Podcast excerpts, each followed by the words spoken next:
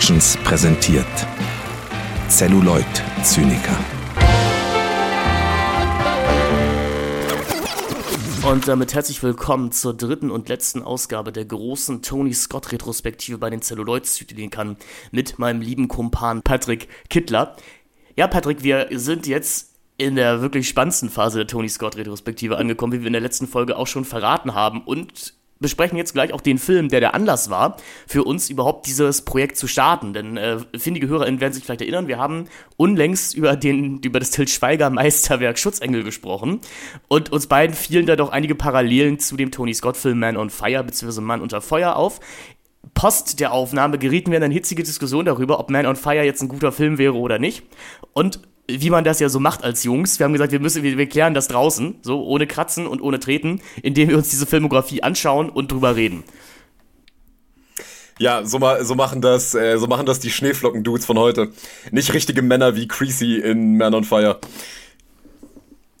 Auf jeden Fall, aber ich, ich habe ja schon gemerkt, dass, also ich merke ja bei meinen Auftritten in Kino Plus immer, dass ich auch kein richtiger Mann bin. Also das verraten mir die Kommentare ja auch immer. Das ist eigentlich auch nochmal eine, eine, eine Folge für sich, die Kommentarspalte von Kino Plus. Ja, also man lernt ja auch vieles, wie zum Beispiel, dass man als, äh, ja, dass es als Deutscher verboten sein sollte, Native Americans als Native Americans zu bezeichnen, weil es ja auch ein, ein Eingeständnis von Schwäche ist. Äh, warte mal, was ist denn dann die Bezeichnung, die man benutzen darf? Na, natürlich die gute alte mit I, ne? Ach so, ja, ja gut, ich meine, ich, ich mag ja diese Rechtfertigung von, äh, oder diese Erklärung von Slavoj Žižek, warum man das eigentlich machen sollte als weißer Mensch, äh, beziehungsweise warum man das generell machen sollte, ähm, wenn er halt gesagt hat, so ja, also, dass die, also praktisch die weißen Kolonialisten, die äh, Native Americans gesehen haben und sie Indianer genannt haben, spricht ja eigentlich für ihre Dummheit. Also, die Native Americans sagen ja, die Community sagt ja selber so, also uns Indianer zu nennen, äh, uns Native Americans zu nennen, ist eigentlich, also gibt den also äh, verwischt den historischen Kontext, dass die weißen Leute, die uns kolonisiert haben und den Genozid an uns verübt haben, dass die so blöd waren, dass die uns, in, dass die gedacht haben, sie wären in Indien, weil wir einfach dunkel mhm. waren. Ich, ich sehe was, ich sehe was du weißt. Ich glaube allerdings nicht, dass ein Großteil der Leute, die äh, diese Bezeichnung heutzutage noch verwenden, genau das damit auch noch meinen. Ähm, die möchten einfach in ihrem Weltkompass bleiben, in den man andere ethnische Bevölkerungsgruppen mit Schimpfworten äh, betiteln darf. Mm, so ein bisschen so Clint Eastwood-mäßig, so äh, Gran Torino und The Mule und ja. so. Also alle, ich, ich, ich will noch Bohnenfresser sagen können, ich will noch Bimbos sagen können und so weiter und so fort was ich auch, äh, liebe Hörerinnen, wir legen gleich los mit Tony Scott, aber ähm, was ja auch sehr interessant ist, das Gran Turismo, die Gran Turismo, das Gran Torino. ähm, also Gran Turismo mit Clint Eastwood würde ich mir angucken. Nee, dass das Gran Torino ja auch wirklich einer der Lieblingsfilme von, nennen wir es, sehr, sehr konservativen Menschen ist. Ja. Ähm, was aber auch dafür spricht, dass man diesen Film eigentlich auch nie wirklich verstanden hat. Also, ja. ich, also man, ich möchte jetzt nicht hier den Lektüreschlüssel hergeben und sagen, ja, man muss einen Film auf die Art und Weise lesen, aber ich verstehe nicht, wie man Gran Torino gucken kann und sich denken kann, ey, diese good all American Guys von früher so, ja, das ist ein Bild, das sollten wir mit in die Zukunft tragen. Wir müssen irgendwann eine, mal eine Folge machen zu Missver also zu wirklich äh, missverstandenen Filmen in der Popkultur. Ähm, ja, also so, wo wir dann auch mal über sowas wie Fight Club oder sowas reden können. Äh, und vielleicht mal auch fragen, wie, wie dieses große Missverständnis passieren konnte. Ja, wobei, also ich glaube, das ist, das ist, das ist eigentlich schon durchaus ein Kontinuum. Also es ist halt immer dieses Problem, dass diese Filme eigentlich alles relativ gleich konstruiert sind. Diese Filme täuschen eine gewisse Story an, und äh, nur in den wirklich sehr subtilen filmischen Mitteln, die die Regisseure verwenden, kann man überhaupt rauslesen, dass die Filme das eigentlich, was sie zeigen, auch ausstellen, indem sie es eben so zeigen, wie sie es zeigen. Und das geht aber halt meistens vorbei. Also da, das ist genauso wie wenn man sich Taken anguckt und ähm, sich denkt, oh ja, äh, Lime Neeson, ey, das ist ein richtiger Vater, so, so muss man reagieren, wenn was mit der Tochter passiert und so. Das ist genau der richtige Weg. Oder Denzel Washington, das ist nochmal ein richtiger Bodyguard. Genau, das ist nochmal ein richtiger Bodyguard. Also es ist jetzt auch die fließende Überleitung äh, hin zu. Als wäre es geplant gewesen. Ich wollte vielleicht noch kurz sagen, ich wollte noch kurz sagen zu diesem Native American Ding, äh, was ich halt bei solchen Diskussionen immer so müßig finde. Äh, ich meine, ich mag diese komische Sprachpolitik auch nicht. Was mich immer so ärgert, ist, dass man bei diesen Diskussionen dann immer sofort eigentlich in diese ähm, Also, dass man automatisch in diesen rechten Sprech kommt, so man, dass man sich von diesen ganzen Sprachfaschisten, von diesen Walk-Faschisten umzingelt sieht. Ähm, wobei ich das persönlich halt trotzdem immer noch als ziemliche Phantomschmerzen empfinde, äh, dass man so tut, als würde man permanent sozusagen unter Druck stehen, zu achten, was man sagt. Also, äh, in letzter Konsequenz hängt das ja auch nur davon ab, welchen Kommentaren gibt man jetzt die Aufmerksamkeit und äh, was äh, erachtet man selber als wirklich notwendiger Kommentare, weil für mich, also, ich, weil ich habe halt immer so dieses Gefühl, gerade diese, die, die etwas rechtskonservativere oder die neue Rechte, die bedient sich halt gerne dieses Narrativs, dass überall diese linken Walk-Faschisten rumsitzen, die eigentlich nur darauf warten, euch fertig zu machen, weil ihr nicht auf Sprachpolitik achtet. Und damit baut man sich halt selber wieder so einen Boomern auf und so einen Feind, gegen den man sich halt abschirmen kann. Und deswegen diskutiere ich da insofern immer sehr vorsichtig drüber, äh, weil ich eigentlich als jemand, der eher so linksorientiert ist, sagen wir es mal so, ähm, dass ich da immer so mich dann schon auch abgrenzen will davon, nicht in diese komische, ähm, weiß ich nicht, Holger Kreimeier äh, Rhetorik mhm. zu kommen. Äh, ja, guck mal, die ganzen bösen Genderfaschisten, die uns das Leben zur Hölle machen. Wir müssen uns unbedingt äh, davor schützen und laden jetzt irgendwie mal Rolf Zukowski ein und äh, lassen ihn darüber noch drüber reden. Ich glaube, es ist halt eine, es ist eine Sache der Argumentation. Ich glaube, wer dir länger zuhört, wird wissen, dass du nicht aus dem rechten, aus dem rechten Rande kommst. Ähm, ja, damit, damit ein Anstoß in diese Diskussion. Da, da, damit, zu einem, damit, zu einem, damit zu einem anderen Woken-Typen, Denzel Washington in Man on Fire. Genau, damit zu einem politisch absolut korrekten Film. äh, Man on Fire, Mann unter Feuer. Ein Film aus dem Jahre 2004. Man kann sagen, bei Tony Scott ist ein bisschen was passiert. Ähm, beziehungsweise in der, in der Welt ist ein bisschen was passiert. Ähm, eine, ein kleines Ereignis namens 9-11 hat äh, doch die politische Weltanschauung, man kann die globale politische Weltanschauung einmal komplett äh, in die andere Richtung versetzt. Amerika ist im War on Terror, der Patriot Act ist ein Ding, die George Bush Regierung ist ein Ding und Hollywood fängt entweder, also fängt auf jeden Fall an, die Bildsprache des War on Terrors zu adaptieren. Das ist jetzt ja auch ungefähr die Zeit, in der Filme wie Saw oder Hostel in die Kinos kommen, also in der wir so eine Art Embedded Journalism Ästhetik äh, imitieren. Tony Scott wird das ja auch tun. Die Schnitte werden schneller, die Bilder vergradeter, der, das digitale Verfremden von Filmbildern wird ein Ding. Und Tony Scott hebt das Ganze auf ein komplett neues Level in diesem Remake eines Filmes äh, aus dem Jahre 1967. Dort spielte Scott Glenn noch die Hauptrolle und lustigerweise so, wurde Tony Scott der Film Man on Fire auch schon in den 80ern angeboten. Das Studio hat aber damals gesagt, er hätte noch zu wenig Erfahrung. Ähm, und jetzt darf er eben knapp äh, ja, 25 Jahre später ein Remake dieses Stoffes drehen, den er nie verwirklicht hat. Worum geht es ganz grundsätzlich? Es geht um John Creasy, einen ehemaligen äh, CIA-Agenten, der ein Alkoholproblem hat, in Mexiko gestrandet ist und über seinen ehemaligen Kumpel, gespielt von Christopher Walken, einen Bodyguard-Job bei einer, ja, reichen Familie kann man nicht wirklich sagen, also bei, bei einer etwas in Armut gefallenen reichen Familie annimmt und dabei soll er die kleine Lupita Peter, äh, gespielt von Dakota Fanning, beschützen, denn in Mexiko ist das Kidnapping-Business am Boomen und professionelle Kidnapping-Banden haben da ein System, wie man sowas macht, deswegen rüsten alle Familien in Mexiko eben gerade auf und äh, engagieren Kidnapper. Wie das immer so ist, Peter wird natürlich gekidnappt und äh, Greasy macht sich auf eine brutal, macht sich auf einen brutalen Rachefeldzug auf. Ich würde jetzt gleich schon mal vorwegschicken, ich halte Man on Fire für einen der brillantesten Filme von Tony Scott und äh, wahrscheinlich mit für einen seiner allerbesten. Das war allerdings nicht immer so. Patrick, wie ist es bei dir? Also ungelogen, ich habe diesen Film beim ersten Mal, also abgrundtief gehasst. Also wirklich abgrundtief gehasst. Ich würde sogar sagen, noch mehr als Spy Game. Und das soll wirklich was heißen. Ähm, weil bei Man on Fire war halt wirklich diese, diese formale Exzentrik, die, ich habe nicht verstanden zu diesem Zeitpunkt, als ich den Film gesehen habe. Und da muss ich natürlich sagen, klar, da hat sich jetzt auch einiges getan, ähm, dass ich wirklich auch einfach diese Filmsprache anders lesen kann. Aber zu dem Zeitpunkt war es für mich einfach nur, was soll dieser ganze Quatsch? Also ich sehe Denzel Washington dabei zu, wie er so ein absolut sadistisches Dreckschwein spielt, wie halt auch schon in den Equalizer-Filmen, ähm, wo auch die Gewalt selber in keinster Weise irgendwie reflektiert wird. Und ich gebe auch zu, das war auch eine Zeit, wo ich tatsächlich diese Unterscheidung nicht wirklich gut machen konnte zwischen eben Histoire und Diskurs, ähm, sondern ich war eigentlich sofort bei diesen Revenge-Filmen immer dabei zu sagen, ähm, das ist Bullshit. Also jeder Revenge-Film, also jeder Selbstjustizfilm ist automatisch irgendeine so rechte Fantasie. Und ich glaube, das hat sich jetzt halt dahingehend gewandelt, dass ich jetzt, und das kam auch eben durch das, was du mir dann eben gesagt hast, und damals nach Schutzengel, dass man eben diese Filme tatsächlich eben so lesen kann, dass man halt ganz klar sagen muss, die Selbstjustiz sagt in letzter Konsequenz trotzdem auch immer was über das Selbst aus. Und deswegen muss man halt immer auch schauen, wie inszeniert so ein Film das. Und Tony Scott hat durch diese Exzentrik einen Weg gefunden, dass uns eigentlich irgendwann das Blut gefrieren sollte, während wir das alles sehen. Aber das ist mir beim ersten Mal nicht so klar gewesen. Ich fand den Film viel zu lang, ich fand ihn teilweise arg klischeebeladen und mir war einfach nicht klar, äh, warum Tony Scott jetzt erstmal so grimmig wird und dann halt eben auch, wie kommt er auf die Idee, ähm, so einen dermaßen blutrünstigen, abgrundtief brutalen Film zu drehen, wo halt wirklich echt gar nichts ausbleibt an Gewaltexzessen. Und muss aber natürlich ganz ehrlich sagen, jetzt wo ich ihn nochmal gesehen habe, äh, bin ich ganz bei dir. Das ist, glaube ich, Top 5. Tony Scott auch bei mir.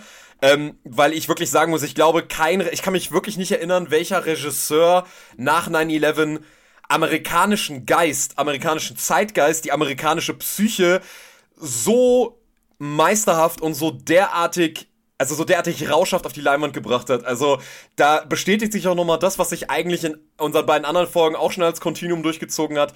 Tony Scott ist eigentlich der große Chronist der, des amerikanischen Zeitgeistes von, acht, von 80ern bis 2000. Also während in Oliver Stone halt ständig ganz weit in die Vergangenheit geht, um die amerikanische Geschichte zu als, äh, als, als Chronist aufzuarbeiten, ist Tony Scott halt immer derjenige, der halt total am Zeitgeist geblieben ist. Und ich finde, das zieht sich hier einfach durch. Also diese Filme sollen auch nicht mehr unterhaltsam sein. Und ich glaube aber nicht, dass das ein Fehler von Tony Scott ist. Ich glaube wirklich, das ist wahrscheinlich die einzige Art und Weise, wie du mehr oder weniger nach, nach 9-11, so kurz nach 9-11, so eine Art von Geschichte erzählen kannst. Also da ist halt nicht mehr dieser popkulturelle Ballast aus einem True Romance oder so noch da, sondern äh, hier hört der Spaß halt wirklich auf. Und ich glaube, das spiegelt sehr, sehr gut, wie der amerikanische Zeitgeist zu der, zu dieser zu dieser Zeit halt eben aussieht. Du hast es ja im Prinzip schon äh, kulturell eingeordnet, was eben zu der Zeit los war, dass wir eigentlich ein Amerika haben, was völlig psychopathisch eigentlich nur noch um sich schlägt und eigentlich nur noch, also in eine Rhetorik verfällt. Also es gibt halt wirklich diese Rede von George Bush, wie er sagt, jeder, also entweder man ist auf unserer Seite oder man ist auf der Seite der Terroristen. Und diese faschistische Haltung, die bedarf einer wirklich extrem herausfordernden Bildsprache und die liefert Tony Scott hier wirklich äh, to the max. Das tut er auf jeden Fall. Also er bedient sich natürlich noch dem Grundmustern des Westerns, würde ich hier sagen.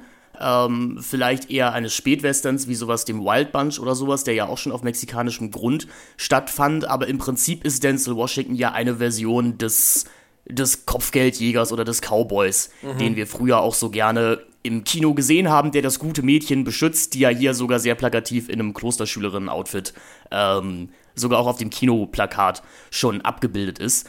Aber es wird eben komplett pervertiert. Denn sagen wir so, was vielleicht beim Schwarzen Falken, also bei den Searchers für die 50er schon radikal war, das holt Tony Scott hier eben für Mitte der oder für Anfang der 2000er nach. Ähm, ich finde auch, er hat in diesem sehr staccatohaften, sehr rauschhaften äh, Schnittstil, er hat was durchaus Literarisches fast schon in seine Filme hineingewonnen. Denn ich musste so ein bisschen denken, was, was das literarische Erzählen ja kann. Wir können mit dem literarischen Erzählen jederzeit gleichzeitig überall sein. Man denke da zum Beispiel an den Anfang von Theodor Fontanes Effi Briest, wo sich ja Fassbinder schon damals äh, ja, vor das Problem gestellt war, wie man eben diese erste Seite, in der uns das, das Anwesen beschrieben wird, wie man das vernünftig in, Film, in den Film umsetzen kann, weil Fontanes Erzähler hier ja auch überall gleichzeitig plötzlich stattfindet. Und ich glaube, Scott versucht etwas ähnliches hier mit seinem Schnitt, mit seinem Schnittstaccato. In der er uns eben die Gleichzeitigkeit von Ereignissen zeigt. Das macht er dann später in Déjà-vu noch etwas offensichtlicher, beziehungsweise habe ich das Gefühl, da geht es ihm noch mehr darum, Bewegungen halt zu trennen und Bewegungen gleichzeitig zu verorten. Aber ich habe sehr stark das Gefühl, Zeit wird eben jetzt ein sehr wichtiges Thema bei Tony Scott. Und eben auch die Frage, wie man Zeit auf Film manipulieren kann. Mm, ja, weil ich glaube, dass hier ähm, ein Motiv oder beziehungsweise ein psychischer Zustand visualisiert wird, der ganz sinnbildlich ist, vor allem für eben Déjà-vu und Man on Fire, weil hier natürlich auch das Trauma, also die verletzte Seele, die sehr verletzte Seele, also diese, ähm, in dem Fall jetzt die Unschuld symbolisiert durch Dakota Fanning, die im Prinzip jetzt entweiht wurde durch die Entführung und diese amerikanische Unschuld, die Amerika halt eben als selber auch empfunden hat als Land, was noch nie auf eigenem Boden angegriffen wurde, dass diese Unschuld, dass diese verletzliche Seele jetzt derart derart berührt wurde in dieser in dieser exzentrischen Form durch dieses beiden Flugzeuge in die Twin Towers rein, das ist tatsächlich der Punkt, wo, glaube ich, Tony Scott auch eben verstanden hat, für diese Charaktere ist die Zeit insofern auch deswegen so wichtig, weil sie gerne was ungeschehen machen wollen würden. Und dadurch, deswegen ist das in seinen Filmen deswegen auch so wichtig und diese, diese Gleichzeitigkeit des Raumes und der Zeit, das hängt natürlich auch damit zusammen, dass wir hier Figuren haben und auch ein, Amer ein Amerika vorfinden, was sich ja ständig umzingelt fühlt. Also mittlerweile. Also man, man ist, man ist permanent aus jeder Perspektive, man könnte, man ist äh, zu allen Zeiten, zu keiner Zeit in irgendeiner Form von Ruhe mehr. Man ist ständig und unter dieser, unter diesem Gefühl, es könnte überall gleich der nächste Terroranschlag äh, geplant werden und wir und da könnten schon wieder die nächsten Bösewichter sich zusammentun und da könnte das nächste krumme Geschäft hinter den Kulissen gemacht werden und das ist glaube ich etwas was eben Man on Fire auch sehr durchzieht was sagen wir denn grundsätzlich zu dem Mexiko-Bild in diesem Film? Ist das, ist das ein rassistischer Film, Patrick? Also, stell mal, ich stell mal gleich hier die, ich stell mal gleich hier die Gretchenfrage. So. Ja, ja, die Gretchenfrage. Äh, kann ich die abgeben? Ähm, nee, also. Liebe Studierende, was denken Sie denn? Geben wir das ab ins Plenum. Ähm, ich glaube, ich glaube, man muss hier sicherlich differenzieren, dass äh, dieser Film rassistisch gelesen werden kann. Also, man muss ganz klar sagen, äh, Mexiko ist im Prinzip hier eine Stadt oder nee, ein Land, äh, die das halt so dargestellt wird, dass es im Prinzip nur eine Frage der Zeit ist, wenn dein, dass dein Kind irgendwann mal entführt wird. Also es ist nicht irgendwie so, dass man versucht zu zeigen, es ist, es gibt halt viele Einzeltäter, aber es ist jetzt nicht so, dass du jeden Tag damit rechnen musst, dass du entführt wirst. Nein, dieser Film sagt im Prinzip, ähm, wenn du dort diese Grenze übertrittst, kannst du im Prinzip schon allen Leuten, die du liebst, auf Wiedersehen sagen, weil du wirst entführt. So, das ist einfach eine Kausalitätskette, die du, die entsteht, sobald du die Grenze nach Mexiko überschritten hast. Ich glaube aber auch hier, dass Tony Scott gewissermaßen dieses Bild halt eben auch wieder als so eine Red Herring hernimmt, weil er genau weiß, dass wir das sehen wollen. Und ich glaube, es sagt mehr über uns aus, dass wir am Ende dann da sitzen und sagen so, ach meine Güte, Mexiko ist ja so ein schlimmes Land und äh, kein, also die in dieses Land sollte man auf jeden Fall nicht mehr gehen.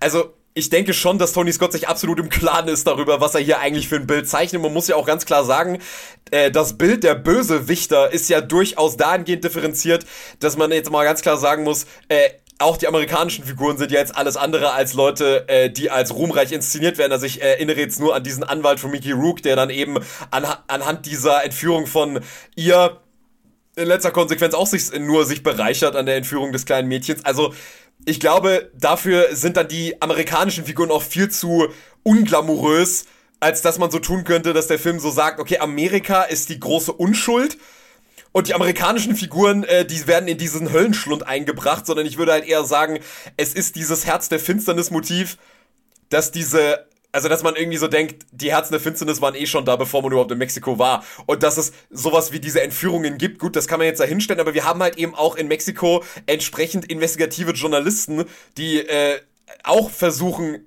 bis zu einem gewissen Grad was dagegen zu tun, aber gleichzeitig natürlich auch totale Karrieristen sind. Also, ähm, das, also ich glaube, das ist alles viel zu ambivalent, als dass man hier sagen könnte, okay, Tony Scott ähm, versucht uns hier nur zu äh, präsentieren, was für ein abgefucktes Land das ist. Ich meine, wir haben ja auch zum Beispiel die fürsorglichen Nonnen. Also ich meine, ob man jetzt die Kirche jetzt als großen Ort der Unschuld inszenieren sollte, gut, darüber braucht man, glaube ich, nicht diskutieren. Das hat sich auch mittlerweile erledigt oder das sollte sich schon längst erledigt haben, schon seit Jahrtausenden. Aber ähm, in letzter Konsequenz ist es einfach zu differenziert. Ich kann es einfach nicht, ich kann einfach, also ich, ich würde sagen, der Film wäre rassistisch, wenn er mir die amerikanische Idylle vorher gezeigt hätte. Dann auf jeden Fall. Genau, da hast du recht, das tut er eben nicht. Also die wahrscheinlich einzig positive Figur in diesem Film ist eben Dakota Fanning, also die, die Peter, die, wie du ja schon gesagt hast, wahrscheinlich sinnbildlich für eine gewisse Unschuld steht. Und Scott präsentiert uns die mexikanische Gewalt, sage ich mal, auch eigentlich auch nur als Reaktion auf, auf, Ameri auf amerikanische ja, Ausdehnungspolitik. Also mhm. die, die, die, die ganze die Gewalt, die von Mexiko ausgeübt wird, ist eben einfach nur eine Reaktion auf eine neue Form des Kolonialismus, der hier durch Amerika betrieben wird. Also es ist sehr spannend, dass, ähm, dass man sich hier rein auf die Entführung konzentriert hat. Das ist ja auch die Zeit, in dem der War on Drugs äh, immer noch äh, immer noch Hochkultur hat. Und äh, in Don Winslows Romantrilogie, also in seiner Border-Trilogie, die ich äh, wirklich jedem Menschen empfehlen möchte, äh, fällt auch eben nämlich irgendwann mal der sehr schlaue Satz, dass das ähm, mexikanische Drogenproblem ist halt kein mexikanisches Drogenproblem, sondern ein amerikanisches Drogenproblem, in dem sich einfach nur ein Markt gebildet hat, um eben eine, ja, eine Nachfrage zu bedienen. Und äh, etwas ähnliches sagt uns Scott hier ja eben auch aus, wie du schon so richtig gesagt hast. Diese Entführungen finden halt eben statt, weil Menschen sich daran bereichern und nicht aus irgendwelchen ideologischen oder niederträchtigen Aspekten. Also Scott entpolitisiert seinen Film ja dann doch sehr spannend. Ähm, das wurde auch, glaube ich, in einer Kritik von Filmstarts, äh, wenn ich mich nicht irre, hervorgehoben, dass also vom ähm, nicht vom Filmstarts, von der von der österreichischen Filmkommission, die wir hier immer so gerne zitieren, dass eben das alles in so einem merkwürdigen luftleeren Raum stattfinden würde, das eigentlich gar keinen Bezug mehr zur Realität zulässt. Und das mag auf der einen Seite stimmen, um diesen Film dann irgendwie noch genießbar zu machen. Ich könnte mir aber auch vorstellen, dass eine Rezension aus dem Jahre 2004 eben noch zu nah dran war an dem historischen Trauma, um diese Gegenwartsbezüge dann tatsächlich zu erkennen was sicherlich auch dazu führt, dass Filme wie Man on Fire erst in den nächsten zehn Jahren kritisch, positivistisch nochmal aufgeladen wurden. Und wir, wir tun jetzt auch unseren Teil dafür. Aber was mich jetzt interessieren würde, ist, wo siehst du, dass der Film das deutlich macht, dass die Re Mexikaner nur auf die Amerikaner reagieren? Also bietet der Film das wirklich an? Also legen wir jetzt nicht nur unser besseres Wissen auf den Film drauf, also bietet der Film wirklich äh, konkrete Beispiele, wo man sieht, okay, ähm, Amerika hat auch sein Zutun daran, dass in Mexiko derartige Verhältnisse herrschen. Also wir sehen ja äh, ganz am Anfang des Films in seinem Intro sehr stilisiert einmal, wie so eine Entführung abläuft. Also du äh, die Zielperson wird entführt, du bekommst irgendwann einen Anruf, die Entführer wissen aus irgendeinem Grund, dass du eine hohe Lebensversicherung abgeschlossen hast äh, und dann passiert dir immer das Gleiche. Also du fährst zu diesem Kreisel, das wird uns dann gezeigt, da äh, steckt jemand sein T-Shirt raus, du fährst zu einem Payphone, die Übergabe funktioniert. Und also natürlich wie immer Spoiler für alle Filme. Wir lernen dann ja, dass diese Entführung von Peter komplett gestaged ist. Also dass es eben ein Plan ihres Vaters zusammen mit dem Anwalt Mickey Rook war, um die Familie aus ihren, ja, aus ihren finanziellen Sorgen zu befreien. Und ich habe mich halt gefragt, ob der Film damit nicht eben nahe liegt, dass ein Großteil dieser Entführung, weil es sind ja auch immer die gleichen Leute, die wir am Telefon hören, ähm, ob das nicht alles eine Art abgekartetes Spiel ist. Also das ist, das ist tatsächlich nur eine, das ist eine Frage, die ich in den Raum jetzt einfach mal stellen würde, aber das war eine Idee, die mir jetzt bei der dritten Sichtung tatsächlich nochmal kam. Also du meinst, dass selbst dieser Rachefeldzug völliger Schwachsinn ist? Also, dass, dass im Prinzip der Film sagen will, äh, Creasy hat eigentlich, also man hat, er hat sich praktisch dieses Monstrum des absolut ruchlosen mexikanischen äh, ja, Entführers, der das Kind in tausend Teile zerhackstückeln würde, sich selber aufgebaut, damit er vor sich selber rechtfertigen kann, seine Gewalt. Ähm, Im Prin ja, ja, im Prinzip ja schon. Im, Im Prinzip ja schon. Denn, also das ist ja auch der, also wir ahnen das ja, muss ich jetzt sagen, schon in den ersten 15 Minuten, dass, also wir ahnen auf jeden Fall schon sehr früh, dass Dakota Fanning entführt werden wird. Sonst wird der Film wahrscheinlich nicht so ablaufen, wie er abläuft. Aber äh, ich sah den Film eben zuletzt mit einer sehr guten Freundin zusammen und die den Film vorher noch nicht kannte und die auch schon sehr früh meinte, also das ist doch klar, dass das eine abgekartete Nummer ist. Ähm, und ich glaube, das macht den Film eben so schlau. Ähm, aber da wäre jetzt meine Frage, warum gibt dann, äh, also äh, warum behält dann dieser Entführer dieses Mädchen trotzdem bei sich dann? Also warum, warum, warum läuft das schief? Also was ist der Grund, warum das eigentlich schief läuft? Also wenn das so ein abgekartetes Spiel wäre, dann äh, wäre ja eigentlich sozusagen die Rückgabe des Mädchens dahingehend nicht, also in der Form nicht notwendig, dass jetzt ein Denzel Washington, äh, dass jetzt, dass jetzt im Prinzip der einfordern würde, dass Denzel Washington sich opfert für sie. Ich glaube, das ist eben, weil Denzel Washington außerhalb der in Anführungszeichen Regeln gespielt hat, weil er eben auf diesen, auf diesen privaten Rachefeldzug gegangen ist, was es ja schon ist. Mhm. Denn also das, das war ja nicht, das war ja nicht vorgesehen im System. Also vorgesehen war ja, Washington zu erschießen bei, bei der Entführung. Deswegen hat man ihn ja überhaupt erst gebucht. Also halt als den äh, versoffenen, ah, ja, nicht genau, mehr auf der Höhe seines, nicht mehr auf der Höhe seines Spielseinen. Und es, also Washington ist ja der Fehler im System, weil er halt dann noch eine Art Gewissen hat, beziehungsweise weil er eben eine Beziehung zu Dakota Fanning aufbaut und seinen, seinen Alkoholismus überwindet. Ja, oder beziehungsweise weil er äh, dahingehend dieses, äh, also nennen wir es jetzt mal eher Ehrgefühl hat, also während halt alles drumrum, also er ist, er ist bis zu einem gewissen Grad halt eben auch, eben, das ist, wird halt sehr gut symbolisiert durch diese Versoffenheit von ihm, dass das im Prinzip so ein Wrack ursprünglich amerikanischer Werte ist. Irgendwie so, wir beschützen unsere Lieben und äh, wir sorgen dafür, dass wir sicher sind auf eigenem Boden und äh, er einfach damit nicht zurechtkommt, was eben auch Teil der amerikanischen Geschichte ist, nämlich dass, äh, dass man für Geld alles tut. Und dass mhm. im Prinzip alles durch Geld geregelt wird und dass das schon immer schon so war. Und dass im Prinzip diese Mexi dass jetzt dieser mexikanische Vater im Prinzip nur das macht, was von Amerika schon längst vorgelebt wurde, dass äh, im Prinzip finanzielle Sorgen oder finanzielle Interessen ähm, von allem gerechtfertigt werden. Da kann auch, da kann jetzt auch die Methode noch sch so schlimm sein. Ähm, aber dahingehend ist der Film dann natürlich auch wahnsinnig clever, dass er im Prinzip diesen äh, psychopathischen, äh, diesen psychopathischen Blutrausch im Prinzip dann eben dadurch kontrastiert, dass er eben, die, eben diese völlig falsche Wahrnehmung eines Denzel Washington macht, der halt eben den Gegner zu einem über, überkonstruierten Monstrum macht.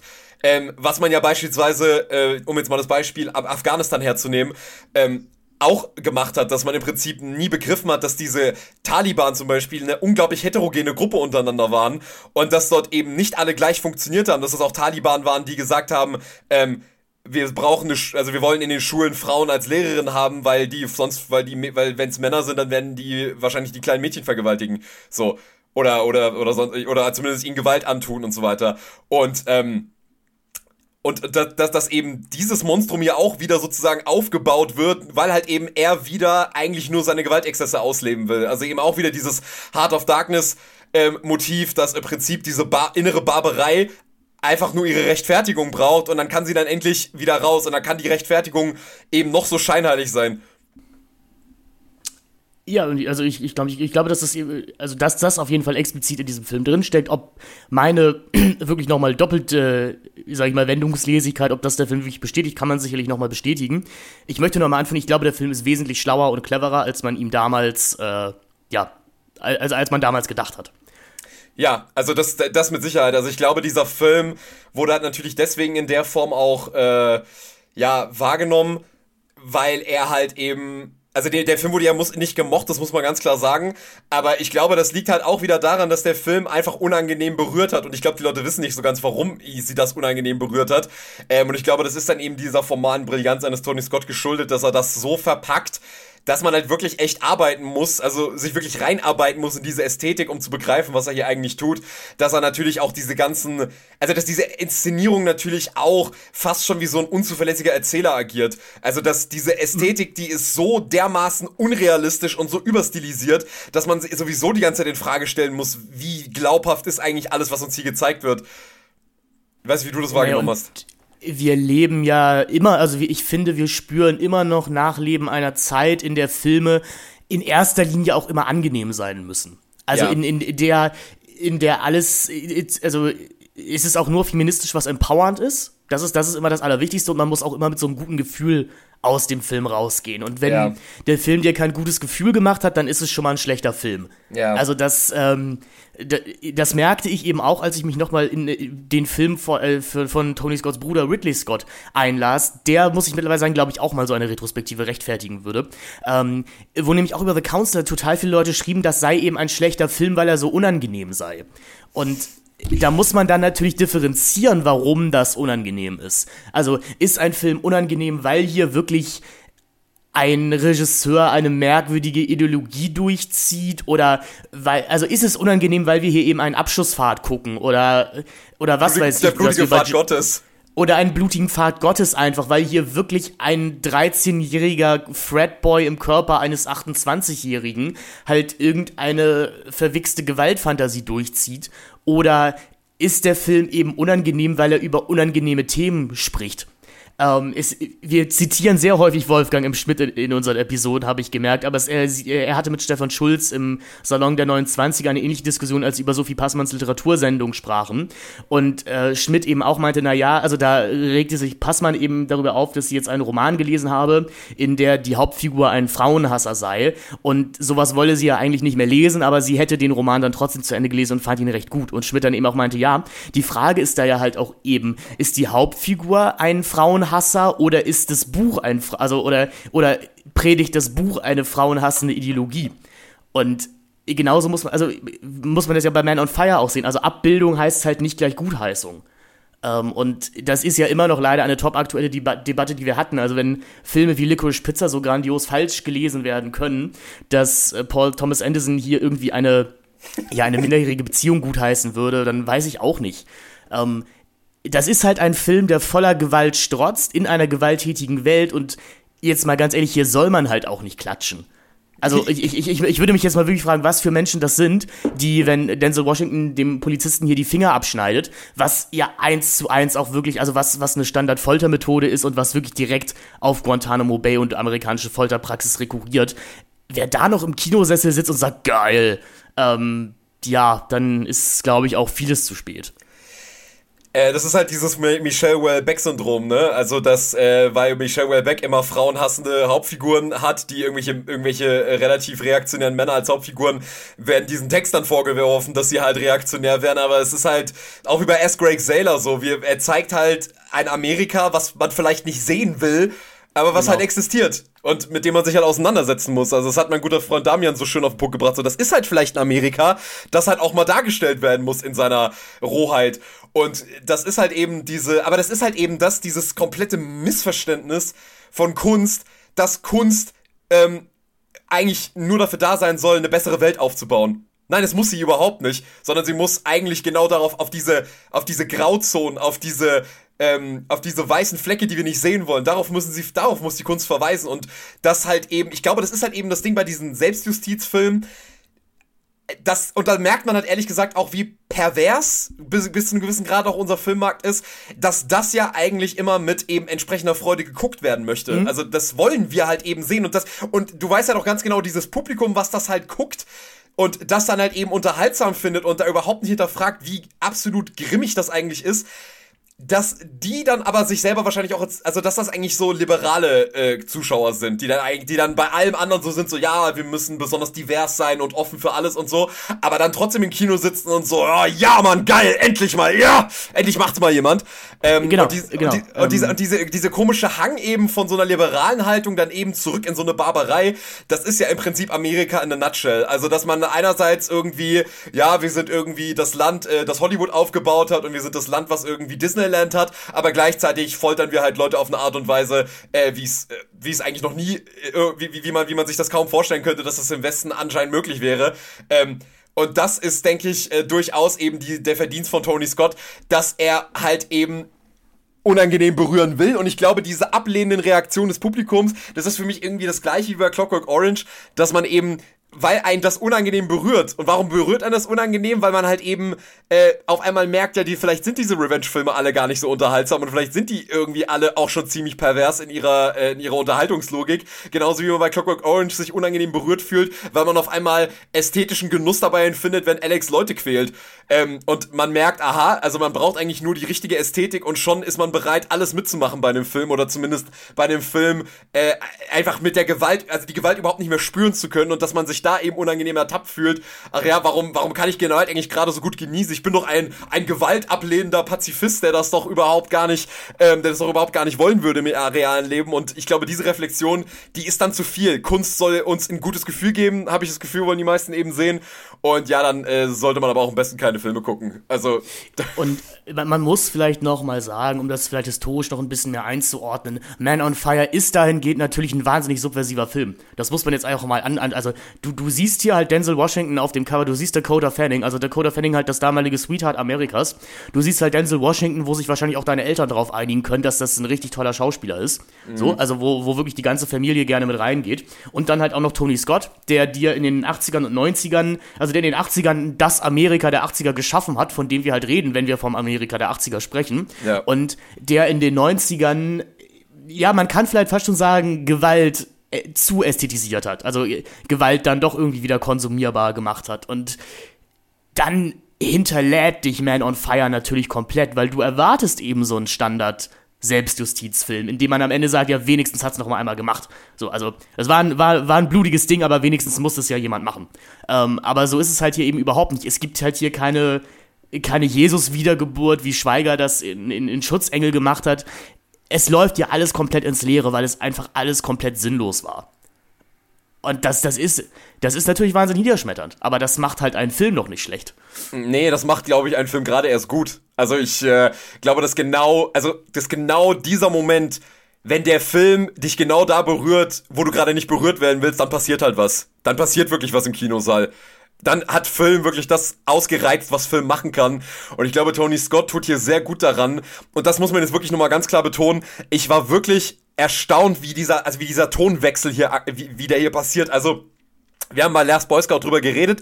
Das ist halt diese, dieser 90er Jahre Nihilismus und dieses Post-9-11-Kino, das ist ja von so einer ganz komischen Ernsthaftigkeit wieder durchzogen. Also diese Filme wollen kein popkultureller Spaß mehr sein, sondern man, ich meine, ich erinnere nur an diese ganzen Filme von David Ayer, die ja auch von dieser ganz merk, von so einer ganz unfassbaren Grimmigkeit getragen sind, wo halt auch schon wirklich diese Haltung rauskommt, so okay, wir haben als Amerika uns zu lange äh, praktisch auf unserem popkulturellen Oasis uns gemütlich gemacht, so, wir sind von Feinden umgeben, wir müssen jetzt alle aufhören mit diesem ganzen Scheiß, wir müssen jetzt endlich wieder alle in die Army gehen und jetzt endlich mal wieder ähm, im Prinzip ja, mehr oder weniger diese, diese Männlichkeit wieder aus uns rausholen ähm, und, und die äh, mehr oder weniger ausleben. Ich meine, gut, bei Harsh Times kann man ein bisschen sagen, dass er seine Figur auch ein bisschen hinterfragt, aber am Ende des Tages äh, merkt man diesen Film alles irgendwie an, dass die alle in, diesen Re in diese reaktionäre Haltung verfallen. Also vor allem so wie End of Watch, wir brauchen mehr Polizei, die Welt ist zu gefährlich geworden, ähm, wir müssen unbedingt diese ganzen Mexikaner und diese ganzen Schwarzen, wir müssen aufpassen,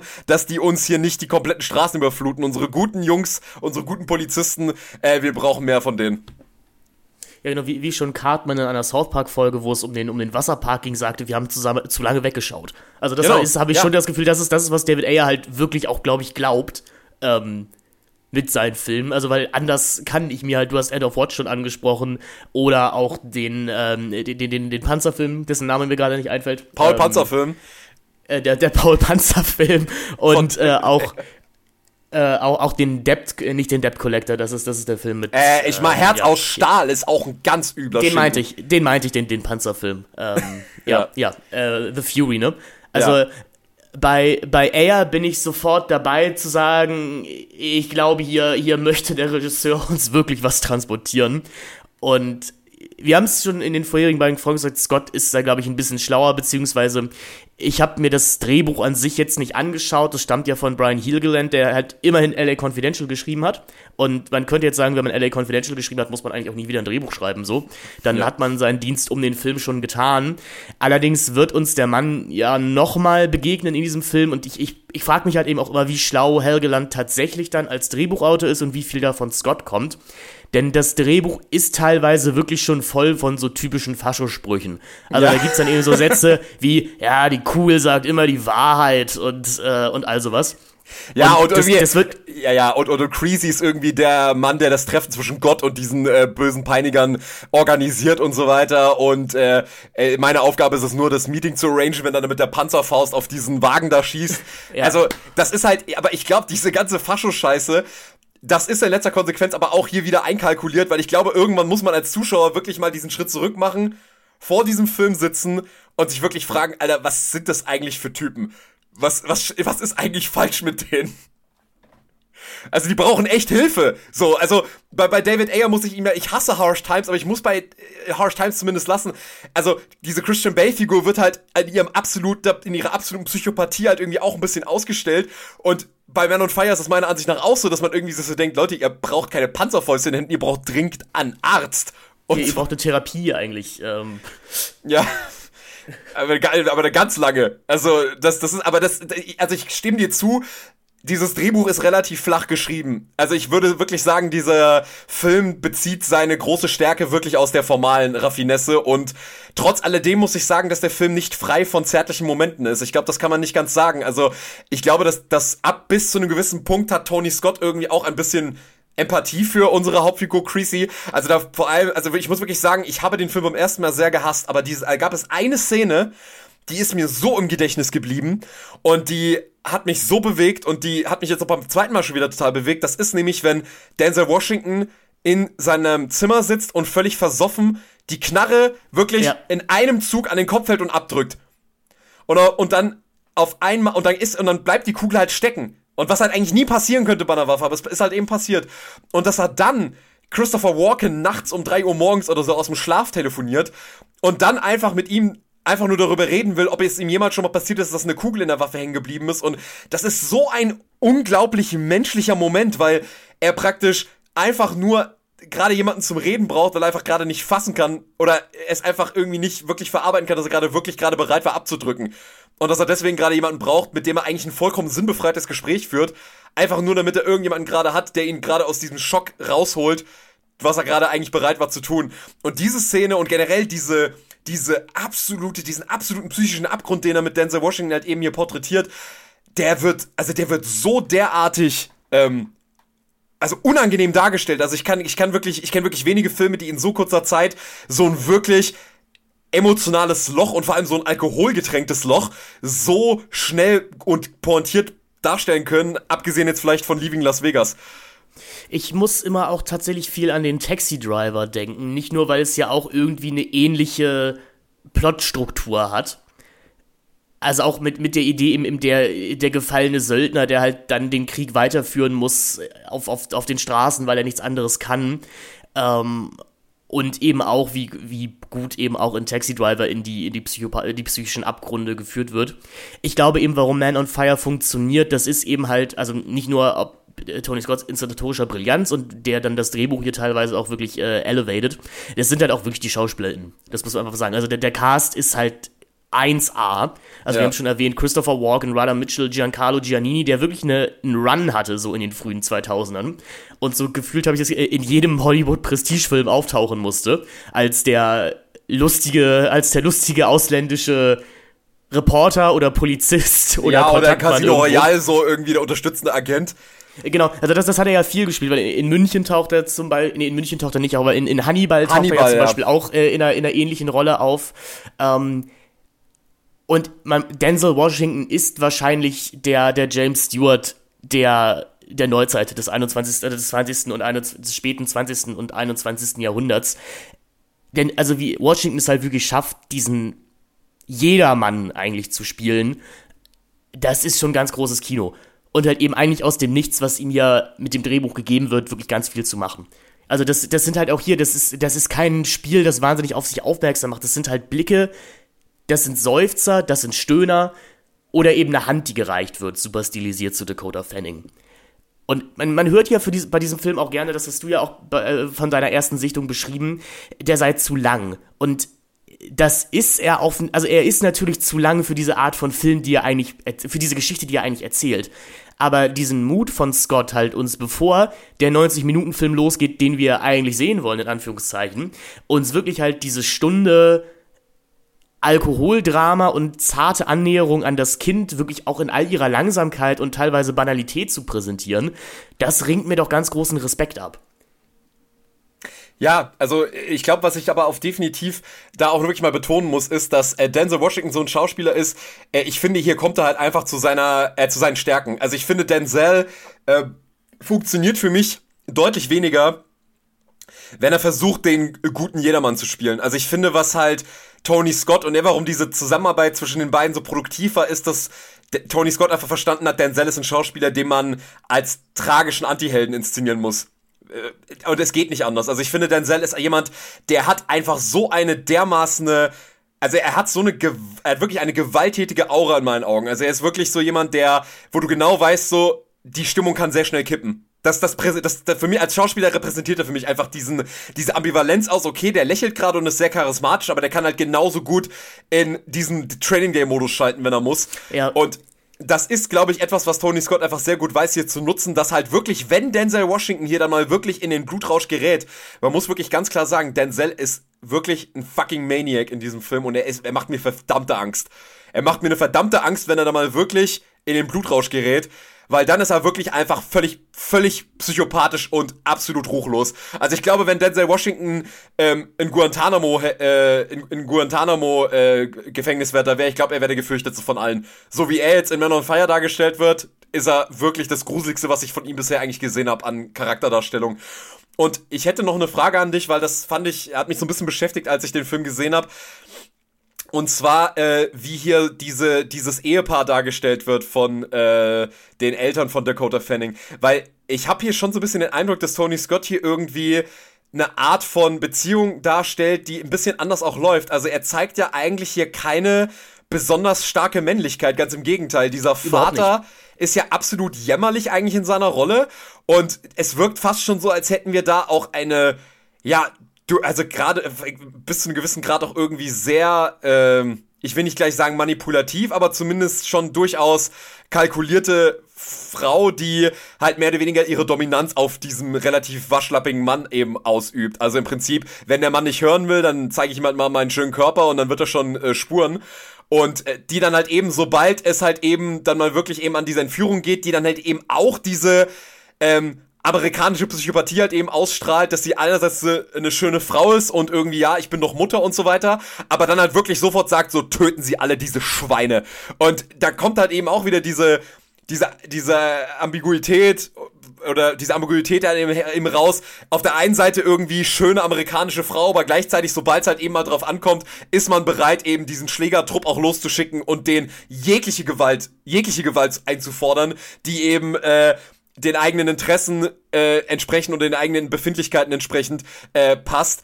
Und da wollte ich dich fragen, ob du das irgendwie auch so wahrgenommen hast, dass halt eben auch diese Frau eigentlich auch nicht als besonders ruhmreiche, als ruhmreicher Charakter dargestellt wird. Also Tony Scott hat kein Problem, die Frau auch schon als eben als relativ manipulativen und relativ, äh, ja, auch mehr oder weniger gewaltgeilen Menschen darzustellen. Ich glaube, das hängt mit der anderen möglichen Genre-Lesart dieses Films zusammen, nämlich dass man das Ganze durchaus auch als Noir-Film betrachten kann.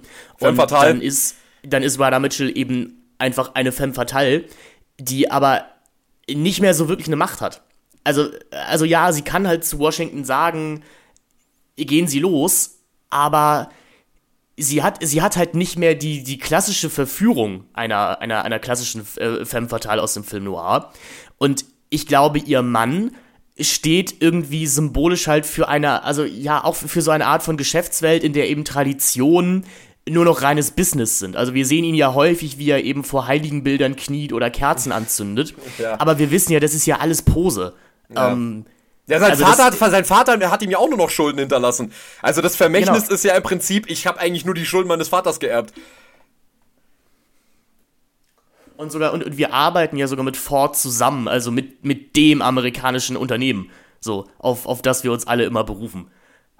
Also ich, ich glaube eher darum, darum geht's hier. Also A Man on Fire, wie wir schon mehrmals gesagt haben, lässt sich, glaube ich, am besten lesen als halt eine, ähm, als eine große Amerika-Synekdoke, Ja, in absolut. der, in der jede Figur halt einen, einen gewissen Teil von Amerika darstellt.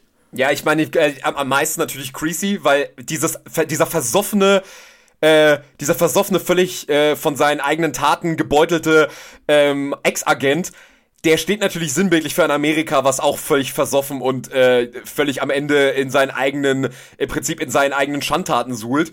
Ähm, und dann halt eben praktisch, sobald der erste Aufruf kommt, äh, wieder im Prinzip äh, die gute alte Schule zu machen, gleich die erste Chance ergreift und dann wird aber dann noch viel schlimmer durchgegriffen, als es jemals zuvor gemacht wurde oder noch barbarischer und vor allem, und jetzt kommt der Punkt, noch viel, also noch, noch, diesmal auch wirklich ohne es zu verschleiern. Also wo halt eben ein Creasy vielleicht noch aus einer Zeit kommt, wo man sich das irgendwie, weißt du, wo man diese typischen äh, Floskeln gebracht hat, wir demokratisieren diese Länder und so weiter und so fort, wo man jetzt mittlerweile einfach ganz offen damit umgeht, nein, hier geht's einfach nur noch darum, im Prinzip Auge für Auge, Zahn um Zahn. Jetzt wird einfach nur noch abgerechnet. Hier geht's um nichts mehr. Hier geht's eigentlich nur noch darum, unsere eigene angekratzte Seele einfach nur in irgendeiner Weise zu kompensieren.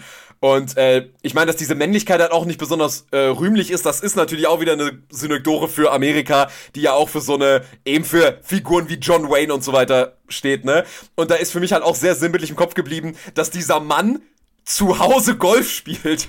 Also der Golfplatz ist ja so in der Filmgeschichte eigentlich einer der Plätze. Also ich erinnere da an The Insider mit Russell Crowe. Wenn Russell Crowe irgendwie seinen Kopf frei bekommen will und sich irgendwie von den Problemen von zu Hause und so zurückziehen will, geht er auf den Golfplatz und spielt Golf. Und auch in The Departed steht Alec Baldwin am Golfplatz und sagt so, ja, man sollte verheiratet sein, dann wissen nämlich die Kollegen, dass man nicht schwul ist. Also der Golfplatz ist ja eigentlich der, das Sammelsurium an gefestigter Männlichkeit. Und dass dieser Mann im Prinzip von dieser Frau im Prinzip schon so unter, unter deren, ja, ich sag's jetzt mal so, unter, unter deren Fuchtel ist, dass er im Prinzip das Golfen mittlerweile nur noch zu Hause machen kann. Das fand ich so ein amüsantes Bild, weil es halt einfach so sinnbildlich steht für diese, ja, Verschiebung auch der Geschlechterverhältnisse mehr oder weniger in diesem Film. Wie gesagt, ich, äh, ich finde deine Lesart sehr, sehr spannend. Ich, also ich unterschreibe sie teilweise, ich weiß nicht, ob ich komplett mitgehe. Ich habe dieses Golf, dieses Golfen, das ist mir nämlich auch aufgefallen, dass das virtuelle Golfen äh, tatsächlich eher auch für so eine gewisse Art von Bequemlichkeit gesehen. Denn wenn wir später, wir sehen ja auch in Unstoppable den, den Golfplatz, wo eben der, der Boss des, der, der, der Eisenbahnfirma, der meilenweit entfernt ist von der eigentlichen Katastrophe, am Telefon halt über, über Menschenleben entscheidet. Also wie du schon gesagt hast, der Golfplatz ist halt der, der, der Platz des Großkapitals. Mhm. Und ich habe es jetzt halt eher so gelesen, Mark Anthony, der halt ja den, den Ehemann spielt, der ist ja einfach nicht mehr Teil des Großkapitals. Nee. Der, der kommt wahrscheinlich nicht mal mehr in den Golfclub, weil, ja. weil er hat ja kein, er hat ja kein Geld mehr. Also ja. das, das war die, also das, das war die Sache, wie ich daran gegangen bin. Ich glaube aber auch, dass, dass deine wirklich ja, äh, maximale femme fatale Interpretation von Ryder Mitchell, dass die sicherlich auch zulässig ist. Das müsste man bei der nächsten Sichtung wahrscheinlich nochmal näher untersuchen. Also ich, gibt es nicht sogar eine Szene, wo äh, er, wo er oder sie mehr oder weniger sehr transparent macht, dass sie auch mehr oder weniger diesen Luxuslebensstil halt eben auch einfordert? Also, dass, dass sie das eben auch, mhm. dass sie das eben auch erwartet und fordert und dieser, dieser konsumistische Drang oder dieser konsumistische Einforderung, dass die halt eben diesen Mann so unter Druck setzt, dass er sich nicht anders zu helfen weiß, halt eh, als eben die ruchlosesten Methoden des äh, kapitalistischen äh, Erwerbs halt eben anzuwenden. Ja, aber ich habe mich da halt eben gefragt, inwieweit dann das, das, das doch wieder ein Bild ist, was er transportieren möchte. Denn, also das ist ja, ja, was wir in diesem ersten Gespräch zwischen Mickey Rook und Mark Anthony lernen, dass halt eben Mark Anthony sagt, we have to keep up appearances. Ähm, ja. Und es gehört ja einfach dazu, dass du als Frau eines großen, eine, eines Milliardärs den ganzen Tag nichts anderes tust, als die Kreditkarte durch, äh, ja. durch, durch, durch, den, durch den Leser zu ziehen. Und ich glaube, die Radha Mitchell-Figur ist dahingehend halt schlauer, weil die weiß ja sehr genau, wie es finanziell um ihren Mann steht, obwohl er das immer versucht zu verheimlichen. Mhm. Die durchschaut ja auch dieses Scheme mit Denzel Washington, also dass man halt einen eher unqualifizierten Bodyguard jetzt anheuert, weil man eben den alten, der mehr Geld gekostet hat, feuern musste. Äh, das durchschaut sie ja auch ehrlich gesagt sofort. Und ich glaube, sie, durch, sie durchschaut auch diese Alkoholsucht sofort, denn das ist ja auch ein wahnsinnig unangenehmer Moment, wenn das das Erste, was sie zusammen hat, ist, möchten sie einen Drink haben. Und sie sagt ja auch wirklich Drink, also sie, sie spielt wirklich auf Alkohol an und er bestellt halt einen, einen Jack Daniels mit Wasser. So, ähm, ich gebe dir schon recht, Orada Mitchell ist wahrscheinlich die Figur, die hier alles am meisten durchschaut. Ich weiß nicht, ob ich sie so negativ lesen würde wie du. Aber es bietet sich durchaus an. Also was heißt negativ, ne? Aber ähm, ich hoffe, du weißt, was ich meine. Ähm, ja, ich, ich finde, du hast den richtigen. Ich finde, negativ ist das richtige Wort, weil ich jetzt eben noch als Einschränkung geben möchte, äh, wenn man die Figur jetzt eben dahingehend radikal lesen würde. Also ich würde schon sagen, das hat eine gewisse Dialektik zu sich. Also sicher ähm, ist sie eine relativ meiner Ansicht nach negativ behaftete Figur, aber eben auch dieser Mann im Prinzip befördert ja dieses Bild auch in de, durch seine durch ja. seine Idee, was er meint als patriarcher Anführer der Familie im Prinzip leisten zu müssen. Ähm, weil die Sache ist halt eben die, wenn wir diese Interpretation jetzt halt so komplett durchziehen, dann könnte man natürlich diesen Film auch wieder extrem reaktionär lesen und sagen, ja, äh, dieser Film bestätigt ja eigentlich nur dieses Bild, ja, die Männer sind doch eigentlich die Unterdrückten und die Frauen machen uns doch eigentlich fertig und die setzen uns so unter Druck ähm, und wir Männer müssen so viel leisten. Das wird dann so ein bisschen an die Szene erinnern in Fickefuchs, wenn dann eben diese äh, Date-Coachin sagt, so, ja, von euch Männern wird so viel erwartet und ihr müsst immer von den, den Frauen immer zu Füßen liegen und ihr müsst immer das machen, was sie wollen und so weiter. Also ich möchte auf jeden Fall die Distanz dahin machen, dass man das so meiner Ansicht nach auch nicht lesen sollte. Also dass man jetzt irgendwie nur sagt, ja. okay, da ist jetzt irgendwie die, die absolut manipulative, so im Prinzip diese Spinnenmetaphorik aus Enemy, so ja, die Frau als, als, als Spinne, die den Mann eigentlich nur aussaugt und äh, für ihr eigenes Leben und der Mann ist eigentlich völlig hilflos und äh, die Frauen sind doch eigentlich alle nur konsumistisch und, und eigentlich die größten Kapitalistinnen unter allen und so weiter. Das äh, würde mir wirklich, wirklich zu weit gehen. Nee, also ich glaube, was wir aufgezeigt haben, ist, der Film ist doch deutlich komplexer, als man ihm damals, äh, ja, als man ihm damals zugute gehalten hat. Und ich möchte vielleicht abschließend zur Rada Mitchell-Figur sagen, ich glaube ihr schon, dass sie eine ernsthafte Liebe zu ihrer Tochter hat. Ja, und sicher. ich glaube schon, dass sie eine, dass sie als einzige wirklich eine Ohnmacht empfindet, wenn ihre Tochter entführt wird. Nämlich wahrscheinlich auch, weil sie ihrem Mann das nicht zugetraut hat. Ja. Also diese Ruchlosigkeit. Das erinnerte mich ein bisschen an den Moment in House of Gucci, wenn Adam Driver sich tatsächlich als das größte Arschloch im ganzen Film so nach 100 Minuten, wo man das gar nicht mehr erwartet, rausstellt. Ja. Ja, aber ich würde sagen, wir können. Also vielleicht noch eine Sache. Ich glaube, was in dem Film sicherlich auch noch eine Rolle spielt, ist, dass der Film auch natürlich diese Frage aufwirft, äh, die halt auch wieder so eine amerikanische Außenpolitik-Sache ist, ne? Weil man ja auch irgendwie gesagt, äh, also Roger Williamson hat da halt immer so drauf bestanden, dass er halt immer gesagt hat, so ja, diese vermeintliche humanitäre Aktion in Form von Militär in Afghanistan, die hat halt immer nie verstanden, dass genau diese Militärpräsenz gerade diese terroristischen Gruppen erst befördert. Also, dass im Prinzip auch die Gewalt, die in Mexiko ist, dass die Frage sich natürlich stellt, dass so eine Figur wie Creasy, also was wird denn jetzt eigentlich passieren, wenn jetzt Creasy weg ist? Was wird denn, was werden diese ganzen Figuren machen, denen er diesen Schaden zugefügt hat? Werden die jetzt ruhiger werden? Werden die weniger Gewalt ausüben? Nee, ganz im Gegenteil. Ge der Gewaltkreislauf wird halt mehr oder weniger sich nur noch weiter nach oben, also die Spirale wird immer weiter nach oben gehen. Und ich glaube, dieser Film lässt das ja eben auch zu, dass man sich so fragt, so ja, das ist halt eben diese quote-unquote humanistische Außenpolitik, die in letzter Konsequenz diese Konfliktherde und diese dann teilweise wirklich überwältigende, wie wir es dann eben in Afghanistan gesehen haben, diese überwältigende ähm, Macht an Gewalt, die dann eben sowas wie die Taliban auslösen können, dass das halt hausgemacht ist. Und dass man das alles befördert, genauso wie das ein Sicario auch darstellt, so, ja. Also, dass man im Prinzip da einfach so in, abs in absolut übelster, äh, ein absolut übelster John Wayne-Manier einfach da einmarschiert, äh, dort übelste, übelstes Chaos auslöst und einfach seine Koffer packt und wieder nach Hause fährt ähm, und dann einfach die Leute da am Dreck sitzen lässt und dann das eben zu entsprechenden Gewaltreaktionen führt.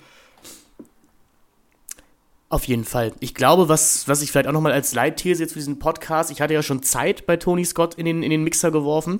Ich glaube, er fängt auch jetzt sehr stark an, du hast halt eben das Individuum angesprochen. Also ich, ich glaube, er beginnt sich jetzt sehr stark eben auch für Individuen zu interessieren und ob wir, ich meine, wir sind jetzt wirklich, wir sind wirklich in der Postmoderne jetzt, wir sind im Late Capitalism. Timothy Morton fasste das so schön zusammen, also die postmoderne Lebenskondition als halt Individuals don't matter anymore. Und Scott dreht jetzt drei bis drei, vier bis fünf Filme, in denen er sich wirklich diese Frage stellt, kann das Individuum denn noch etwas auslösen? Bei Man on Fire sagt eben ganz klar, in diesem System nicht mehr. Also Creasy ist egal. So. Ja. Und spannender, und ich, ich habe das Gefühl in Déjà-vu, auf den wir als übernächstes kommen, da wird es dann ja nochmal ein bisschen anders. Also er, wenn, wenn man jetzt sagen kann, dass Man on Fire vielleicht wenn man ihm reaktionäre Tendenzen unterstellen könnte, dann wird Scott jetzt immer humanistischer im Laufe seiner Karriere in den späten 2000ern. Aber da würde ich so als Einschränkung sagen, ich würde, ich würde da wirklich sagen, diese Entwicklung, die geht jetzt nicht, aber fängt aber nicht in den 2000ern an. Ich würde sagen, das ist schon in den 90ern so. Also schon in den Sicherlich, 90ern. aber hier wird sie wirklich explizit. Also ich, ich habe das Gefühl, diese 2000er Filme von Tony Scott, die, die sind auch so ein letztes verzweifeltes, was heißt, also was heißt verzweifeltes, aber die sind auch wirklich nochmal ein Aufgebär, Aufgebären eines Autors, der seinem Publikum jetzt wirklich erklären möchte, was er eigentlich 20 Jahre lang gemacht hat. Also, das, das wirkt für mich wirklich wie, wie auch ein Scorsese, der halt einen Irishman dreht und sagt, ey Leute, also sorry, wenn ihr es bis jetzt immer noch nicht verstanden habt, dass Henry Hill eigentlich nie der Held war, dann, dann muss ich jetzt halt einen Irishman drehen. So. Ja, also das, das, das sicherlich, aber ich meine, darum ging es ja auch eben schon in den 90ern immer so. The Last Boy Scout ist im Prinzip die Darstellung eine, irgendwie eines amerikanischen Archetyps, der jetzt hier zugrunde geht und eigentlich nur noch ein versoffenes, nihilistisches Schwein ist. Ähm, in, in, in, in Crimson Tide wird uns gezeigt, dass die Soldaten auch Kriege nicht mehr entscheiden, so wie sie es immer früher mhm. getan haben. Ähm, in True Romance wird uns äh, dieses alte Bonnie und Clyde Motiv wird komplett umgedreht. Es wird halt gesagt so, nee, auch dieses Bonnie und Clyde System, das irgendwie noch als ähm, oder dieses Motiv, das mal die Gesellschaft durchgerüttelt hat, das gibt's nicht mehr. Die sind, das sind absolute Egomanen, die nur noch ihren konsumistischen Traum ausleben wollen. In The Fan sehen wir einen Menschen wie Robert De Niro, der noch so fest daran glaubt, dass Akteure wie der Baseballstar noch eine Rolle spielen in der Gesellschaft, um, weil er nicht akzeptieren kann, dass auch die absolut von diesen, von diesen geschäftlichen Bedingungen schon vollkommen aufgefressen sind. Und in Enemy of the State geht's halt eben auch darum, was kann das Individuum überhaupt noch gegen diese Art von Überwachung machen? Antwort, eigentlich nichts. So, das, das Individuum kann sich da nicht mal freimachen, selbst wenn man so wie Will Smith sich alles weglächeln kann. Am Ende des Tages ist die Kamera trotzdem in deinem Wohnzimmer. Und dass das jetzt sicherlich, also gerade, ich glaube, wenn wir jetzt zu Domino kommen, dann wird das, glaube ich, sehr transparent und ich glaube noch etwas deutlicher, was du jetzt damit gemeint hast, dass diese Filme jetzt nochmal viel deutlicher individualistisch sind, weil man ganz klar sagen muss, diese Figuren die waren alle früher noch in einem größeren Ensemble unterwegs. Also zum Beispiel Crimson Tide sind die Figuren noch eben in diesem Militärapparat eingeordnet.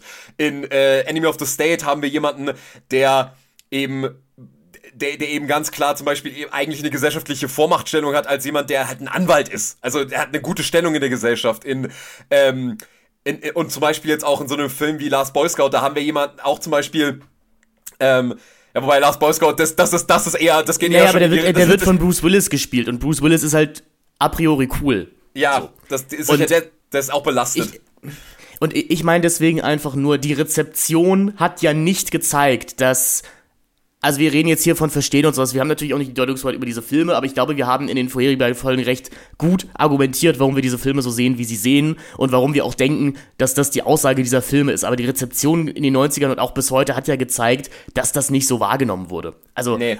Und deswegen habe ich schon das Gefühl, dass Scott hier sagt, also Entschuldigung, dann drehe ich jetzt aber wirklich Man on Fire. Und da zeigt es, und da zeigt, wie wir schon am Anfang gesagt haben, die Rezeption ja, dass die Leute das eben nicht sehen wollen. Ja. Wenn sie wirklich offensichtlich äh, konfrontiert werden. Ja, also das ist halt, das ist im Prinzip die Bruce Willis-Figur aus Last Boy Scout, nur ohne, die, ohne das Shane Black-Skript. Ja, ja. Und, und, und, das ist dann auf einmal so, oh, was, soll, was, ist denn, was ist denn das für ein Film? Das ist ja komplette Scheiße. So, ja, bei Last Boy Scout habt ihr euch noch einen Budweiser dazu aufgemacht und jetzt ist das auf einmal irgendwie zu vieles Guten. Also, dementsprechend, ich, ich verstehe aber total, was du meinst, dass Tony Scott hier irgendwie eine Ehrenrettung des Individuums ähm, machen möchte in einer Zeit, wo, der, wo das Individuum eigentlich gar keine Rolle mehr spielt. Und das ist dann natürlich ein zutiefst amerikanisches Motiv. Also das Individuum ist absolut sakral für für für ähm, Tony Scott. Das hat ähm, mein, mein mein mein mein Professor, der bei uns zu Gast war im Podcast, ganz schön gesagt bei Clockwork Orange auch, dass Kubrick als Amerikaner, der eben britische Filme gedreht hat, ganz klar seine amerikanischen Motive mit reinbringt. Und ich glaube, hier wird auch nochmal ganz ganz deutlich, wie wichtig das ist, dass wir hier so jemanden haben wie Tony Scott, der nämlich auch der nämlich Brite ist. Brite ist, genau. Und das ist, glaube ich, das ermöglicht überhaupt erst diese, diese, diesen Blick von außen, den er auf Amerika einnimmt und er dann im Kern trotzdem natürlich total amerikanische Filme macht. Aber ich glaube, diese Filme, so wie er sie bis jetzt gemacht hat oder wie er seine ganze Karriere gemacht hat, die sind nur möglich, weil er eben ein Brite ist, der eine komplett andere Haltung einfach, eine komplett andere Sozialisation mit amerikanischer Kultur gemacht hat. Amerikanische Kultur kennt er vor allem medial vermittelt. Amerikanische Kultur ist nicht das, mit dem er aufgewachsen ist, sondern das, was er sich dann selber angeeignet hat. Und das merkt man man. Diese Filme sind Stückwerk, diese Filme sind äh, geradezu collagenhaft in ihren Motiven, die sie aufnehmen, dass man merkt, das ist kein Regisseur, der an diese Sachen glaubt, die er dort zeigt, sondern der hat sich das halt angelesen oder er weiß halt eben, was amerikanische Motive sind und kann sie deswegen auch hinterfragen. Und ähm, das ist, glaube ich, wirklich eine ganz große Qualität eben von Tony Scott. Und ich glaube, das muss man auch nochmal betonen, wie komplex Tony Scott-Filme sind. Und ich glaube, das merkt man gerade hier bei Man on Fire, dass ganz klar sein muss, dass dieser Kerl wirklich dahingehend ein Genie ist. Er hat es geschafft, als einer der tumsten Unterhaltungs-Blockbuster-Regisseure in die Filmgeschichte einzugehen. Und wir, glaube ich, durch unsere drei Folgen hier sehr gut gemerkt haben, man muss schon verdammt viel analytische Arbeit leisten. Und man muss aber wirklich sagen, echt, und ich glaube, wir haben die Filme nicht mal komplett erschöpft. Man muss halt wirklich auch echt Filmsprache verstehen bis zu einem gewissen Grad, um diese Filme auch nur halbwegs in ihrer Komplexität zu greifen. Ähm, das glaube ich auch. Ja, und das ist halt irgendwie diese, dieses ganz besondere Phänomen Tony Scott, was irgendwie auf der einen Seite so wahnsinnig leicht zugänglich ist, aber wenn man diese Filme wirklich begreifen will, hat man echt verdammt viel Arbeit vor sich. Und das ist irgendwie für mich ein Alleinstellungsmerkmal, was ich so eigentlich auch fast beispiellos finde eigentlich. Also so ein bisschen John McTiernan hat das früher auch gekonnt, aber Tony Scott hat es, glaube ich, länger durchgehalten, weil er sich halt auch immer an den Zeitgeist angepasst hat und sich wirklich immer wieder die Frage gestellt hat, was ist jetzt gerade relevant? Was sind gerade die Diskurse? Was ist gerade die Haltung? Was ist gerade der Geist Amerikas, der relevant ist? Während John McTiernan, der hat halt irgendwann das Problem gehabt, dass er Figuren hatte, die eigentlich überhaupt nicht mehr in den Zeitgeist gepasst haben. Also äh, solche und dass er im Gefängnis war. Ja, dass er im Gefängnis war, aber du konntest halt solche solche Fascho-Filme wie mit Schwarzenegger und solche solche Haut drauf Coolies, die äh, Kippe rauchend Leute umknallen, wie Bruce Willis, das konntest du halt einfach irgendwann nicht mehr inszenieren oder irgendwie so mehr, so ein merkwürdige ähm, Jagd auf also so, so im Prinzip sowas wie Jagd auf Rote Oktober, wo irgendwie ähm, solche Dad-Filme wie Jagd auf Rote Oktober, die konntest du halt auch nur 1990 noch drehen. Ähm, das ging alles damals halt eben noch. Und er hat ja den Sprung nicht geschafft, abgesehen davon, dass er natürlich im Knast gelandet ist. Ähm, aber Tony Scott hat das halt durchgehalten, weil er immer wieder sich befragt hat, was ist gerade wichtig. Ich, ich, ich gebe dir bei Jagd auf Rote Oktober recht, aber wir, wir sprachen schon ein paar Mal über Stück langsam. Ich, ich, ich glaube nicht, dass die Bruce Willis-Figur cool sein soll in diesem Film. Aber das ist, das ist vielleicht ein Gespräch für eine, ein Gespräch für ein anderes Gespräch, ja, wow. Merkt man, dass ich ein bisschen erkältet bin heute. Die Rotze ist im Gehirn ein äh, perfekt dafür dazu habe ich geschnieft. Ja, diese Erkältung ist ein bisschen wie ein Dominoeffekt. Sie geht ganz ganz leicht los und dann irgendwann bist du voll drin. Überrollt sie alle deine Lebensbereiche. Wie äh, wie die Welle bei die Welle. ist das nicht sogar ein Zitat aus der Welle? Ich weiß es gerade nicht. Ja, also irgendwie mit ja. Sie wird alles niederreißen. Ja, ja, mit Sicherheit wird die alles niederreißen. So, wir werden ganz Deutschland niederreißen, sagt, glaube ich, Jürgen Vogel, wenn er dann am Ende mhm. da seinen großen Vortrag hält. Ey, ein cooler, chilliger Gruß für die Welle. ja, äh, reden wir nicht darüber, ich weiß, dass du den Film hast. Ich hasse den nicht. Ich, ich rede auch irgendwann gerne mal mit dir über die Welle. Also ich glaube, ich will nicht mal über die Welle reden. Also, das ist halt wirklich Komm, so. wir, wir, wir, laden uns, wir laden uns in so eine neue Klasse ein am sozialen Tag und spielen wirklich mal so Lehrer und zeigen die Welle am sozialen Tag, um mal über, um mal über Faschismus in Deutschland zu reden. Anhand okay. eines tagesaktuellen Beispiels. Mit Jugendlichen, die Need for Speed spielen auf ihrer Couch und sowas sagen wie, dafür ramm ich dich weg. Kinder, könnt ihr verstehen, warum das nicht gut ist, was diese Klasse da gemacht hat? Versteht ihr das? Ist, ist, ist das bei euch angekommen? Oder müssen wir den Film nochmal gucken? Ähm, nee, also ich glaube, bei die Welle ganz einfach, der Film hat einfach, die Interpretation liefert er mir halt auf ein Silbertablett und das nervt mich. Aber ich mag den Film trotzdem sehr gerne, weil ich Jürgen Vogel toll finde. Ähm, auch wenn ich dir sehr dankbar bin, dass du mir durch deine Erklärung über den Film hat irgendwie auch deutlich gemacht hast, dass Jürgen Vogel eigentlich die Figur ist, die man in diesem Film am kritischsten betrachten sollte. Ähm, weil eben sehr deutlich wird, wer sich von seinen Schülern mit Vornamen anreden lässt, der braucht sich auch nicht wundern, dass die am Ende alle Faschisten werden.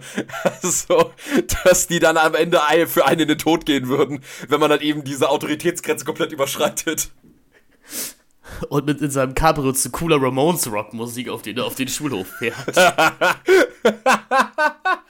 rock, Rock, Rock'n'Roll High School. Also ich glaube, eine uncoolere Character Introduction habe ich noch nie in meinem ganzen Leben gesehen. Und dann auch noch irgendwie Weirdo Frederik Lauder noch zum Abendessen am Stra bei sich am, bei, am Seehaus einzuladen. Das sind alles so Sachen, wo man sich so denkt, ja, macht man eigentlich nicht als Lehrer, aber gut. Ähm. So, verletzt du hier nicht gerade irgendwie einen pädagogischen Neid, aber gut, Jürgen.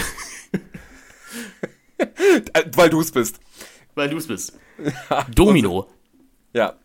Ein Film, der ja auch sehr gehasst wurde. Oh ja, also der, sehr, der gehasst sehr gehasst wird. wurde. Der gehasst wird. Muss man, muss man sagen. Also den finden ja. Sagen wir so, ich, ich, ich möchte hier keine Seiten beziehen, ne? Aber die richtigen Leute, die, die, die, die schlauen Leute finden den Film natürlich gut. Ja. Also wenn ihr Domino gut findet, seid ihr sehr, sehr schlau, liebe HörerInnen. Und wenn nicht, dann nicht.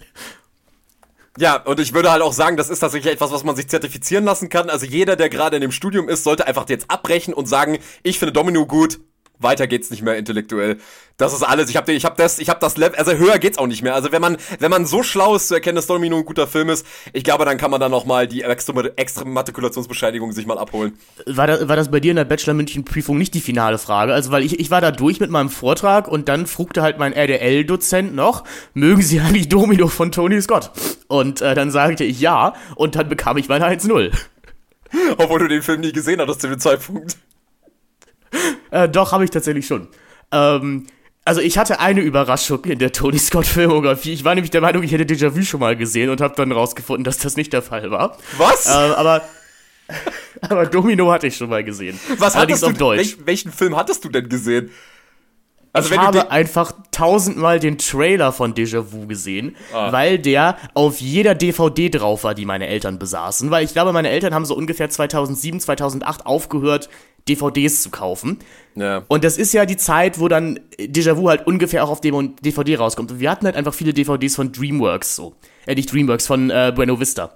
Ähm, ja. wo Déjà-vu ja auch vertrieben ist. Und auf jeder DVD war der Trailer zu Déjà-vu drauf. Deswegen war ich der Meinung, ich hätte den Film schon mal gesehen.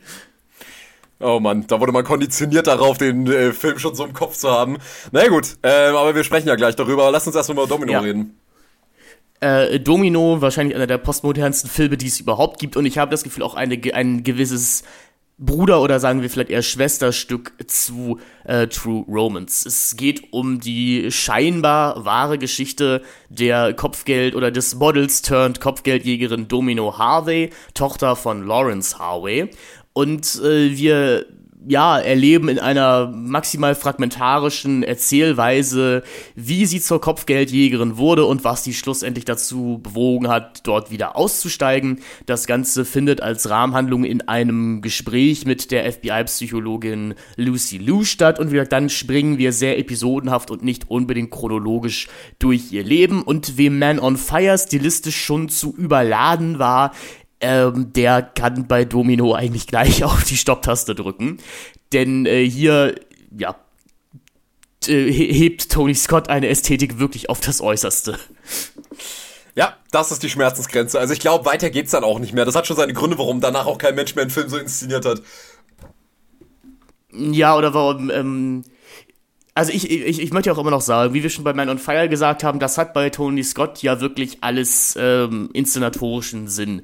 Denn auch hier wird uns ja über die Kira Knightley-Figur gesagt, dass sie eben ein Aufmerksamkeitsdefizit sagt, beziehungsweise die von Mena Sovari gespielte Figur sagt irgendwann einmal ja, sie müssen aber in in parataktischen Sätzen mit ihr sprechen, denn äh, Domino hat die Aufmerksamkeitsspanne eines, ich glaube, eines Eichhörnchens auf Meth oder sowas. Äh, oder oder der, oder der, oder des Gold oder des Goldfisches, der im Film äh, im, im, im Slow-Mo gezeigt wird oder im Freeze Frame. Ja. Und dann macht blub, genau. Äh, oder vielleicht ist es auch der Goldfisch auf Meth oder sowas, aber irgendwie so ein Vergleich wird hier gezogen und genau so ist der Film eben auch inszeniert. Und ich, ich fand, also ja, das ist irgendwann auch ermüdend, ähm, auch hier muss ich aber wieder sagen, man unterstellte dem Film damals, er würde ganz bewusst cool sein wollen. Und ich muss jetzt sagen, cool ist das Letzte, woran ich denke, wenn ich an den Film Domino denke. Also, was, was, was, was Uncooleres kann man sich eigentlich gar nicht vorstellen. Aber das ist ja das, was den Film so liebenswert macht, dass Tony Scott Menschen zeigt, die unbedingt, oder vor allem einen Menschen zeigt, der unbedingt cool sein will und am Ende des Tages einfach auch nur eine Spießerin ist.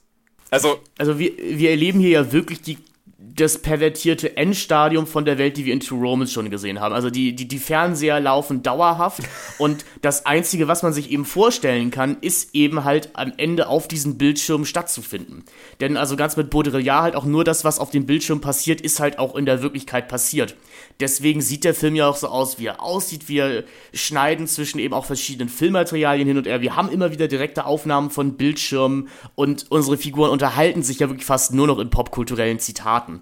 Also da werden Billy Ocean Songs bemüht, um irgendwas zu rechtfertigen. Da gibt es direkte Zitate auf den Manchurian Candidate oder sowas. Ähm, also analytisch ist aus Domino wahnsinnig viel rauszuholen, wahrscheinlich viel zu viel, als wir jetzt in diesem Gespräch auch leisten können. Aber ich würde sagen, Domino ist auf jeden Fall der komplexeste und der reichhaltigste Film, den Tony Scott gedreht hat, allerdings auch der anspruchsvollste. Ja, und ich glaube, man muss hier ganz klar sagen, also ich, ich habe von äh, unserem geschätzten Matt Lynch hier diesen Text kurz gesehen, dass das eine Busted Pop Fantasy ist und ich muss echt sagen, das ist für mich der perfekte Begriff eigentlich für diesen Film. Also, mhm. das ist das das das wir das praktisch die Postmoderne und die Popkultur an den Punkt gekommen ist, wo man wirklich einfach ganz klar auch in diesem Film ausspricht, es ist vollkommen scheißegal, was wirklich passiert ist, wichtig ist, was ich euch über mich erzähle. Und das ist genau. die Story, die ich die die ich mit ins Grab nehme oder die ihr, die ihr von mir haben werdet, wenn ich ins Gras beiße. Und da haben wir auch in Velvet Goldmine drüber gesprochen und ich glaube, Velvet Goldmine ist hier ein guter Vergleich. Velvet Goldmine ist ja auch ein Film, da haben wir in unserer Folge drüber gesprochen mit, äh, mit Jonas Helmerichs, dass eben dieser Film auch sehr zeigt, dass die, äh, dass die Popkultur und auch die Geschichten, die über eben solche Pop-Ikonen erzählt werden, wie eben Brian Slade in Velvet Goldmine, dass das auch völlig versatzstückhaft und vor allem auch total von dem Rezipienten abhängig ist. Also, dass man sich das Stück für Stück selber zusammensetzt, das Bild dieser Popfigur.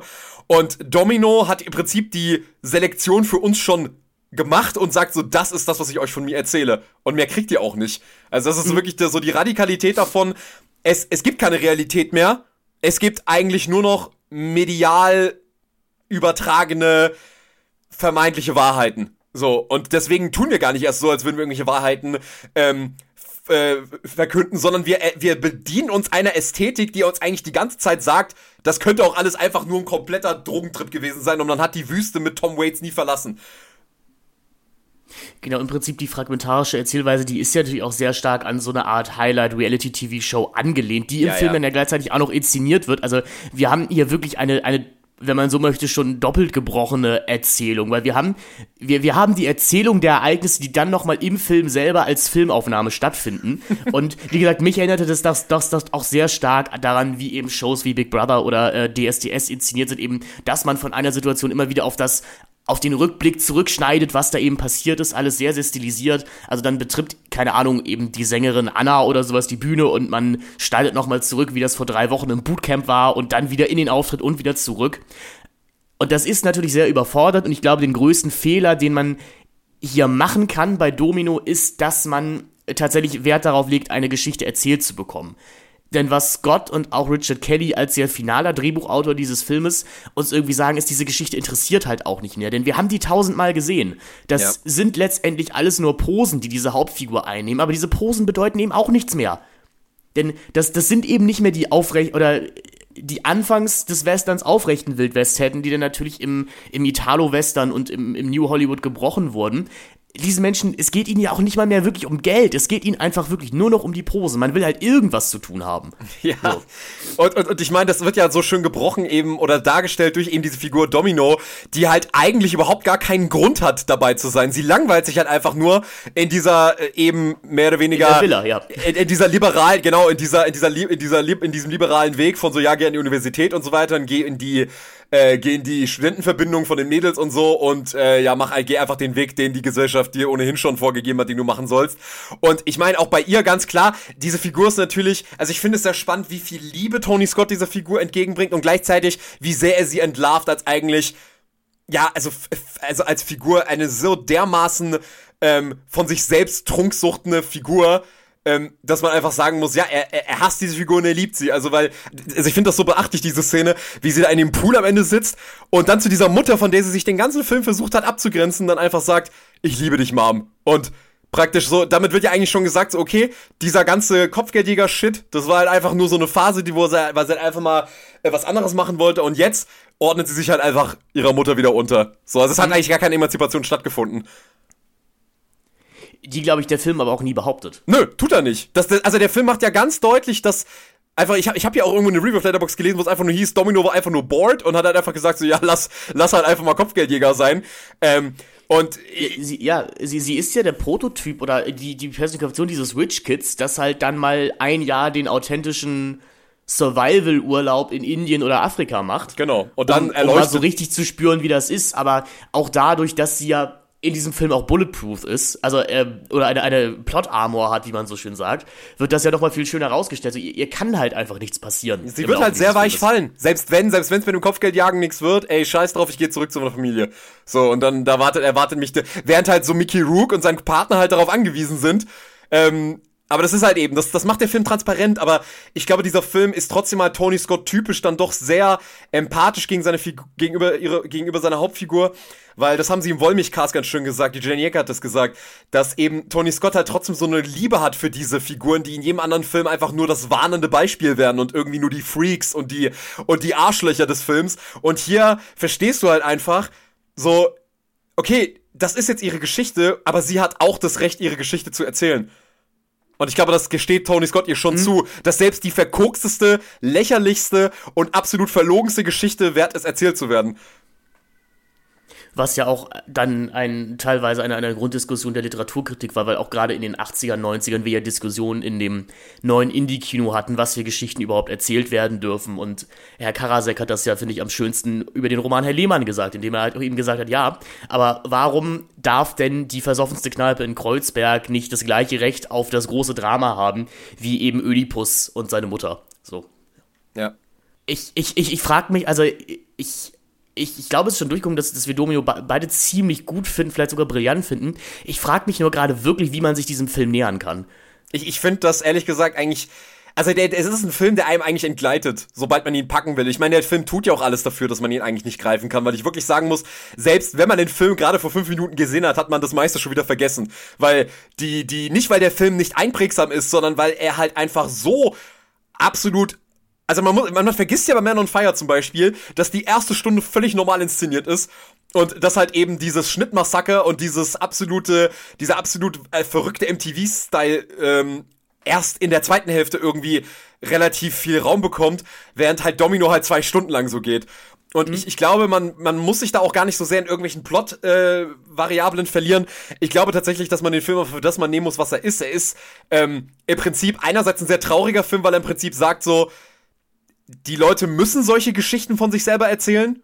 Also, das im Prinzip, das ist das Einzige, womit man sich im Prinzip noch irgendwie ein eigenes Manifest stellen kann, indem man halt eben sowas macht, was eigentlich völlig bescheuert ist, aber es ist halt einfach, wie gesagt, es ist eine Pop-Fantasie. Und der, die Leute, und ich meine, ich meine, im Prinzip nimmt der Film ja auch unser, unser Internetzeitalter vorweg irgendwie, ja. weil es ist ja eigentlich eine einzige Instagram-Story dieser Film. Also im Prinzip, ich kann ja auch im Internet den Leuten ein Leben präsentieren, was ich eigentlich so gar nicht führe oder was überhaupt gar nichts mit mir zu tun hat. Aber ich kann den Leuten suggerieren, ich habe das geilste Leben der Welt und ich erzähle euch auch nur das, was ich euch erzählen will. Ich lade nur die Bilder hoch, die ich will, dass ihr seht.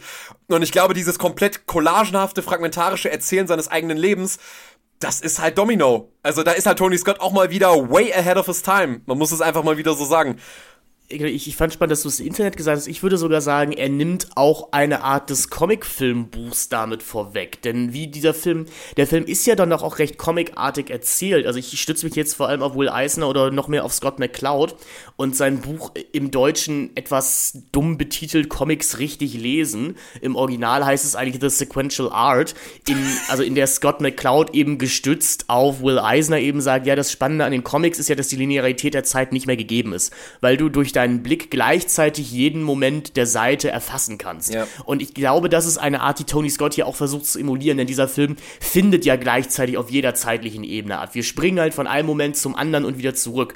Und er vertraut dann natürlich auch wieder auf unsere popkulturelle Bildung, weil dieser Film eben eine reine Schablone ist, weil diese Geschichte eine reine Schablone ist, die wir schon tausendmal gesehen haben, dass wir das erkennen und diese Bruchstücke so selber zusammensetzen können, gleichzeitig aber auch merken, dass es wieder egal ist. Denn ehrlich gesagt interessiert uns das Scheme, was diese Bankräuber hier durchziehen. Die dann, also fand ich auch sehr, sehr lustig, eben als die First Ladies hier agieren und nicht mehr wie die Präsidenten in, in, in Point Break, äh, sondern halt jetzt die First Ladies sind. Ja. Wenn man jetzt, weil wenn man jetzt hier kritisiert, dass, dass die Story nicht durchsteigbar wäre oder so, dann muss man sich jeden Fall fragen, interessiert uns das denn wirklich? Und ich sage dir, ich glaube nicht, und das hat Scott erkannt und er weist uns eben darauf hin. Also wenn, wenn Hitchcock und, äh, und Fincher uns letzt oder auch De Palma uns letztendlich alle sagen wollten, dass wir eigentlich letztendlich alle Perverse sind, ähm, die Gewalt sehen wollen, dann sagt Scott was ähnliches, dass er sagt, es geht euch doch wirklich eigentlich nur ums reine Spektakel. Aber wenn man euch dann diesen reinen Spektakelfilm vorsetzt, dann, dann wendet ihr euch wieder ab, weil dafür seid ihr euch dann wieder zu fein. Ja, also ich glaube, da ist halt auch wieder eben der Punkt, dass halt eben Tony Scott auch hier wieder halt äh, richtig, richtig erkannt hat, dass äh, er halt wieder einen Film machen muss, der halt so konstruiert ist, dass der Zuschauer sich und seine eigenen Befindlichkeiten und seine eigenen Emotionen, die er beim Film äh, empfindet, dass er die hinterfragt. Also die, die Tony Scotts Filme funktionieren eigentlich nur, dass man immer wieder abgleicht, was hätte ich von diesem Film erwartet und was macht der Film dann eigentlich und was habe ich für Emotionen dabei? Mhm. Und das ist im Prinzip das, was du gerade gemacht hast. Du hast im Prinzip selber geschaut, interessiert mich diese Story eigentlich? Nein, tut sie nicht. Und dann eben die Frage an den Film gestellt, okay, weiß der Film das nicht eigentlich auch? Und äh, wie verpackt er das dann eben? Und ich würde halt sagen, wenn Tony Scott diese Geschichte hätte erzählen wollen, dann hätte er diesen Stil nicht gefahren. So, dann machst du einen völlig genau. normal inszenierten Film und wir können von A nach B verstehen, was hier eigentlich passiert. Aber er will ja, dass uns komplett eigentlich alles um die Ohren fliegt hier. Und äh, das ist ja auch vollkommen in Ordnung, weil das genau das Thema seines Films ist. Und ich meine, er, er referenziert ja auch ständig sich selber. Also, ich meine, er dieser, dieser Shootout ähm, in diesem Hochhaus. In dem Hotel am Ende, Das ja, ist halt das, komplett ja. True Romance. Also, wenn wir schon dabei sind, True Romance irgendwie zu referenzieren. Oder eben, du schon gesagt hast, Point Break. Also, dieser Film ist ja komplett das ein einziges popkulturelles Versatzstück was man vielleicht noch sagen könnte, also natürlich und, und auch alle Schauspielende in diesem Film sind natürlich auch äh, intertextuelle Verweise auf irgendwas anderes. Ähm, am witzigsten wird es natürlich, wenn Leute wie Ian Searing sich selber in diesem Film spielen und selber darauf eingeben, dass man selbst halt in der, in der kriminellen Unterwelt jetzt halt mittlerweile Celebrities braucht, um seinen Forderungen noch irgendwelchen, über, über, irgendwelches Gewicht zu verleihen. Äh, das, das fand ich auch sehr lustig. Ich war wirklich begeistert von Kira Knightley in diesem Film. Ja, sie ist ähm, Hammer. Also denn tatsächlich auch den Mut als so ein gewisses It-Girl und vielleicht auch Sexsymbol, das Kira Knightley, oder vielleicht nicht Sexsymbol, aber Nein, so sie ist doch so die Unschuld in Person eigentlich Deswegen, gewesen. ich wollte auch sagen, das war, das war falsch gesagt, also für auch diese Art von American Beauty, gut, sie ist auch Engländerin, ne? Aber, ja, also ich meine, sie ja. hat halt Sturz und Vorurteil gemacht, ein Jahr, ich glaube im gleichen Jahr sogar. Genau, sie hat Stolz und Vorteil gemacht, sie hat Fluch der Karibik. Like Becke, Bannon gemacht und Fluch der Karibik. Ähm, also sie, sie, sie, sie, sie stand für eine gewisse Art natürlich der, der, der, der, der Daughter von nebenan, vom, vom Girl Next Door. Das, ähm, und dann den Mut zu haben, diesen Film tatsächlich auch zu machen, das ringt mir sehr viel Respekt ab und hier ja wirklich auch voll into it zu gehen. Also sich auch für nichts zu schade zu sein äh, und ähnlich, glaube ich, auch wie bei Christian Bale hätte das auch eine Performance sein können, die eine Karriere zerstört hätte, wenn sie das nicht vielleicht sogar getan hat. Denn man muss ja sagen, ich glaube 2005, 2006, das war das letzte richtig große Jahr von Kira Knightley.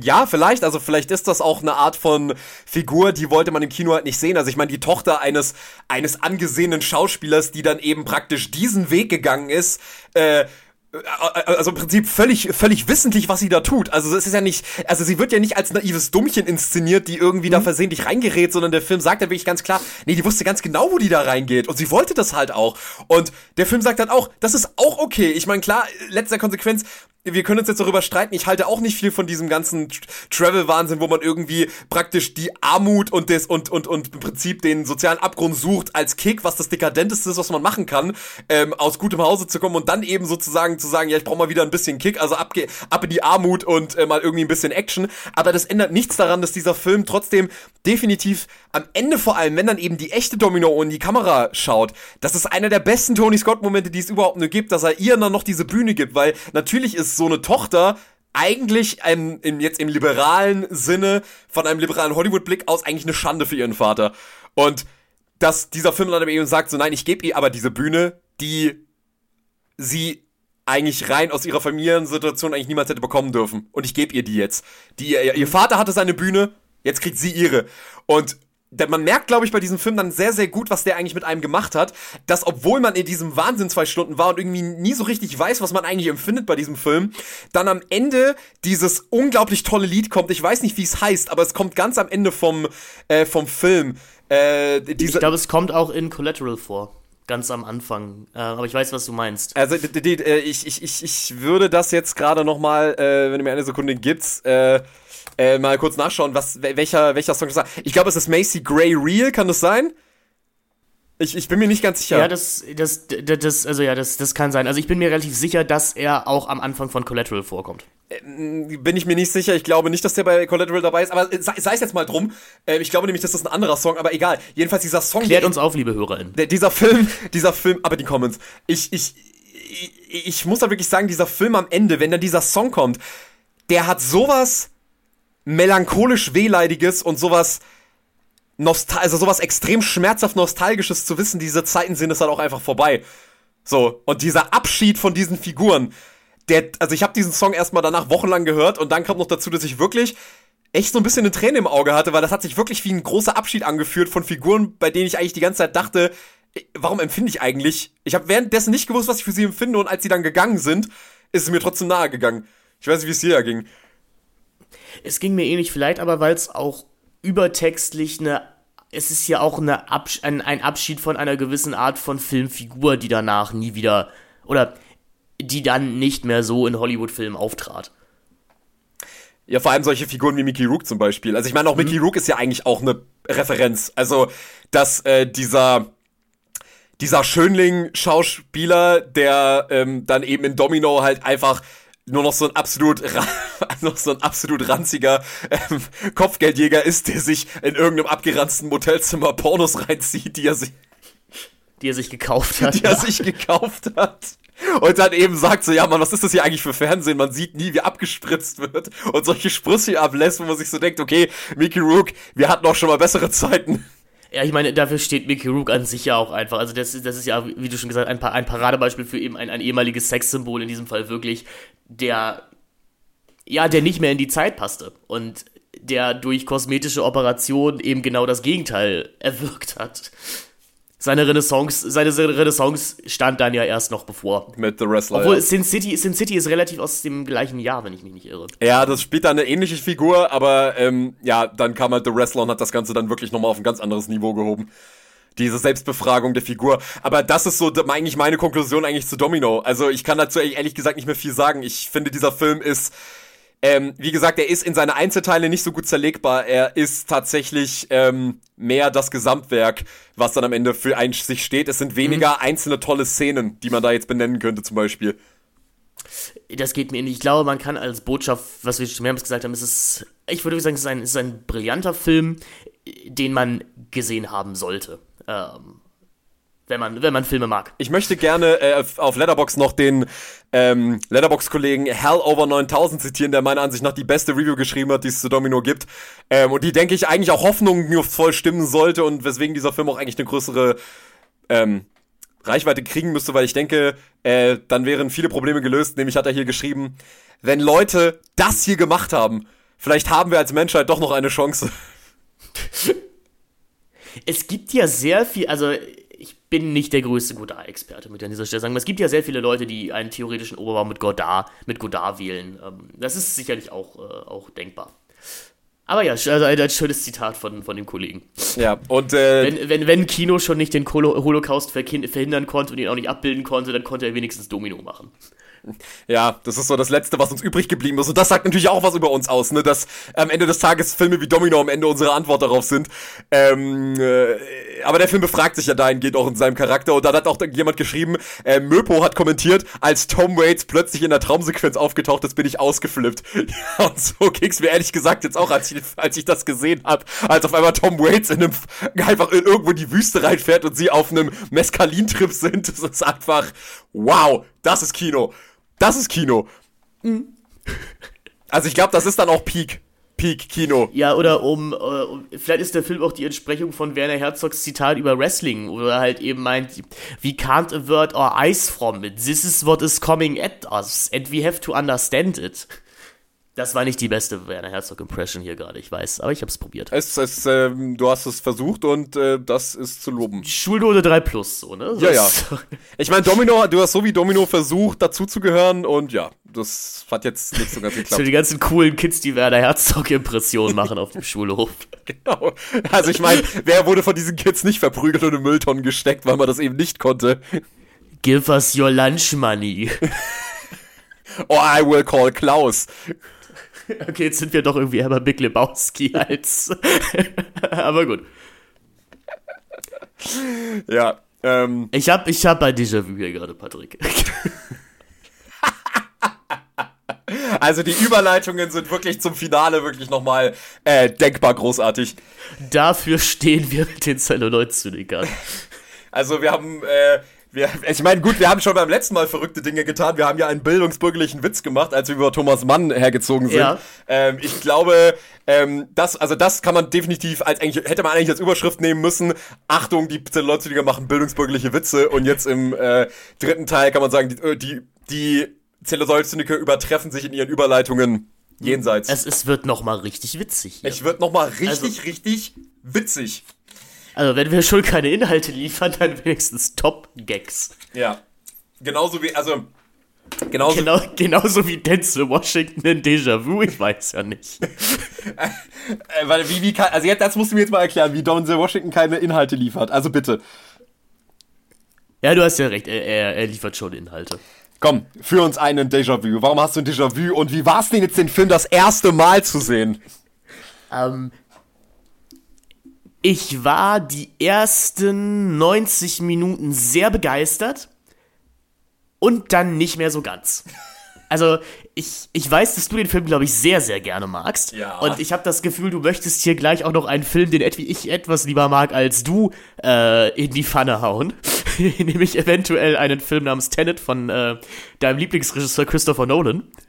Vielleicht, ich weiß nicht, ob du, also ich habe das Gefühl, das könnte jetzt noch äh, auf uns stoßen. Ein Déjà-vu deutscher Untertitel Wettlauf gegen die Zeit, den ich ehrlich gesagt auch ein bisschen irreführend finde, äh, ist die Geschichte eines äh, ATF-Agenten äh, namens Doug Carlin. In New Orleans passiert ein Terroranschlag auf eine Fähre, viele Menschen sterben dabei. Gleichzeitig taucht noch eine zweite Leiche der jungen, einer jungen Dame namens äh, Claire Kushwa auf. Und jetzt liegt es an äh, Denzel Washington und Val Kilmer, einem FBI-Agenten, diesen Terroranschlag aufzuklären. Und wie tun wir das? Wir tun das mit einem Sonderprogramm der amerikanischen Regierung, in der wir in der Zeit zurückreisen können. Und wir stellen uns die Frage, kann man die Vergangenheit verändern, beziehungsweise kann das Individuum überhaupt etwas ausrichten?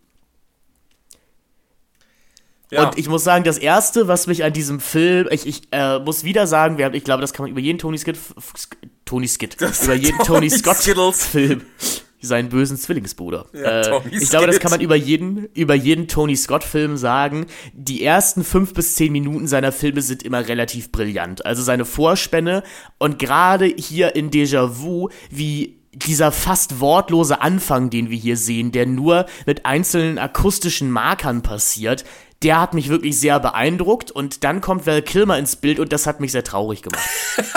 Diese Review, Alter, das hat mich, das ist, ich habe mich schon damals kaputt gelacht, als ich die gelesen habe. Da kannte ich dich noch gar nicht, aber da, das war einfach so, weißt du, Déjà-vu ist ein Zwei-Stunden-Film mit allem, was das Herz begehrt und das Einzige, was Finn dazu zu sagen hat, ist, Val Kilmer deprimiert mich. Also es, es gehört sich ja wirklich nicht hier so Lookism zu betreiben, aber ach, es ist, es tat mir so leid. Val Kilmer, einen in den 80ern und 90ern wirklich einen der schönsten Männer der Welt zu sehen, der hier so ausschaut, als ob er den ganzen Film über einfach so, als ob er so den ganzen Film mit aufgeblasenen Backen rumläuft. Er sieht, er sieht ja auch so unglücklich aus. Das, der sieht halt mittlerweile halt aus wie so ein abgehalfterter Tatortkommissar. Ich muss sagen, Ben Val Kilmer hat ja auch Rachenkrebs, glaube ich. Und ich glaube wirklich kein leichtes Leben gehabt in den letzten Jahren. Aber ich meine, wir haben eben gerade schon über Mickey Rourke geredet. Es ist halt immer schade, wenn ein, ein Held deiner Jugend oder einfach ein, ein sehr großer Darsteller irgendwann hinter seinen Möglichkeiten zurückbleibt und ja, Opfer des Alters wird oder ja auch Opfer von gesellschaftlichen Standards wird. Und ich bin ja ja gerade nicht besser als die gesellschaftlichen Standards. das, das möchte ich anmerken. Also ich bin ja Teil des Problems. Du bist Problems. das Problem. Ich bin, ich, ich bin Teil des Problems, ja. Äh, ich finde aber auch Domino gut. Mhm. Also, das wie gesagt. alles. Ich hatte sehr, sehr viel Spaß mit den ersten 90 Minuten, als das eher so eine Art Vertigo-Obsessions-Thriller war, in der Washington eben versucht, das, ja, das, das Bild einer Frau digital nachzuzeichnen. Und ich war dann nicht mehr so ganz an Bord, als es tatsächlich am Ende der deutsche Wettlauf gegen die Zeit wird. Also als man tatsächlich versucht, in die Geschehnisse einzugreifen. Man kann ja sagen, also ich denke, eine jetzt nicht sonderlich weit hergeholte oder komplexe Lesart des Films ist natürlich, dass wir alle auch irgendwie Denzel Washington als Kinozuschauer sind, die versuchen, in Handlungen einzugreifen und Washington tut es hier am Ende tatsächlich. Hm, ich glaube, das ist hier halt einfach das Problem, dass ein Film ja am Anfang so viel aufgemacht hat und ich da wirklich vor uns sagte, Mensch, warum habe ich das denn nicht früher gesehen und äh, was ist denn für ein Meisterwerk hier an mir vorbeigegangen, dass es am Ende dann eben doch recht konservativ ausgeht, beziehungsweise doch recht geradlinig wird. Vielleicht ist das aber auch die große Stärke dieses Films. Da wäre ich auf deine Erklärungen gespannt. Also ich glaube, ähm, man muss hier ganz klar sagen, ich kann nicht rechtfertigen, ähm, auf einer inhaltlichen Ebene, dass man sagen könnte, das ist der beste Tony Scott-Film, aber das ist der beste Tony Scott-Film in meinen Augen. Gerade weil er entgegen Tenet, und da würde ich dem Film halt eben lassen, dass er dann am Ende doch wieder Tony Scott typisch uns auf einer Note enden, las enden lässt, die, diese ganze Zeitreisenfilme, ja, die, die uns so seit Jahrzehnten plagen, vor allem seit Zurück in die Zukunft, dass diese ganze Plothole-Scheiße dass er das hier endlich mal zum Prinzip macht und uns einen Film erzählt, wo vorne und hinten eigentlich nichts mehr irgendwelchen Sinn ergibt. Und das ist okay. Das ist vollkommen okay, weil Tony Scott weiß, wir wollen eigentlich was anderes sehen. Wir wollen, dass die beiden am Ende zusammen im Auto wegfahren. Dass das auch überhaupt gar keinen Sinn ergibt und dass es auch. Wollen wir das? Ich glaube schon, dass wir das wollen. Also ich glaube, er, also er weiß, dass wir dieses Liebespaar schon sehen wollen. Ich glaube nur, dass wir am Ende halt so blöde sind und wirklich glauben, dass das ein Liebespaar ist, weil am Ende des Tages sitzt dort Denzel Washington, der diese Frau noch nie gesehen hat. Und, und sie sitzt halt mit ihrem Wissen von ihm, sitzt halt neben ihm und er weiß halt absolut überhaupt nicht, woher er sie eigentlich kennt. Und im Prinzip kann das ja gar, nicht die Liebesgeschichte sein, die wir davor gesehen haben. Die ja auch, äh, also ich finde es halt wirklich stark, wie innerhalb von 15 Minuten diese Liebesgeschichte entsteht und abgefrühstückt wird und wir dann mhm. am Ende trotzdem glauben, ja okay, die sind ein Liebespaar. Aber eben diese Tatsache, dass Tony Scott hier einfach gar nicht erst so tut, als müsste das hier in irgendeiner Weise irgendwelchen Sinn ergeben. Und das macht er dann aber wieder mit so einer Virtuosität, weil er das Ding dann eben dann doch so geradlinig zu Ende erzählt. Das muss ich, da muss ich wirklich meinen Oliver Masucci-Hut ziehen und einfach sagen, er hat hier alles richtig gemacht. Also ich, erstmal muss man ganz klar sagen, das ist als Konzept natürlich erstmal eine unglaublich spannende Mischung an Referenzen. Also, dass mhm. wir hier einerseits Vertigo haben, also diese Nekrophilie unserer Hauptfigur, der einer toten Frau die Hand hält und das, das erste, was ihm dazu einfällt zu sagen ist, sie ist eine schöne Frau. Ähm, und dann halt eben praktisch dieser schon verstorbenen Frau dann eben so hinterher steigt und äh, sie dann eben in die, mit, dieser, mit diesem Programm dann eben überwacht ähm, und sich dann eben in sie verliebt, was ein phänomenaler Moment im Kino in diesem Film ist. Also dieser Moment, wo sie in die Kamera schaut und er beobachtet sie und du mhm. siehst dann einfach, Denzel Washington wurde gerade von einem fucking Blitz getroffen. Du, du glaubst es einfach und ich glaube, Tony Scott arbeitet wirklich mit unserer mit, mit unserem Suspension of Disbelief, dass, also wie weit kann das ausreizen? Wie viel Quark kann er hier zusammenmischen, dass wir am Ende trotzdem sagen, ey, wisst ihr was, ich will diese ganzen Plotlöcher gar nicht beschreiben, ich will sie auch gar nicht hinterfragen, ich lasse mich von diesem Film wirklich auf eine andere Ebene führen. Es geht jenseits von, von dem, was an, Narrativi, an Narrativität notwendig ist, weil Filme sind eigentlich, eh, müssen keine narrativen Werke sein. Sie sind Bilder. Und Tony Scott Das sage ich, das sag ich auch überhaupt nicht. Also ich, ich möchte eigentlich auch überhaupt nicht auf Plotlöcher hinaus. Ich, ich gebe dir toll recht. Ich mag, ich mag den Fatalismus dieser ganzen Geschichte. Ich finde super, dass Denzel Washington im Prinzip auch sein eigener Feind ist. Dass der, dass der Film uns das hier die ganze Zeit auch näher legt. Also obwohl man eben der Meinung ist, man wäre hier ein Akteur, ist man letztendlich doch wieder egal, denn es kommt doch alles wieder genauso wie wo wir rausgekommen sind. Ich glaube, was mich halt stört, ist, dass mir der Film die ersten 90 Minuten diesen, also äh, diese Figur des Dark Carlin eben ja doch auch als, als ja gewissen Psychopath zeichnet und ich verstehe einfach nicht ganz, warum man Paula Patton und Washington dann in diesen letzten 30 Minuten, die von dir doch wirklich, also ja, wie du schon gesagt hast, diese gehetzte 15 Minuten Liebesgeschichte gibt weil ich eigentlich sagen würde, vielleicht liegt das dann auch am Drehbuch von Terry Rossio, der ja immerhin so Meisterwerke wie The Lone Ranger verzapft hat. ähm, oder, oder, ja, oder tatsächlich auch den, äh, den ersten und zweiten Fluch der, oder äh, alle Fluch der Karibik-Teile sehe ich gerade. Ähm, vielleicht hast du recht, vielleicht wird hier auch doppelt mit uns gespielt, weil dann doch irgendwas in mir gekitzelt wird, was ich eigentlich sehen möchte ich dachte, dass dieser Film wesentlich konsequenzenreicher sein wird. Dass er vielleicht tatsächlich auch wirklich mit einem unhappy End endet, indem er uns eben sagt, Katastrophen kannst du nicht rückgängig machen. So, ich, also ich, ich, dachte, darauf läuft es am Ende hinaus. Denn es wird ja relativ schnell klar in diesem Film eben, dass Washington praktisch hier sich selber hinterherläuft. Ich war sehr lange sogar der Meinung, dass er der Attentäter ist. Denn wir sehen, also wir, wir sehen ja das erste Mal nur diese, Silhouette in dem, äh, in dem äh, Land Rover, den er verfolgt. Was ich sagen muss, was eine brillante Szene ist. Also diese, diese Autoverfolgungsjagd auf zwei das, Realitätsebenen, das, wow. die wow. ist genial. Wow, wow. Und da sage ich ganz ehrlich, diese eine Sequenz ist besser als ganz Tenet. Das, da, oh, nee, so, das, nee, da, da, da, da gehe ich nicht ganz Nein, sowas hat Tenet ähm, überhaupt nicht. Und ich sag, bleib wirklich, und ich finde Tenet ist ein sehr gutes Beispiel, warum, also ich finde das halt, diese Kontinuität ist so geil, dass wir hier Papa Washington haben und Baby Washington wollte mit, natürlich, natürlich. Und, und Baby Washington wollte halt äh, mit Tenet halt hinterherlegen und Baby Washington hat halt leider das Problem, dass er eben Christopher Nolan auf dem Regiestuhl hatte und nicht Tony Scott, weil Christopher Nolan ja wirklich irgendwie an diesen Punkt kommt, dass dieser Film halt, also zumindest aus meiner Sicht, eigentlich nur Spaß machen kann, wenn man in irgendeiner Weise begreifen würde, was da passiert. Also okay, das sehe ich komplett anders. Es das, ist so, das, das sehe ich komplett anders. Ich weiß, ähm, ich finde es aber so überfrachtet, dass es eigentlich unanschaubar ist, mal abgesehen von all den fürchterlich konventionellen Elementen dieses Films, die, also gerade Kenneth Branagh ist ein absoluter Witz, genauso wie Elizabeth Debicki, aber generell Christopher Nolans Tenet ist für mich wirklich das, das gute Gegenbeispiel, ähm, warum so ein Film wie Déjà-vu halt wirklich sehr, sehr gut ist. Weil halt eben Christopher Nolan sich komplett verzettelt in seinen Exposition-Dialogen und halt ein Déjà-vu halt wirklich den, also genau das Richtige macht und bei diesem Zeitreisequatsch irgendwann Denzel Washington den Satz sagen lässt, erklärt's mir so, als wäre ich ein Fünfjähriger. So, erklär, oder erklärt's mir so, dass das ein Mensch verstehen kann, der absolut keine Ahnung, der keinen Doktortitel hat. So, erklärt's mir bitte so. Und dann kann man als Zuschauer auch irgendwie mit diesen Sequenzen was anfangen. Und dann deswegen funktioniert dann eben auch diese Verfolgungsjagd, weil man auf einmal begreift, okay, das steht hier gerade auf dem Spiel. Das würde ich zumindest sagen. Fuck Tenet. Hm? Okay. ich sehe, wir müssen irgendwann auch noch über Tenet reden. ähm, ich, ich glaube einfach, Déjà-vu und Tenet wollen zwei komplett unterschiedliche Sachen machen.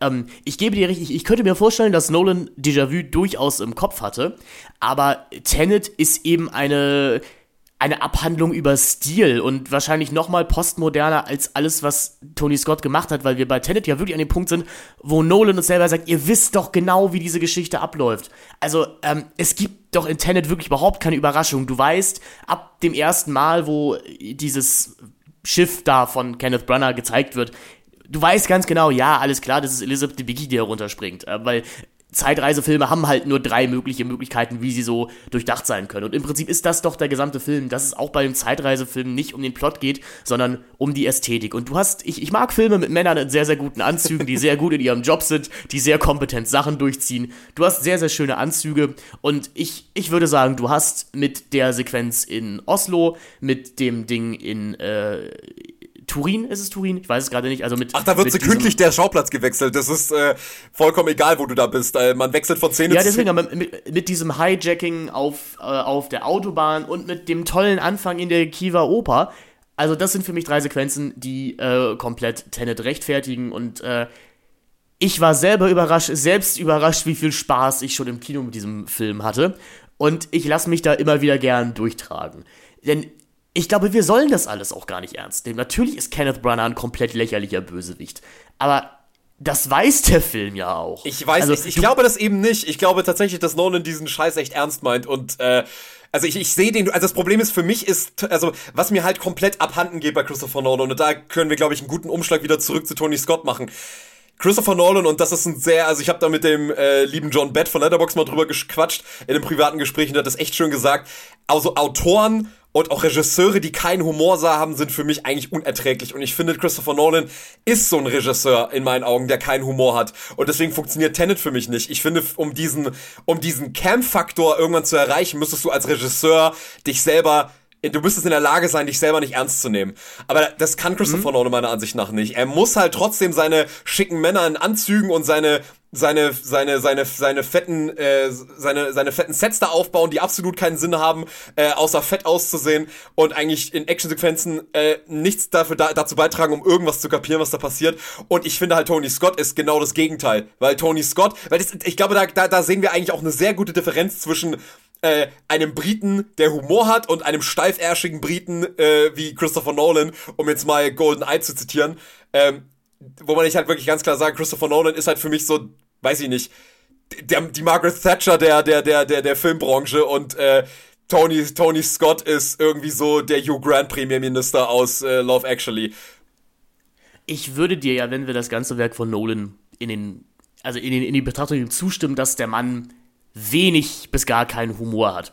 Ich glaube, die Frage ist, inwieweit man tatsächlich den Regisseur als Auteur bei jedem Film ranziehen möchte. Und durch, wie gesagt, meine sehr geschätzte Chefin Dr. Elisa, äh, Dr. Elisa Linzeisen wurde mir nochmal eröffnet, dass diese Idee des Auteurs manchmal sehr hinderlich sein kann, weil sie eben dann einem eine sehr festgefahrene Sichtweise auf das Werk eröffnet. Aber das würde ich nicht sagen.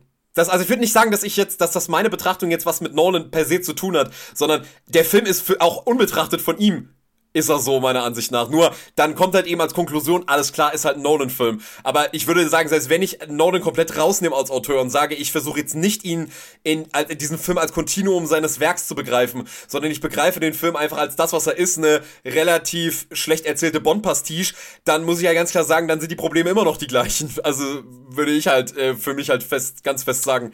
Okay, ich, ich glaube, wir können, wir, wir können, über Déjà-vu reden.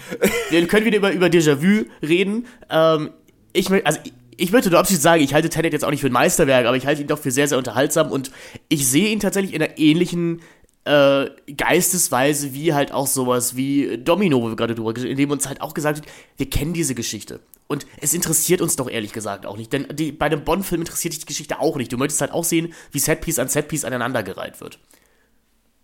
Ja, und äh, das gibt uns Déjà-vu im Prinzip und trotzdem kann man dieser mhm. Handlung meiner Ansicht nach ganz gut folgen und wie gesagt, mit dieser äh, Zeitreisesequenz auf zwei Ebenen hat man wirklich einen Moment, wo man ganz klar sagen muss, das ist einfach der absolute Wahnsinn. Also wie man äh, sowas so inszenieren kann und auch der ganze Anfang, also wie was für mit was für einer Nonchalance einfach Tony Scott sein Publikum retraumatisiert, die erst nach fünf Jahren, äh, erst fünf Jahre nach 9-11 baut er diese unschuldige Atmosphäre, also unschuldige Atmosphäre, quote unquote, eines, eines, eines Marineboots, wo äh, Soldaten mit ihren Familien drauf sind, diese amerikanische Idylle auf, nur um das ganze Ding innerhalb von zehn Sekunden einfach in die Luft zu sprengen. Genau, es wird ja wirklich direkt das, das Ende des Zweiten Weltkrieges referenziert. Also das bekannte Bild mit den, mit den, mit den Marinesoldaten. Das, das findet sich ja wirklich fast eins zu eins hier in diesem Film. Ja. Ähm, deswegen finde ich gut, dass du es gerade angesprochen hast, dass gerade Déjà-vu ist natürlich der große Traumabewältigungsfilm. Denn ja. nicht umsonst spielt das auch in New Orleans, wo der Hurricane Katrina genau. ähm, kurz vorher stattgefunden hat. Es wird auch den, der Bevölkerung von New Orleans, oder der Film ist auch der Bevölkerung von New Orleans gewidmet. Und wie gesagt, auch das Ganze hier nochmal auf dem Wasser stattfinden zu lassen, das ist natürlich, also das ist sehr spannend, dass dieser Film so gedreht werden konnte. Und ich glaube, das liegt eben einfach daran, dass 2006 noch nicht die Zeit war, in der man über diese Art von Jerry Bruckheimer Produktion nachgedacht hat. Also in der man eben einfach gesagt hat, ja, wieso, das ist doch einfach ein Actionfilm. Ja, sicher. Ähm, aber das ist halt dann wieder der Punkt, so dass Tony Scott anfängt, diese Filme zu auf so eine Art und Weise zu machen, dass man irgendwie dann doch drüber nachdenken muss. Und ähm, ich glaube, auch dieser, dieser ganze Wahnsinn wieder von eben Amerika, das versucht, dieses Trauma rückgängig zu machen, das sieht man ja allein an der Arbeitsweise von ähm, Denzel Washington. Also der dann eben bei dieser Verfolgungsjagd diesen ähm, Jim Caviezel-Terroristen aufzugreifen, ungefähr wahrscheinlich 50 Leute auf dem Gewissen hat, alleine durch seine Autobahnfahrt. Oder zumindest auf jeden Fall das Leben von bis zu 50 bis 100 Menschen auch in Kauf nehmen will. Mhm. Ähm, nur um diese, also, und vor allem das Geniale ist ja, dieser Film basiert ja darauf, und das macht den so unang das macht den so wahnsinnig humorvoll dann eben, dass Denzel Washington diese ganze Zeitreise-Sache ja nicht macht. Weil er das Attentat verhindern will, sondern weil er diese Frau haben will. Nur weil er die Frau haben möchte, genau. Also rein deswegen, libidinös angetrieben versucht er diese Frau wieder zurückzubekommen und es ist halt so geil, dass dieser Film uns eigentlich die ganze Zeit im Glauben lässt, dieser Kerl wäre in irgendeiner Weise interessiert, dieses Trauma, ähm, oder die, im Prinzip dieses Trauma zu, äh, zu, äh, zu, zu verhindern, sondern ganz im Gegenteil. Der Kerl ist eigentlich auch nur daran interessiert, diese Frau zurückzuholen. Und seinen Kollegen kann er ja auch, seinen Kollegen kann er ja auch nicht mal retten, sondern er tötet ihn halt. Ja, also er, er, tötet ihn praktisch, muss man sagen. Nein, aber der steht, der ist ja, man muss fairerweise sagen, der Kollege wäre auf der Fähre eh gestorben.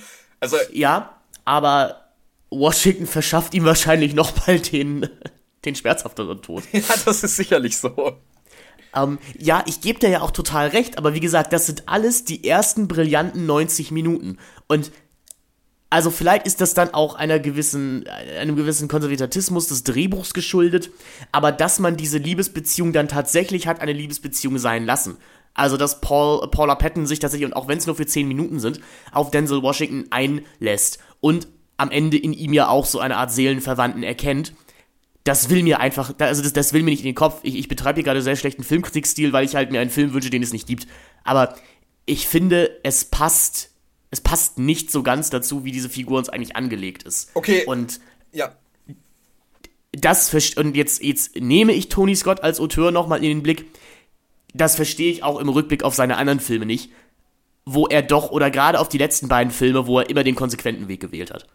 Also das, also das Ende von Déjà-vu, also nicht das komplette Ende, aber die, die Entscheidung aus den beiden tatsächlich eine Art Liebespaar zu machen oder Paula Patton auf diese Beziehung eingehen zu lassen, das wirkt für mich ein bisschen so, als ob Creasy am Ende von Man of Fire tatsächlich im Krankenhaus aufgewacht wäre und es wäre Weihnachten und wir hätten alle wieder zusammen gefeiert und alles wäre gut gewesen.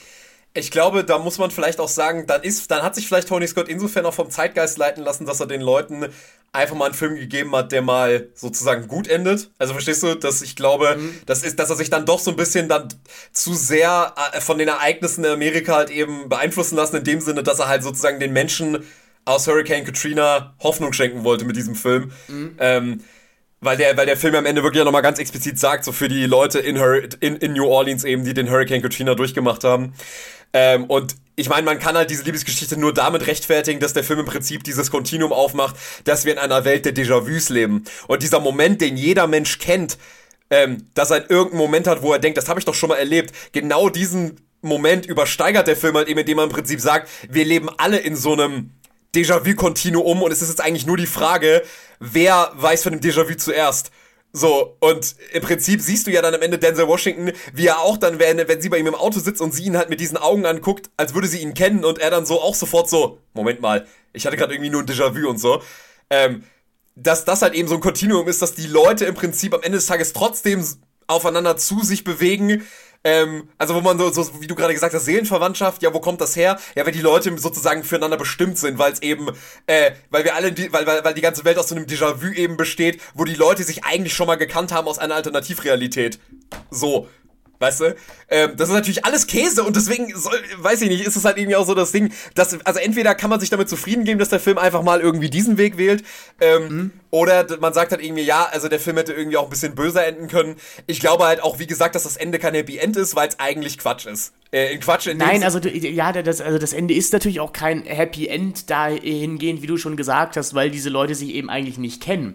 Ja. Oder weil, weil eben der A Denzel Washington nicht der B Denzel Washington ist, sagen genau. wir so. Genau. Aber mh, hm. also, ich, also ich bin ich bin der Erste, der wirklich für großen Kitsch und für große Gefühle und wirklich für die ganz große Tastatur immer zu haben ist, ne? Aber das muss halt auch in den Film passen. Also vielleicht kann so. man es vielleicht kann man so formulieren.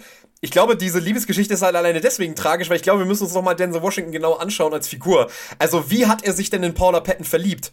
Indem er ihr mehr oder weniger als ihr Voyeur dabei ja. zugesehen hat. Und jetzt sitzt auf einmal diese reale Frau vor ihm, mit der er sich jetzt wirklich auseinandersetzen muss.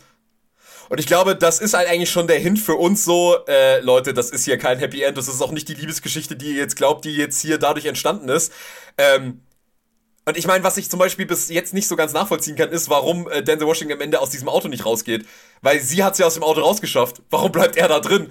Also, naja, er muss ja, also er muss ja sterben, weil sonst gäbe es ja zwei Denzel Washingtons. Ja, genau, das ist halt, das ist halt auch wieder dieses Ding, da hast, da hast irgendwie das Gefühl, okay, dieser Film funktioniert halt wirklich komplett, als wäre da irgendwie es einfach nur, als, als würden die sich die Figuren nach einem Skript orientieren und so ihre Entscheidungen treffen. Und ich meine, das tut der Film auch. Also ich meine, er steht vor ihr in der Küche und macht vollkommen grundlos diese, dieses, äh, du kannst sie retten an den Kühlschrank mit den Buchstaben, mit diesen Buchstabenmagneten. Nein, nein, nein, also das macht, das macht er ja nicht grundlos. Also das macht er ja, weil er, also das ist, das, der Film ist ja ein, ein Kreis in dem Sinne. Ja, natürlich. Also er weiß, also er weiß ja, dass das Attentat nie verhindert werden wird, wenn er dieses You Can Save Her nicht an den Kühlschrank macht. Weil sonst wird ja Washington.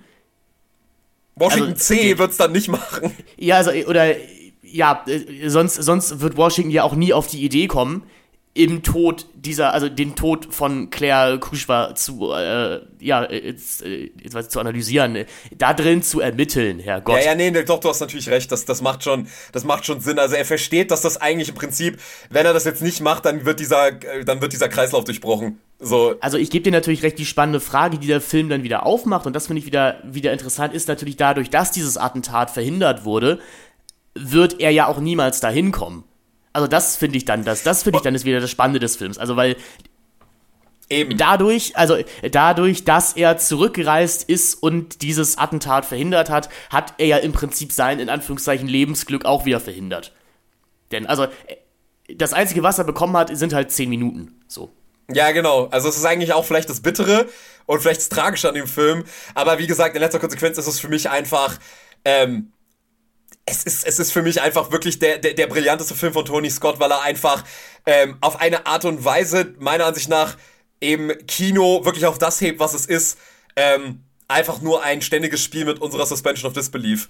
Und er, mhm. er, er, er, er, nimmt da halt wirklich alles, was er in seiner Karriere gemacht hat und bringt es halt wirklich an einen Punkt, wo er wirklich unseren Geduldsfaden und unsere Glaub und unsere Bereitschaft, das alles zu glauben, was wir sehen irgendwie, also er, er, er fordert sehr heraus. Und ähm, es ist einfach für mich dahingehend einfach der kompletteste Film. Es ist der äh, auch größenwahnsinnigste Film meiner Ansicht nach. Also was er hier sich für ein Unterfangen setzt, so eine Geschichte zu erzählen auf die Art und Weise. Ähm, und äh, es ist halt für mich auch einfach gerade wegen dieser Sequenz, das ist für mich eigentlich eine der, also vielleicht die große Tony Scott-Sequenz seiner Karriere, diese, ähm, diese Autoverfolgungsjagd. Ich sehe deine Punkte alle und du hast mir, also was heißt den Film näher gebracht? Ich finde den ja auch richtig gut. Das, da, das möchte ich ja gar nicht verschweigen. Ich finde ihn aber, also ja, genau, es ist halt zu drei Vierteln brillant und dann halt am Ende nicht mehr ganz so, ne? Also es und äh, ich, ich fand aber gerade, und des, deswegen liebe ich unsere Gespräche hier ja auch immer, weil du hast tatsächlich gerade mit dieser Idee der Traumabewältigung und eben, dass, dass, dass dieses, der Film dieses Ende vielleicht haben muss oder einen, einen kleinen Moment der Hoffnung geben muss, das, das leuchtet mir durchaus ein. Das, das, oder Pro das gibt sehr viel Sinn. Also ich, ich möchte nur mal sagen, ich, ich finde Déjà-vu auf gar keinen Fall schlecht. Ähm, er taucht, glaube ich, auch in, ich weiß, taucht er in meiner Top 5 auf? Nein, er, er verfehlt sie knapp. Er verfehlt die Top 5 Tony Scott ganz knapp. Ah. Ähm, aber ja. das ist ein richtig toller Film, der auch zu unrechter Weise auf DVD-Beilagen und Pro7 und Sat1 verschleudert wurde. Und ich kann dir, glaube ich, jetzt auch sagen, mit welchem Film ich diesen Film auch verwechselt habe. Nämlich mit einem anderen Denzel Washington-Film aus dieser Zeit, nämlich Out of Time. Sein Gegner ist die Zeit. Ja, und da haben wir unser Zeitmotiv. Und da haben wir auch wieder, haben wir auch wieder einen Film, wo es darum geht, dass Denzel Washington mit irgendeiner Frau was hat. Äh, genau. Und ich glaube, deswegen war ich auch kurz irritiert, dass Eva Mendes in diesem Film nicht auftritt. Ja, nee, sondern ein dicker Filmkilmer als ja, ich habe ich hab ihn vor kurzem in Top Secret gesehen, Alter, und da ist er halt einfach fucking Elvis Presley. So, es ist unfassbar. Also, das. Ich, ich habe Top Secret auch kürzlich wieder gesehen, das ist ein brillanter Film. Also, das, ich, ich, ich sag, das ist der beste Film der, der Sakra Abrams Saga, Leute. Mach's gut, Vogelscheuche. Ich, ich habe den nicht auf Deutsch gesehen, muss ich sagen. Ich schau oh, den nicht noch. Hast du den mal auf Englisch gesehen? Also, ich den, ich, es gab nur die deutsche Synchro auf Amazon Prime leider. Ah, okay, also äh, ich, ich habe den über Paramount Plus gesehen, da ist die englische mit bei, weil also auch der hat im Englischen, genau auch wie Airplane, so ein paar Momente, wo ich mich wirklich frage, wie du das sinnvoll ins Deutsche überträgst. Also. Ja, ich meine, der Film spielt in der DDR ähm, und, und, und überall laufen alle mit Nazi-Uniformen rum. Also das ist halt, das Problem ist, dass das wird halt alles leider abgeschwächt in der deutschen Synchron. Es gibt ja auch Szenen, die auf darauf basieren, dass wir halt in der DDR sind und so. Ne, da wird auch Deutsch gesprochen. Ähm, aber sie haben naja, also Deutsch. Also, ja, also, weißt was ich meine? Ähm, ich habe die englische Fassung ja nie gesehen, aber in letzter Konsequenz ähm, ist halt, da gibt's halt zum Beispiel diese Szene, also es ist halt so geil, wenn du den auf Deutsch siehst, da ist ja alles, was auf Russisch und auf Deutsch ist, wird einfach untertitelt und du, das, die deutsche Synchro ist halt komplett anders als das, was diese, was diese Untertitel da hinschreiben, so. Also da wird dann irgendwie einfach gesagt so, ja, die, ba die Ballettgruppe ist zu Hause und, und, und, und, und, und die Balletttänzerin, die sitzt zu Hause und tanzt die Nuss. So. Statt irgendwie eine Nussknacker tanzt sie die Nuss und ist, ich weiß nicht, also das ist so absurd, wenn du diese Untertitel liest und denkst, das hat, die Synchro hat nichts damit zu tun, was in diesen Untertiteln da steht. Aber äh, ich konnte damit sehr viel Spaß haben, weil diese deutsche, äh, diese deutschen äh, Synchros mit äh, von Arne Elstholz, das ist halt tatsächlich auch nochmal eine Sache für sich. Also die sind schon tatsächlich auch auf ihre Art und Weise wirklich sehr sehenswert ich muss halt vor allem an, also ich, ich muss immer an eine Szene denken, das ist halt auch relativ am Anfang, wenn ähm, die Frau da halt, die dann wichtig wird im Laufe der Handlung, wenn sie sich da in diesem Restaurant treffen. Und äh, sie sagt dann zu Val Kilmer, I know a little German, he's ja, sitting over ja. there. Und dann pennt die Kamera halt auf diesen kleinen Wüchsigen, der da sitzt. Ähm, und da frage ich mich halt, was man im Deutschen daraus macht. Ähm, äh, ich weiß schon gar nicht mehr, was sie daraus gemacht haben. Aber ja, ich verstehe, was du meinst. Ich, ich sah den Film mit einer sehr guten Freundin, die sehr anti solchen Filmen gegenüber ist, aber es ist immer sehr schön, den Moment zu haben, wo sie sich halt auch nicht mehr zurückhalten kann. Also, wo du, wo du es wirklich siehst, dass sie jetzt die kom komödiantische Brillanz einfach anerkennen muss und einfach anfängt zu lachen. Also, so wie, wie so die verschränkten Arme dann plötzlich auf, aufbrechen. Ja, ja der, ich, noch einen Tag und ich wäre mit dem Tunnel fertig gewesen und dann guckt er den Tunnel, ist einfach so, eine, ist einfach so ein Autobahntunnel. Und, und wenn, wenn, er dieses riesige Telefon abhebt und, und das einfach, und du denkst, ich, ich wusste in so ab Sekunde eins, das kann, das kann niemals das Telefon sein, das so groß wirkt, nur weil die Kamera so nah dran ist, sondern das Telefon ist so groß. Genauso auch die Szene, wo er seine Beine auf dem Tisch hat und dann tut er seine Beine runter und steht auf und die Füße sind einfach immer noch auf dem Tisch. Also, muss man mal gesehen haben, Top Secret. Ist, ist, ist wirklich sehr sehenswert. Ich meine auch die Kuh-Szene. Ich, also ich, ich finde schon diesen Anfang genial mit dieser Beach Boys Parodie mit, mit Ski Surfing. wo, wo sie einfach auf Surfbrettern Ski schießen. Das ist ich habe mich nämlich halt auch gefragt, das erinnert ja auch einfach sehr an diesen Langnese-Werbespot, der in den 80ern in den Kino lief, Kinos ja. lief. Ähm, wo ich mich halt auch gefragt habe, also, ob das überhaupt sein kann als Referenz, ob das nicht ein rein deutsches Phänomen ist. Aber, also allein die Songs sind halt wirklich schon sehr, sehr brillant. Ja, Patrick, tun wir jetzt so, als wäre keine Zeit vergangen und wir würden direkt jetzt über The Taking of U-Bahn Pelham 1 to 3 reden oder erwähnen wir, dass wir diese Aufnahme hier schon zum zweiten Mal machen? Ich weiß nicht. Also, es wäre natürlich schon ehrlich, da müssen wir sich so verstellen.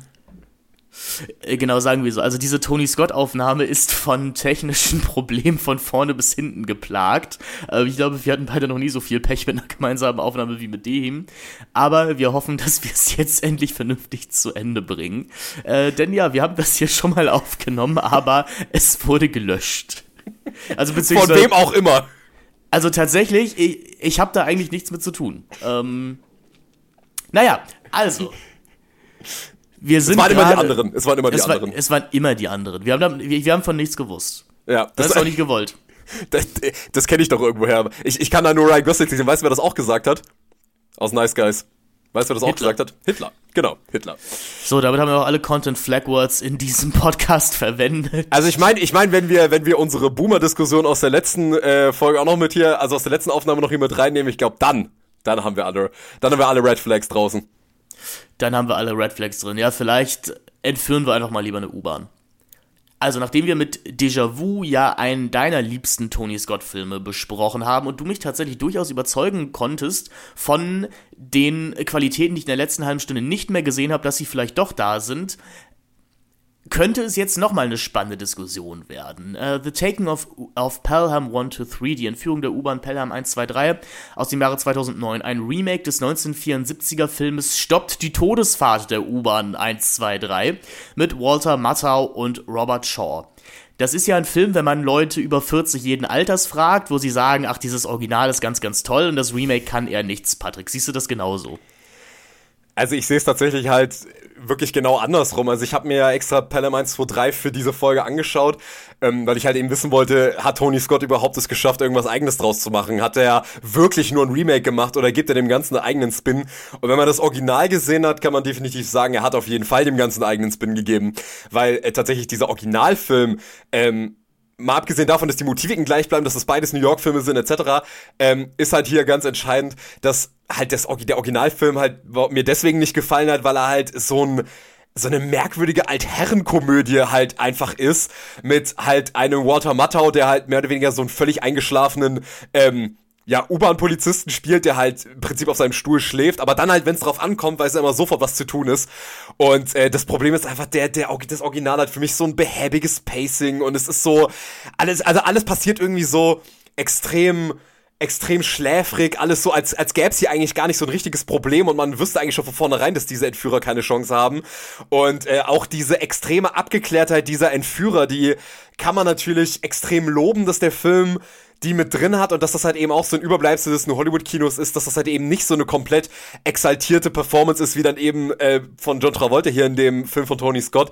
Aber das war mir irgendwie auch alles so ein bisschen egal. Also es war irgendwie halt eine Entführung und sonst halt nichts anderes. Und ich habe mich irgendwie so ein bisschen gefragt, okay, wo ist denn jetzt hier der große Reiz? Also das war mir halt wirklich alles zu viel alte Herren machen, alte Herrenwitzchen, die mit so ein bisschen Rassismus und vielleicht auch ein bisschen, ich weiß nicht mehr, auch ein bisschen Misogonie angereichert und äh, bewegen sich halt in sehr bräsigem Tempo so durch den Film.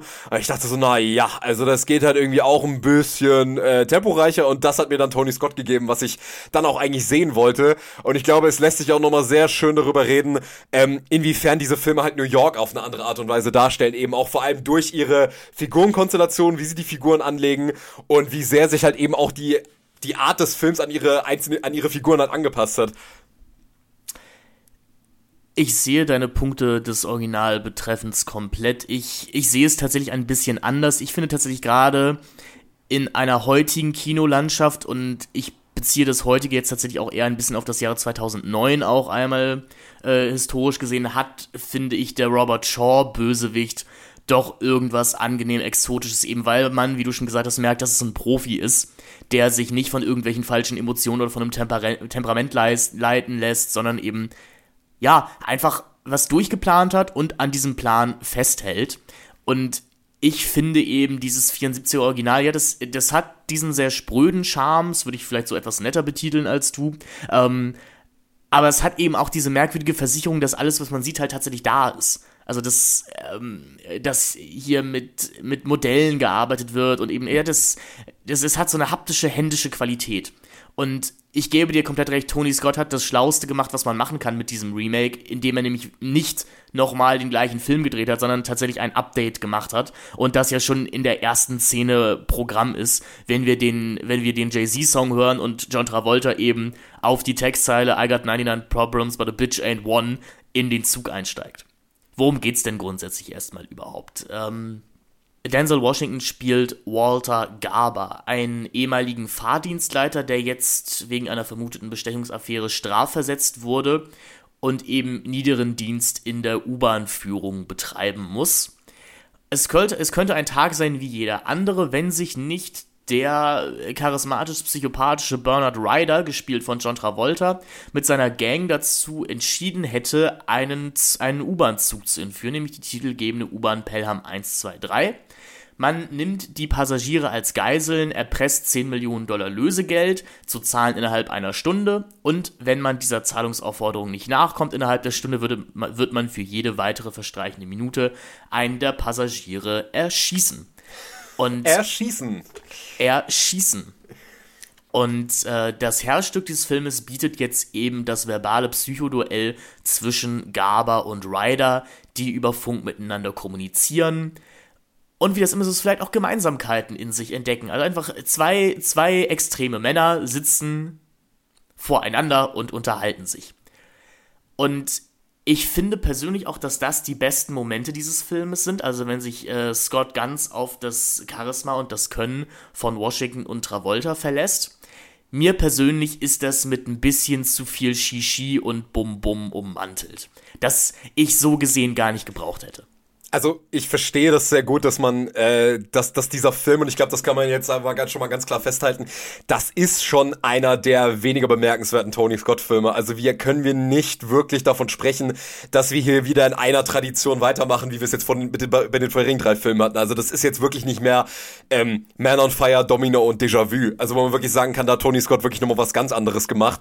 Sondern hier bewegen wir uns schon eher auf den klassischen Schienen, haha, ähm, des Genrefilms und da hält sich Tony Scott eigentlich bis zum Ende auch relativ dran, ähm, dass hier eigentlich nicht viele Überraschungen passieren. Also wir haben einen Bösewicht, der knallt halt ein paar Leute ab, wir haben irgendwie einen Anti-Helden, der versucht das Ganze irgendwie zu ähm, verhindern, aber eigentlich auch so ein bisschen gezwungen ist. Er will es ja eigentlich gar nicht, sondern mhm. er muss es halt machen, weil er halt von äh, John Travolta eben auserwählt wird in dem Sinne. Ich glaube tatsächlich, die einzige wirkliche bemerkenswerte Qualität, die der Film über dem Original halt ganz klar hat, ist, dass der Film meiner Ansicht nach verstanden hat, sowas ist eigentlich meiner Ansicht nach nur spannend zu gucken, wenn halt eine direkte Verbindung zwischen dem Entführer und derjenigen ist, der die Entführung versucht zu verhindern.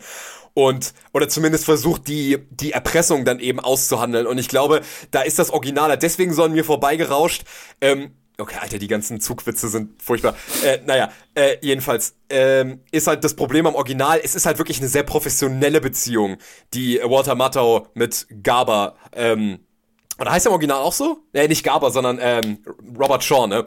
Ähm, mit, mit dem er diese Beziehung hat. Das ist, das ist sehr professionell, das ist sehr äh, Understatement-mäßig und ich kann auch sehr gut nachvollziehen, dass einem das besser gefällt, als dieses ähm, exaltierte Rumgebrülle von John Travolta hier. Und man merkt halt auch, dass John Travolta nicht gesagt wurde, bitte Schauspieler gut, sondern schrei einfach ein bisschen rum. Das, mhm. das, das, das, wird dann schon irgendwie als, als, als irgendwie Performance dann erkannt werden. Aber auch da muss ich sagen, da ist mir Tony Scott auch als äh, Schauspieler, Director bisher zu positiv aufgefallen, als jemand, der aus den Leuten immer Performances rausholt, die der Rolle zugestehen, aber die halt immer noch einzigartig bleiben. Seine Rollen verfallen man an sich nach nie in Klischees.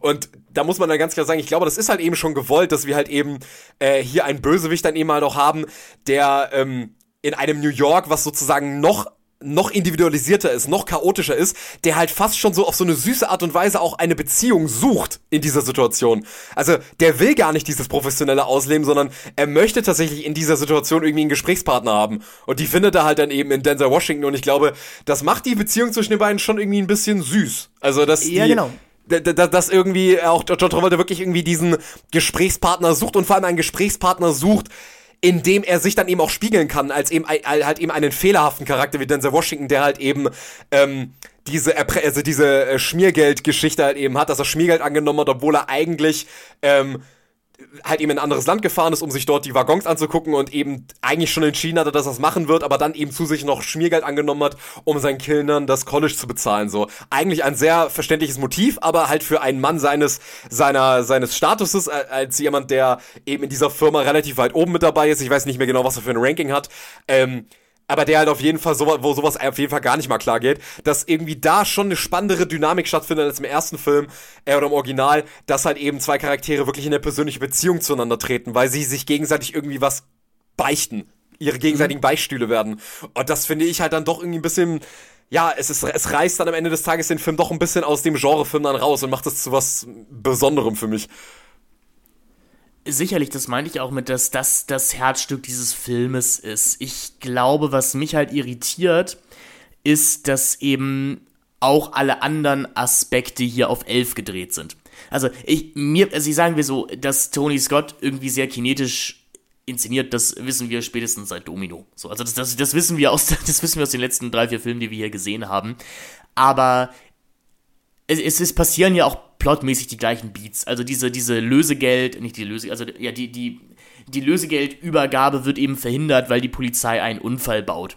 Das ist bei Tony Scott halt aber ein Unfall, in dem zehn Autos durch die Gegend fliegen und gefühlt halb New York einmal explodiert. Und das sind dann die Momente, wo ich mir denke, schade, dein Film bot doch genug subtile Spannung aus dem Zusammenspiel dieser beiden Charaktere, als dass ich dieses Explosionsgehabige jetzt gar nicht mehr gebraucht hätte. Ja. Hm, ich finde es sehr spannend, wie du tatsächlich die John Travolta-Figur gerade nochmal charakterisiert hast, mit dem, dass er sich vielleicht auch sehnt nach so einem Gesprächspartner. Ich hatte das Gefühl, er ist eher überrascht davon, dass er tatsächlich noch einen irgendwie aufrechten, ehrlichen Mann da ihm gegenüber hat am Mikrofon. Denn ja, die Denzel Washington-Figur ist irgendwie ein Anti-Held. Also der, der, der, der, taugt nicht als Identifikationsfigur. Wir wollen Denzel Washington nicht sein in diesem Film. In seinen übergroßen Sweatern und in der ersten Szene kippt er sich halt gleich Kaffee auf die Hose und sowas. ähm, und, und hat diese doofe Brille auf. Aber ich habe das Gefühl, dass das Drehbuch doch noch zu sehr daran interessiert ist, und das können wir gleich gerne mal diskutieren, Washington irgendwie zu rehabilitieren. Also zu sagen, ja, er hat dieses Bestechungsgeld angenommen, aber er hat es ja gemacht, weil es sowieso der beste Zug war und er macht es ja auch nur, um seine Kinder durchs College zu bringen. Und das ist, ja, da hätte, weißt du, ich hätte den Film, glaube ich, noch mal cooler gefunden, wenn Washington tatsächlich auch einfach so ein korrupter Typ gewesen wäre der vielleicht auch irgendwie vor einer Öffentlichkeit hätte zugeben müssen, dass er dieses Bestechungsgeld angenommen hätte, weil vielleicht wirklich irgendwas auf dem Spiel steht oder sowas.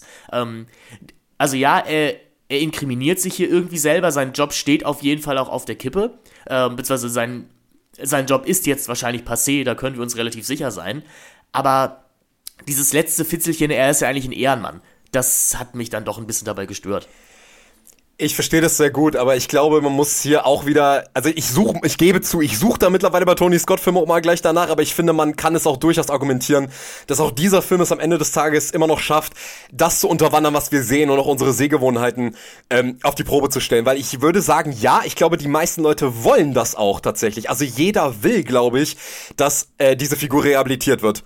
Also weil, weil er ist halt eine sehr menschliche Figur, ja. Also dieses ähm, irgendwas unterschlagen, irgendwie mal nicht ehrlich gewesen zu sein in seinem Leben, das glaube ich, damit kann sich jeder identifizieren. Und ich glaube, das ist halt eben so ein Sehbedürfnis, was. Bis auf uns beide natürlich. Also. Bis auf uns beide natürlich, aber ähm, jeder andere Mensch auf diesem Planeten kann das halt nachvollziehen, glaube ich.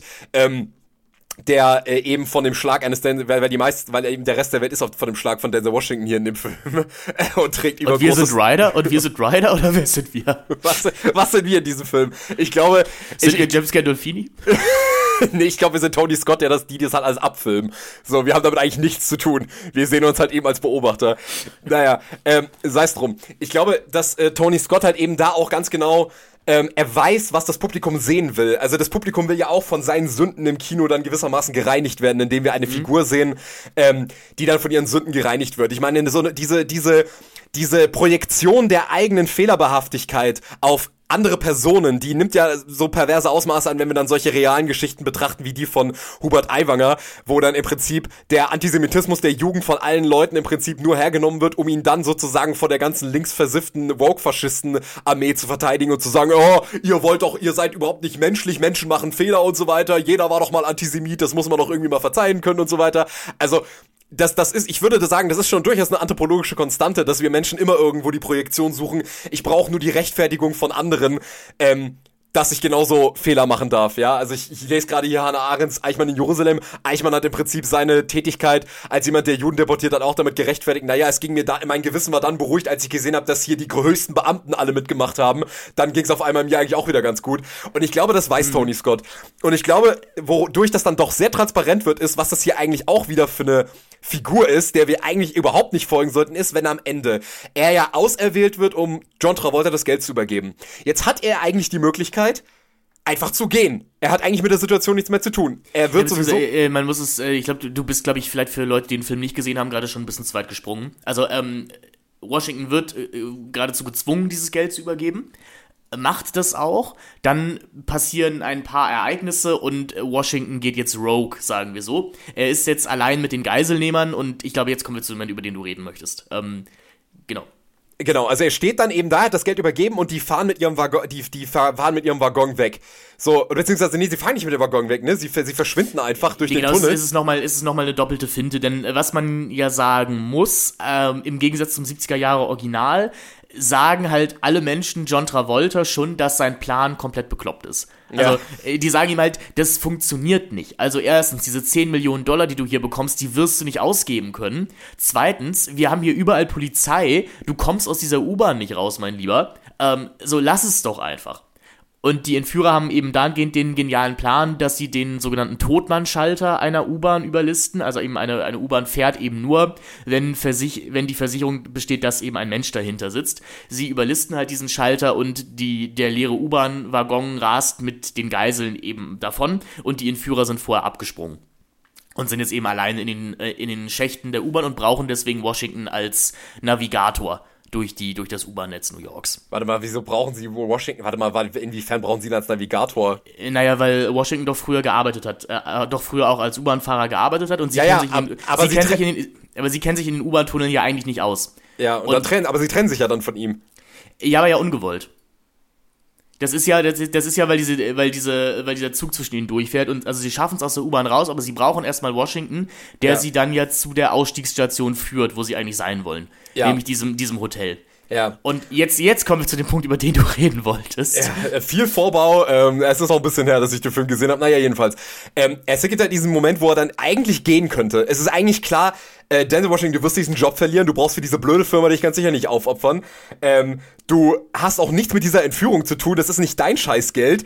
Ähm, geh einfach, ja, du willst doch eigentlich zu deiner Frau nach Hause und du, dir wurde doch gesagt, dass du Milch mitbringen sollst. Aber Denzel Washington ist tatsächlich seine gesellschaftliche Stellung, seine gesellschaftliche Mitte ist ihm derart wichtig und dass er genau, dass er irgendwie, dass er anscheinend versteht, ich kann mich hier nur rehabilitieren, wenn ich im Prinzip so einem amerikanischen Heldenmythos jetzt gerecht werde. Nämlich, dass ich den Schurken an den Galgen bringe. Und was macht er? Er rennt John Travolta hinterher, schnappt sich die Waffe, die ihm, ihm in, in die Sporttasche reingesteckt wurde von den Polizisten und rennt ihm hinterher und versucht das Geld eben zu konfiszieren. Und ähm, in letzter Konsequenz erschießt er Ryder, auch wenn Ryder ihn mehr oder weniger dazu zwingt, indem er äh, im Prinzip seine Waffe zückt. Und trotzdem muss man ganz klar sagen, Denzel Washingtons Figur hatte eigentlich nichts verloren. Es gibt überhaupt keinen Grund, warum er dort eigentlich ist. Und dann habe ich mich eben so gefragt, was, also will, also wenn, also wenn Tony Scott uns eine Figur zeigt, die eigentlich offensichtlich irrational handelt, dann muss ich mir eigentlich schon die Frage stellen, okay, was will er damit eigentlich aussagen? Und ich glaube, es geht halt wirklich darum, dass er sagt, diese Figuren sind eigentlich in einem amerikanischen System, jetzt hier symbolisiert durch New York, gefangen, was ihn eigentlich schon mehrfach, was sie eigentlich schon ausgespuckt hat. Also Ryder ist, eine, ist ein äh, ehemaliger ähm, Broker, der halt einfach äh, ja, im Prinzip sich da an der Börse verzockt hat, etc., mal im Knast gelandet ist, etc.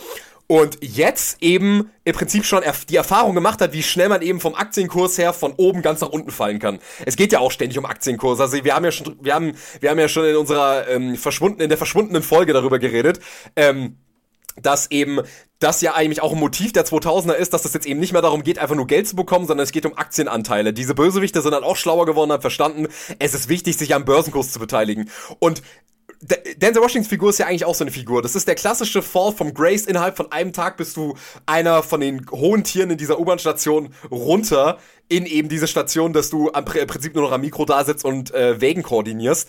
Und dass Washington halt trotzdem nicht bereit ist, im Prinzip ähm, sich diesem System in irgendeiner Weise zu widersetzen, sondern ganz klar sagt, nee, ich brauche aber dieses System. Ich, ich bin, egal wie sehr, die, wie unsicher dieses System ist, mir ist lieber einen Tag lang nochmal mit einer Tüte Milch in mein sicheres Heim zu kommen ähm, und zu wissen, dass ich morgen wieder irgendwie zur Arbeit gehen kann, als jetzt irgendwie einfach durch die Tür zu gehen und mich diesem Risiko zu stellen, weil sicherlich klar, das Risiko ist sehr, sehr groß, dann eben komplett abzufallen in dieser sozialen Hierarchie.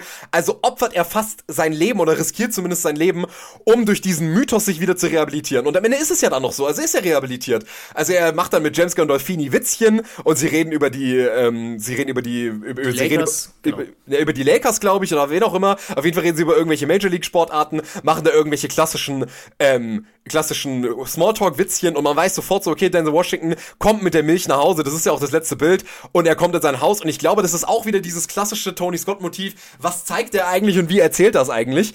Und dann wird dann einfach sehr, sehr deutlich, naja, was ist denn das jetzt hier eigentlich wieder für ein Happy End? Also was ist hier eigentlich gerade passiert? Ist das jetzt wirklich, äh, ist, ist jetzt wirklich New York eine Stadt, für die es lohnt, sein Leben zu riskieren, Finn?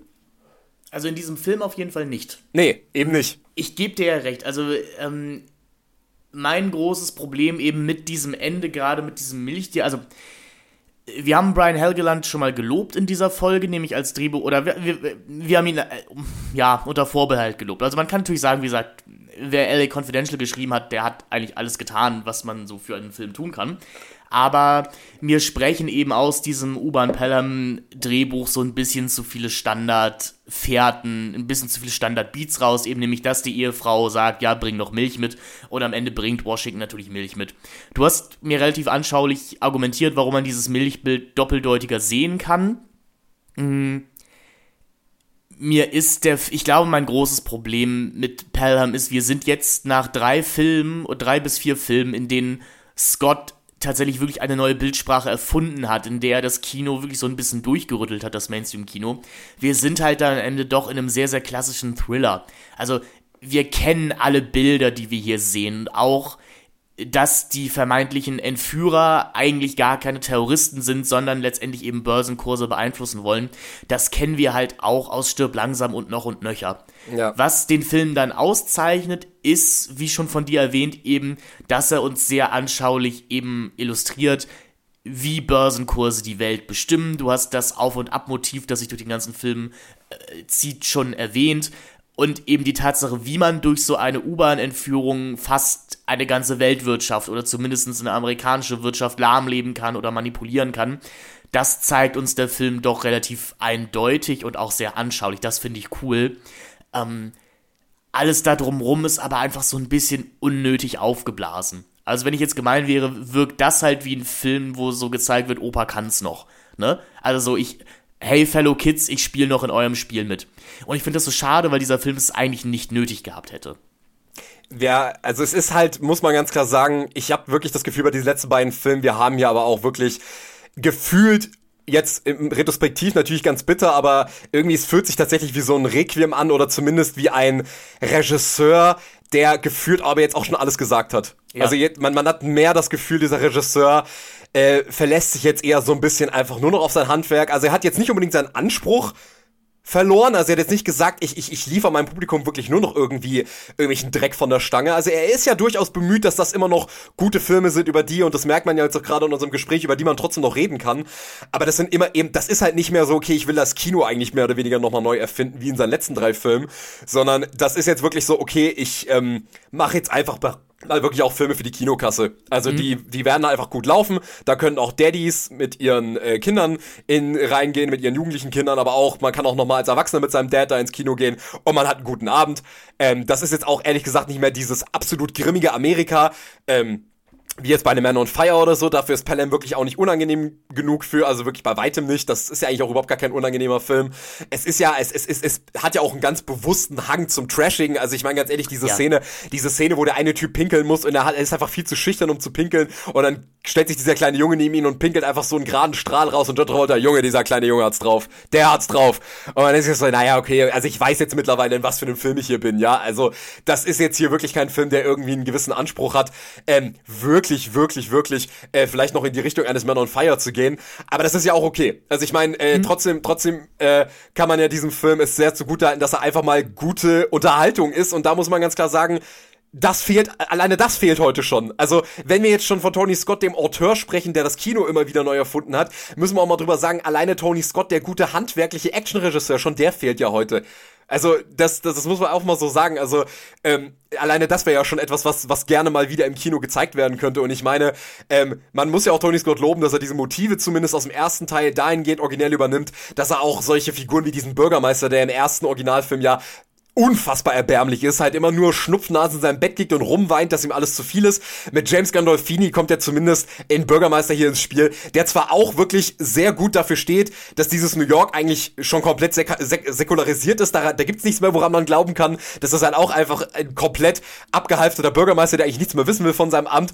Ähm, aber dass man zumindest irgendwie einen Bürgermeister hat, der auf eine andere Art und Weise irgendwie erbärmlich ist. Aber halt ein bisschen kantiger zumindest genau, über, wir müssen vielleicht wirklich noch über den erweiterten Nebencast reden, denn wie immer bei Tony Scott-Filmen, das Schauspielensemble, was uns hier präsentiert wird, das ist wirklich vorzüglich. Also wir haben schon, das ist unglaublich. Wir haben schon Denzel Washington und John Travolta erwähnt und eben James Gandolfini, dann haben wir noch John Totoro, Louis Guzman, Michael Raspioli, also mindestens zwei Soprano-Leute halt in den kleineren Nebenrollen und James Gandolfini als Bürgermeister spielt, hatte ich das Gefühl, auch eine er spielt diesen Bürgermeister ein bisschen im Geiste von Tony Soprano und unverkennbar, jedenfalls ging mir das so, ist dieser Bürgermeister auch so ein bisschen auf George Bush angelegt. Denn es gibt ja, also das legendäre Bild, in dem Bush eben von dem zweiten Twin Tower erfährt, während er in der Grundschule sitzt und ein Kinderbuch vorliest.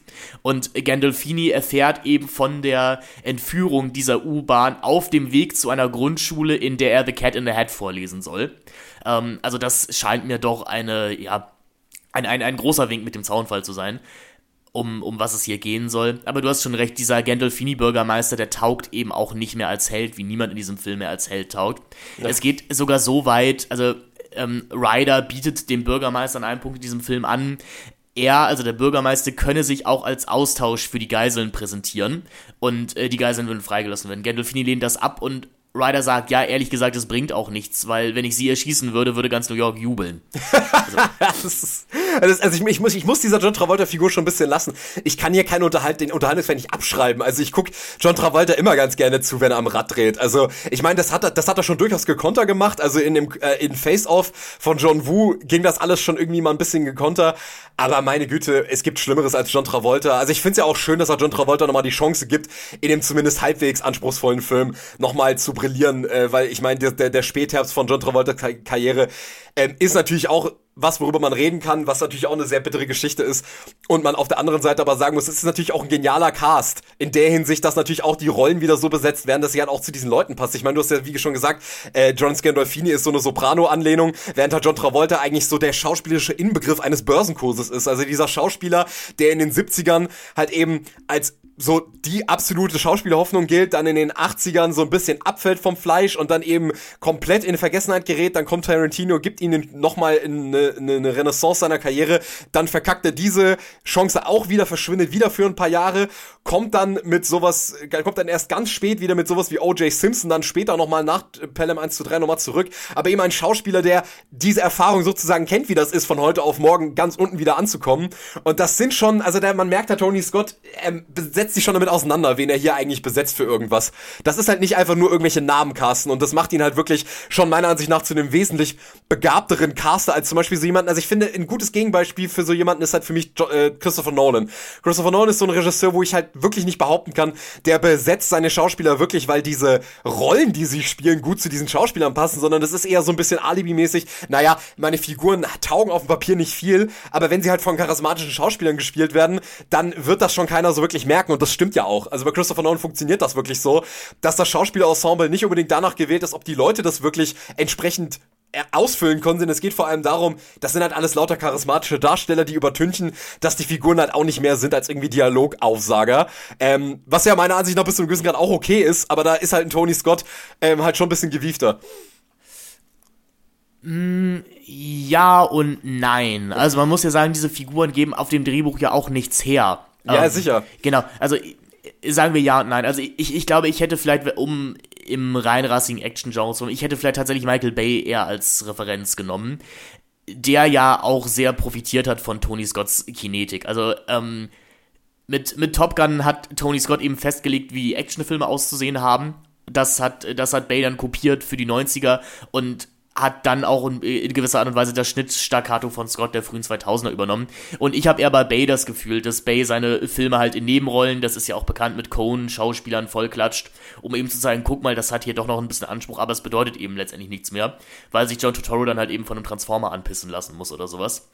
Ähm, aber ich sehe auf jeden Fall, wo du herkommst. Ich würde vielleicht gerne noch mal meine Gedanken zur John Travolta-Figur abgeben. Also du hast gesagt, du findest ihn unterhaltsam und ja, den Unterhaltungswert kann ich nicht absprechen, aber ich finde es halt auch wahnsinnig öde. Also weil das ist, also was, was Travolta hier eben spielt, und ich, ich komme gleich nochmal zu einem Anschluss dazu, also ähm, was Travolta hier spielt, das ist halt wirklich die, der kleinste gemeinsame Nenner, nachdem Heath Ledger den Joker gespielt hat. Also da würde ja. ihm gesagt haben, ja, spiel mal diesen neuen psychopathischen Bösewicht, der auch mal einen Witz zwischendurch macht, wo man sich nie sicher sein kann, oh, wird er gleich explodieren, ähm, Schnarch.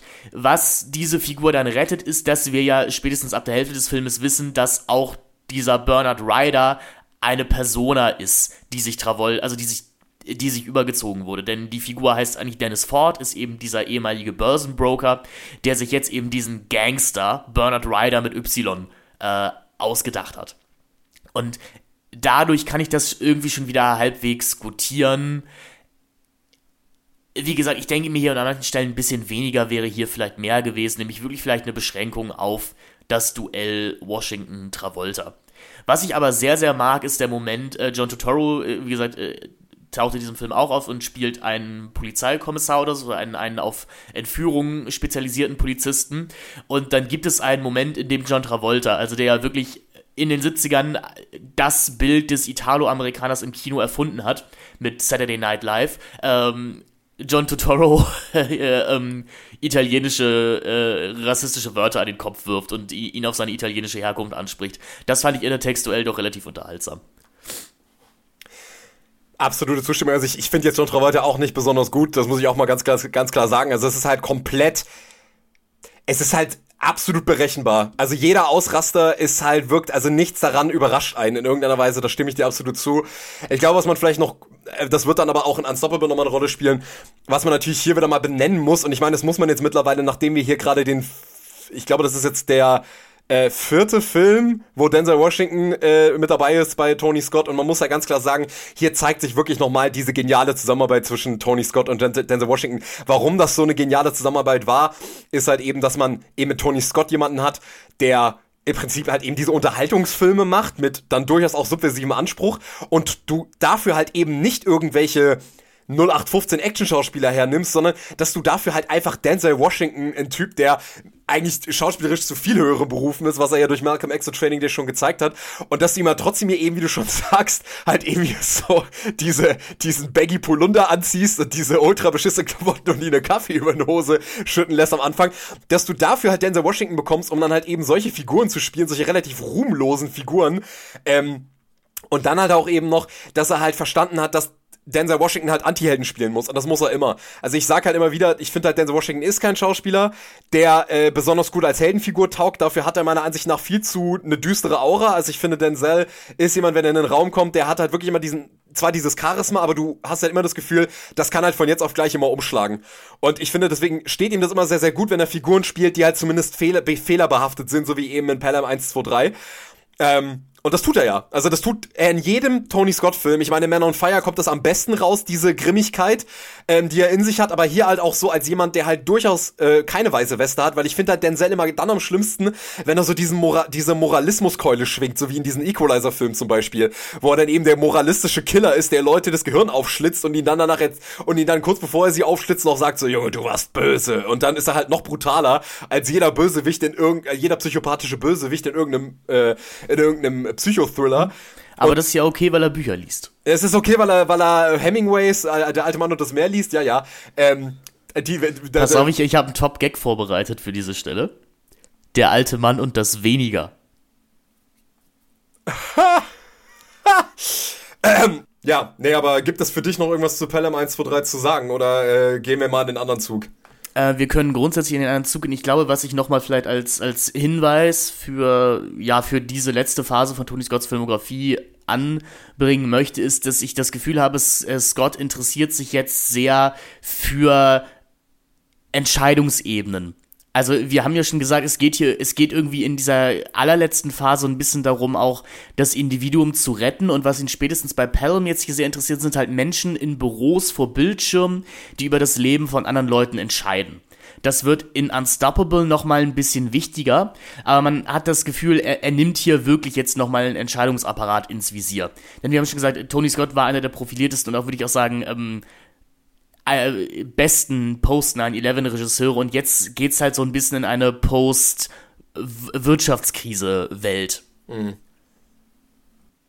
Aber schauen wir uns doch mal an, was er bei Unstoppable mit dieser Entscheidungsebene so macht. Wechseln wir das Gleis. Wechseln wir das Gleis. Ja, vielleicht ist das auch einfach die Phase, in der Tony Scott einfach zu jedem Film Ja gesagt hat, wo ein Zug drin vorkam. Wahrscheinlich, wahrscheinlich hätte er eine Zugtrilogie draus gemacht. Also ich bin mir ziemlich sicher. Ich glaube, der letzte Teil hätte er der Deutschen der Bahn gespielt. Ja, das wäre dann, das wäre dann acht Stunden Slow Cinema Film gewesen, in dem nichts passiert, oder? Ja, ja, natürlich. Oder das wäre halt irgendwie so ein, äh, so ein Psychothriller geworden, wie jemand so den ganzen Tag am Bahngleis steht und sein Zug kommt die ganze Zeit nicht und irgendwann einfach durchdreht. Also so ein bisschen so, Dan, äh, so Darren Aronofsky's Pie. Ah, ich dachte gerade so Falling Down 2 äh, ja, am, ja. am Zuggleis.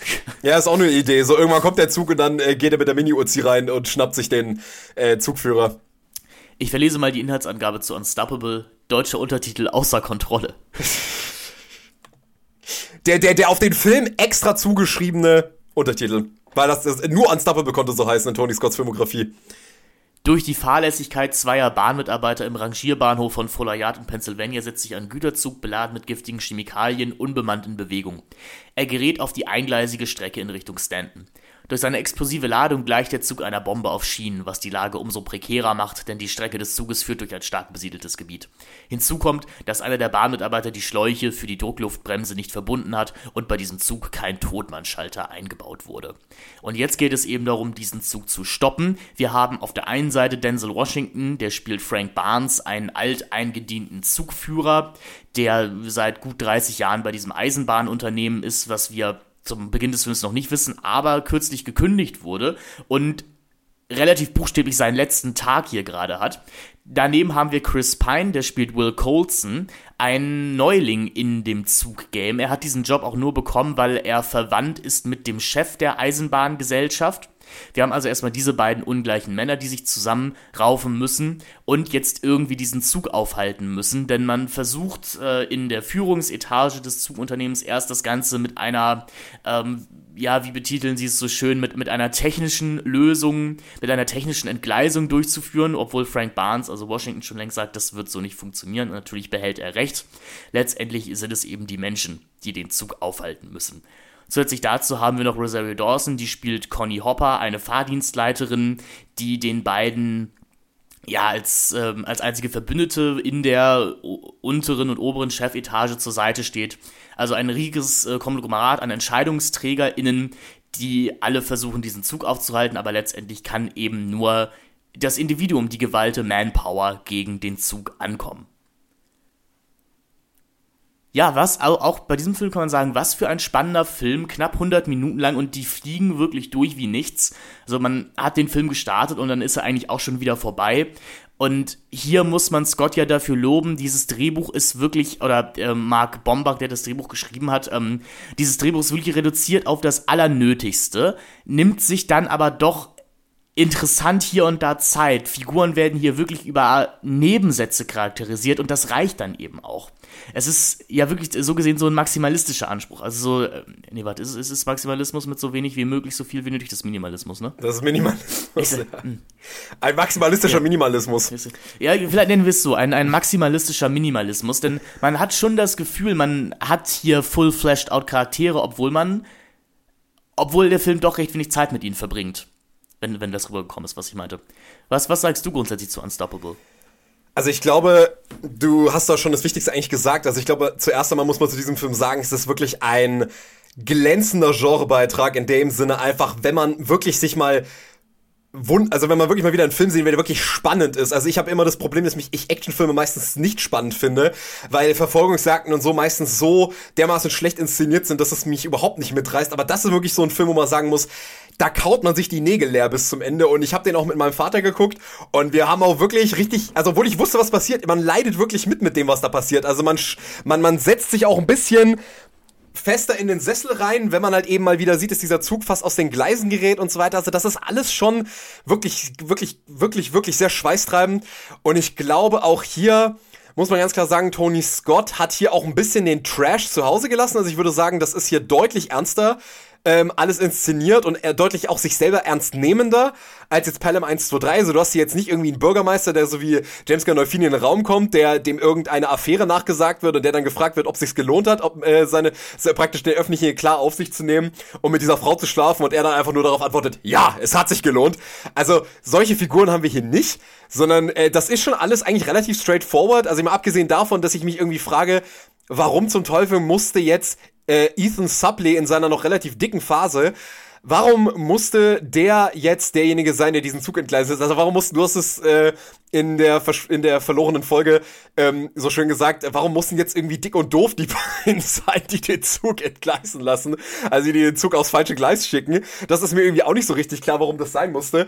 Aber ich stimme dir sehr zu, ich glaube, dieses Motiv der Büroräume und dieser extrem von eben nur noch durch Zahlen und durch Statistiken und durch Bürokratie dominierten Welt, dass das ein sehr zentrales Motiv bei Tony Scott ist, das, das ist schon wirklich beachtlich, dass halt diese letzten drei Filme von ihm tatsächlich auch, glaube ich, sehr viel über unsere Zeit aussagen und auch über das Actionkino, dass wir eigentlich Figuren haben, die sich alle in einem Rahmen bewegen, wo sie eigentlich sehr viel vor Bildschirm rumsitzen. Also in Déjà-vu sitzen wir sehr viel vor Bildschirm, in Pelham 1, 2, 3 sitzen wir sehr viel vor Bildschirm und auch in Unstoppable sitzen wir sehr viel vor Bildschirm rum.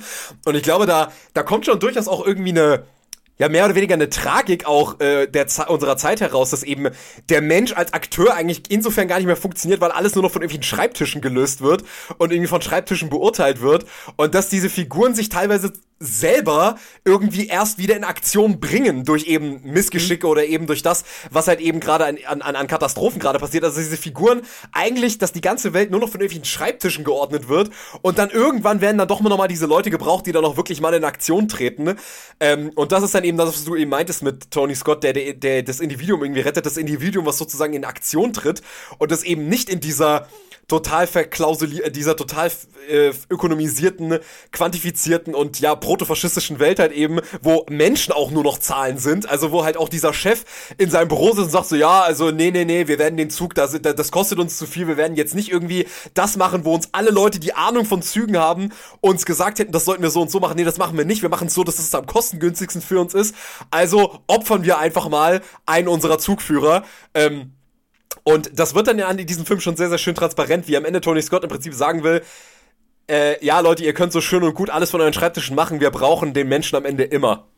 Immer. Ja, und wie egal ja auch den, wie du schon gesagt hast, wirklich den allerhöchsten Entscheidungsträger, also den Besitzer der, der Eisenbahngesellschaft, der steht halt irgendwo auf einem Golfplatz, ganz weit entfernt von allem, und sagt an einem Telefon einfach nur, ja, gut, dann machen wir das so. Ähm, das das kann Scott uns auch wieder sehr schön visualisieren und da verstehe ich tatsächlich auch nicht ganz, wieso dem Film teilweise 2010 auch irgendwie eine gewisse Belanglosigkeit vorgeworfen wurde. Denn, also ja, hier, hier, hier, gibt es natürlich niemals den großen Oscar-Monolog und hier stellt sich auch niemand hin und sagt, ähm, oh, oh, oh, das böse Kapital und die Bösen, die Bösen, die da oben. Nein, der Film zeigt uns das halt einfach. Ja. Also, das ist halt wirklich ein klassischer Show-Don't-Tell-Prinzip, äh, Show-Don't-Tell-Film alles, alles, was wir müssen, wissen müssen, bekommen wir visualisiert oder halt maximal in einem Nebensatz gesagt. Ja, wie halt Tony Scott seine ganze Karriere eigentlich schon gearbeitet genau. hat. Weil du eben auf, auf ja, das, äh, ja, den Film beginnenden Incident angesprochen hast. Auch dieser Film krankt für mich hier und da so ein bisschen an so Klischee-Standardplätzen, die man in so einem Film eben erwartet. Also es sind dann halt natürlich auch die super korpulenten, anzugtragenden Widerlinge in den, in den Konferenzräumen, die die Diebes, die diebisch grinsend über Menschenleben entscheiden und es fehlt eigentlich noch die Zigarre, die sie, also wenn die 70er gewesen wären, hätten sie dabei noch eine Zigarre geraucht und sowas. Aber sie so schlimm, also so schlimm sind sie jetzt auch wieder nicht, ne? Also sie sind jetzt nicht irgendwie, ähm, weiß ich nicht, sie sind jetzt, sie sind jetzt nicht Gérard Depardieu aus Welcome to New York oder so, also. Nein, das jetzt auch nicht, aber es, also, sagen wir so, ob der, ähm, der, der, des ökonomischen Erzählens, was hier verwendet wird, sind es natürlich klare Bilder, die hier be, äh, besetzt werden, damit jeder auch sofort weiß, wie wir die jeweilige Figur charakterisieren müssen. Was ich dann wieder spannend finde, ist, dass Chris Pine, der hier gerade ja wirklich noch in seiner sexy Shooting-Star-Phase ist, also gerade direkt frisch aus Star Trek kommt, tatsächlich eine relativ unsympathische Figur spielt, die auch nicht so ganz rehabilitiert wird. Also klar, er er opfert sich nicht, also die beiden überleben ja, Spoiler, Achtung, also äh, Washington und Pine, aber beide setzen eben ihr Leben für relativ nichts aufs Spiel, gerade Washington. Genau, also was wir erfahren ist, dass Will Colson also dass eine einstweilige Verfühlung gegen Will Coulson von seiner Ehefrau ähm, er, er, erwirkt wurde. Also, ähm, also wir haben so ein kleines Ehedrama, was gerade bei ihm mit transportiert wird. Und wie es dazu gekommen ist, ist schon unangenehm. Also er hat seine Frau jetzt nicht geschlagen, aber er hat eben einen fremden Mann rein auf ne, aus einem Verdacht heraus mit einer Waffe bedroht. ähm, und für diese Taten auch nicht wirklich Einsicht gezeigt und ähm, auch Washington scheint das nicht so richtig schlimm zu finden. Das sind dann so die kleinen Momente, wo, wo dann doch eben wieder der Scott rauskommt, der mir das Ganze ein bisschen unangenehmer oder unbequemer präsentiert, als es eigentlich ist. Denn es, es sind halt nicht unsere ganz strahlenden Helden, die wir haben, die haben eben doch äh, kleinere Mäkel. Ja, und ich glaube auch dieses nicht, und dieses nicht auflösen, diese Konflikte, das sorgt halt eben dafür, dass diese Filme sich dann selber unterwandern. Also dadurch, dass er das nicht auflöst, sondern dass er uns dann eben fragt so, ja, okay, also sind da, also was, was haltet ihr jetzt eigentlich davon, wie sich die Charaktere jetzt im folgenden Verlauf verhalten? Also ich habe, ähm, ich bleibe nämlich hier, auch hier wieder dabei, auch dieser Film ist in letzter Konsequenz auch wieder ein Amerika-Film in vielerlei Hinsicht, weil er auch wieder so ein Post-9-11-Film ist, weil er uns hier eigentlich auch wirklich ein äh, absolut deprimierendes Amerika zeigt, wo halt solche Leute wie Denzel Washington, das erfahren wir irgendwann, die seit 30 Jahren dort als Lokführer arbeiten, äh, einfach mal mir nichts, die nichts, einfach mal eine Kündigung reinbekommen, weil sie zu alt sind und weil halt irgendwie wieder runterrationalisiert wird, wie es halt eben so ist. Ähm, in, ja, man muss es so klar sagen, neoliberal geprägten Zeiten, wo halt eben, ähm, ja, einfach mal immer wieder mal ein bisschen der der Bestand an Leuten schlanker gemacht werden muss und auch Leute, die irgendwelchen Rentenanspruch haben, einfach vorher abgewürgt werden, ähm, damit man das alles nicht so wirklich auszahlen muss. Naja, jedenfalls, ähm, dass äh, Denzel Washington das im Prinzip, dass solche Leute im Prinzip, die mehr oder weniger, zu, also ganz einfach ganz klar zur Arbeiterklasse gehören und die, wo man jetzt als, als Amerikaner sagen würde, diese Männer haben das Land mit aufgebaut, ja, schön und gut, die werden jetzt aber einfach mal so mir nichts Sinnes vor die Tür gesetzt. Und dass am Ende des Tages diese beiden Figuren aus, wie du schon richtig gesagt hast, auch wieder aus absolut unerfindlichen Gründen, ne, eigentlich nur aus so einem mehrwöchigen Ehrgefühl und sicherlich auch mit so einer, mit so einem mit so einer unterschwelligen Hoffnung, vielleicht könnten wir dadurch uns auch rehabilitieren und doch wieder unsere Jobs behalten, riskieren die ihr Leben, um dann am Ende des Tages dann alle Leute, die sich vor einen Scheißdreck für sie interessiert haben, also diese, diese, diese, diese, äh, diese absolut unsympathischen Töchter von Denzel Washington, die mit ihrem Vater nicht reden will, weil er irgendwie drei Stunden zu spät angerufen hat, ihrer Meinung nach, um ihr zum Geburtstag zu gratulieren. Ähm, Chris Pines Frau, die überhaupt gar nicht mal auch nur ansatzweise mal irgendwie seine vielleicht also zumindest seine Entschuldigung anhören will. Also dass also dass ihm nicht mal die Chance gibt sich irgendwie zu entschuldigen dass sie einfach seine Anrufe wegdrücken und so weiter. All dieses komische amerikanische Idyll was da im Hintergrund noch schwebt aber eigentlich schon längst sich schon längst selber überdauert hat. Das wird am Ende wieder hergestellt, wenn dann am Ende ganz Amerika zusammensteht und ja, geil, Alter, wir haben es geschafft und wir haben diesen Zug gerettet. Zeigt ja eigentlich wirklich ein so düsteres Amerika, ähm, wo im Prinzip wirklich nur noch das Heldentum und die Katastrophe vereint, nur noch dieses mhm. Land zusammenbringen können und die Leute zusammenbringen können. Also ich weiß, ich weiß gar nicht mehr, wer das gesagt hat, wer dieses Zitat gesagt hat, aber ich kenne, ich gebe diesen wunderbaren Ausspruch, das Land, das Helden braucht, ist sowieso schon am Ende. Ich weiß es leider auch nicht, aber es, ist, es, es passt auf diesen Film. Ja. Denn man, man muss ja auch sagen, auch die Rehabilitierung von Barnes und Colson, die natürlich am Ende des Films, weil sie es natürlich schaffen, den Zug aufzuhalten, ich denke, das dürfte ja niemand überraschen, ähm, gefeiert werden und Barnes sagt dann auch noch so nalopp, ja, ich darf meinen Job behalten und ich bekomme auch einen besseren. Wir wissen ja, dass dieser positive Outcome auch nur passiert, weil, diese, weil dieser führerlose Zug eben ein Medienspektakel geworden ist. Also, wir, wir wissen, Amerika ist mittlerweile ein Land, in dem du halt nicht mehr durch durch deine reinen Taten zu Erfolg kommst, sondern eben auch nur, wenn es eine Öffentlichkeit mitbekommt. Ja, eben, sicher. Also wenn, wenn das jetzt nicht im Fernsehen gelaufen wäre, die diesen Zug nur so gerettet hätten, wäre wär halt Denzel Washington trotzdem gefeuert worden. Genau. Und das ist ja halt auch irgendwie das so, ne, dass du als Amerika, also im Prinzip, du musst dich verkaufen können, ganz einfach. So, du musst dich verkaufen können, damit du, und da, damit du dann am Ende, und jetzt kommt eben der Punkt, sie werden ja jetzt nicht irgendwie, sie kriegen jetzt nicht die Medal of Honor, sondern er darf halt einfach seinen Job behalten. Genau, sie dürfen ich, einfach weiterarbeiten. Ja. Was ich so denkt, ja, viel schönen Dank auch. Das, äh, da, da, ich, da möchte ich noch gerne mal mein Leben nochmal aufs Spiel setzen. Apropos, ich habe nochmal rausgefunden, wo das Zitat her ist. Äh, das ist äh, von Das Leben des Galilei von Brecht. Äh, da lässt er den wunderbaren Satz sagen, unglücklich das Land, das, äh, da lässt er, genau, unglückliches Land, das keine Helden hat, und dann kommt eben die berühmte Replik von Galileo Galilei, unglücklich das Land, das Helden nötig hat. Also, danke Berthold. Düm, düm. Düm, So, hier, hier noch mal ein bisschen Bildungsbürgertum mit reingebracht. So, jetzt ist wieder, äh, jetzt ist, jetzt ist die Podcast-Folge wieder rund. Wieder. Jetzt ja, wo wir hier über so einen Arbeiterfilm reden, genau. Wie bitte? Wo wir über so einen Arbeiterfilm reden, noch ein bisschen Genau, genau, ein bisschen marxistische Dramen, äh, Dramen mit reinbringen. Ja, ja, ich glaube, ich glaube natürlich, ich meine, äh, ich meine, du kannst, ich, ich weiß nicht, wie, was ich jetzt für eine Strafe zahlen muss, wenn ich das sage, aber natürlich ist hier ähm, der Tony Scott Abschluss geht natürlich äh, insofern, ich glaube, zu dem Zeitpunkt wusste das noch nicht, aber es passt dahingehend dann doch sehr gut, dass der letzte Film, den Tony Scott gemacht hat, natürlich eine Referenz an den ersten Film aller Zeiten ist, von den Millier-Brüdern, Der Zug. Ist okay. Also okay. lasse ich, lass ich, lass ich mal jetzt noch so ohne Geldstrafe ähm, äh, passieren, aber es verbietet sich natürlich in jeglichem Film, in dem ein Zug vorkommt, die Millier-Brüder zu erwähnen. So ja. Milliers heißt es ja. Äh, nein, doch Millier, oh Gott. was ist denn heute? Was ist denn, was ist denn heute los? oh, bitte drin lassen, bitte drin lassen. Diese Schandtat muss online gehen. Ähm, ja, ich weiß gar nicht, gibt es zu Unstoppable darüber hinaus noch irgendwie groß was zu sagen? Also ich meine, was, was ich jetzt vielleicht auch noch äh, formal ganz interessant finde, diesen letzten drei Tony Scott-Filmen, man muss ja wirklich sagen, Tony Scott ähm, tut sich wirklich dieser schweren Aufgabe an, relativ statische Filme zu versuchen zu inszenieren. Also gerade während er noch in seinen ganzen vorherigen Filmen halt sehr dynamische Filme hatte, äh, Filme, die halt sehr viele Schauplatzwechsel hatten, habe ich ja schon gesagt, finden seine letzten drei Filme sehr viel an Schreibtischen statt.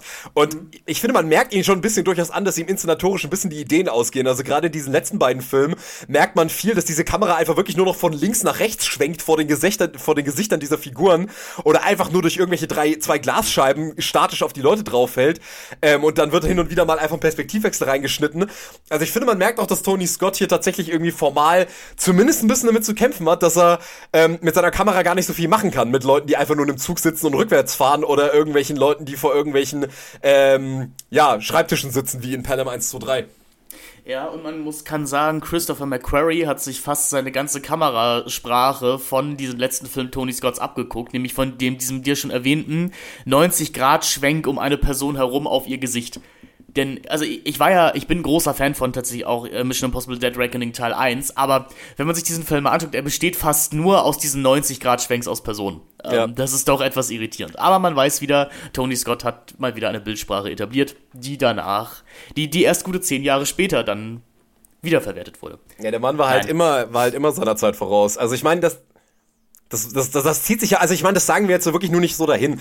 Das, das hat sich ja wirklich durch diesen Podcast durch, durchgezogen, dass man gemerkt hat, okay, Tony Scott hat halt immer irgendwie immer Dinge gesehen, die andere irgendwie erst zehn Jahre später dann auf einmal aufgegriffen haben.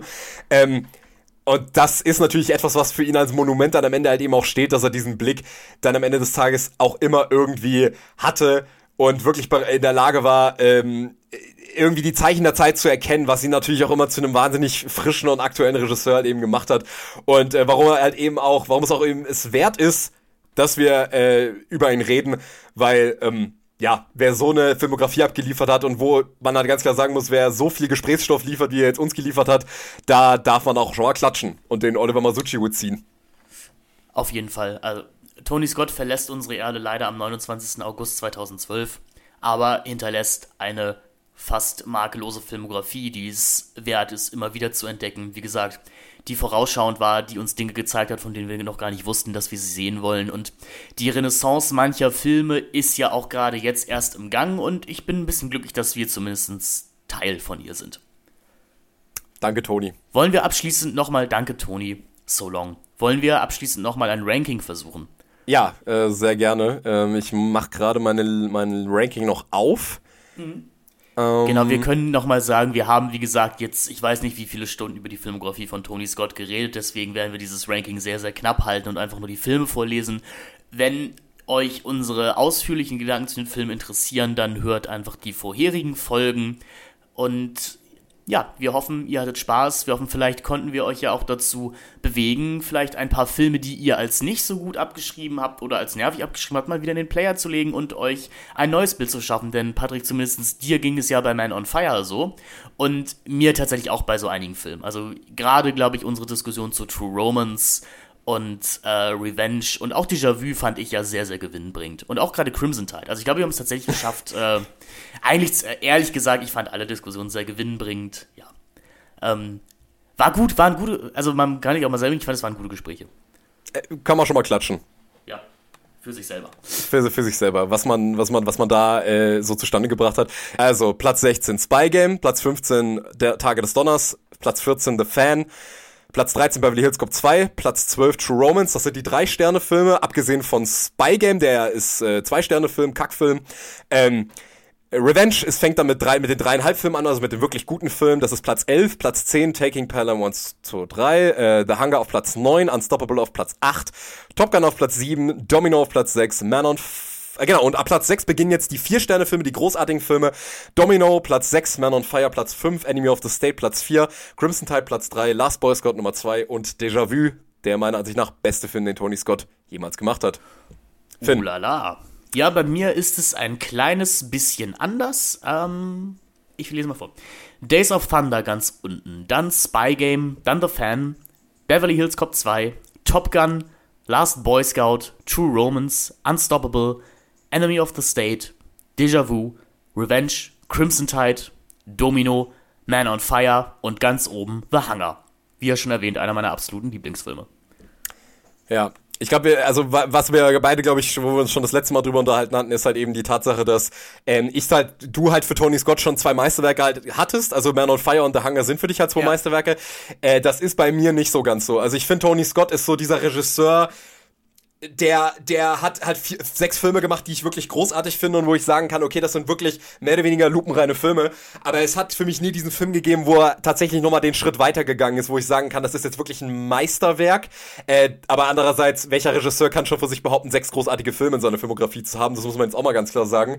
Ähm, aber bei Tony Scott muss ich halt sagen, da hat sein Bruder, der, der, den ich dann doch ein bisschen weniger schätze tatsächlich in seiner Länge, aber dafür hat halt meiner Ansicht nach äh, Ridley Scott dann doch manchmal filmisch durchaus höhere Höhen erreicht. Und das ist dann mhm. sowas wie Alien zum Beispiel, wo ich halt wirklich sagen muss, das ist halt wirklich einfach ein Meisterwerk, was Tony Scott in dieser Form halt nie gemacht hat. Aber das ist ja auch vollkommen okay. Dafür hat sein Bruder viel mehr Gurken abgeliefert als äh, Tony Scott.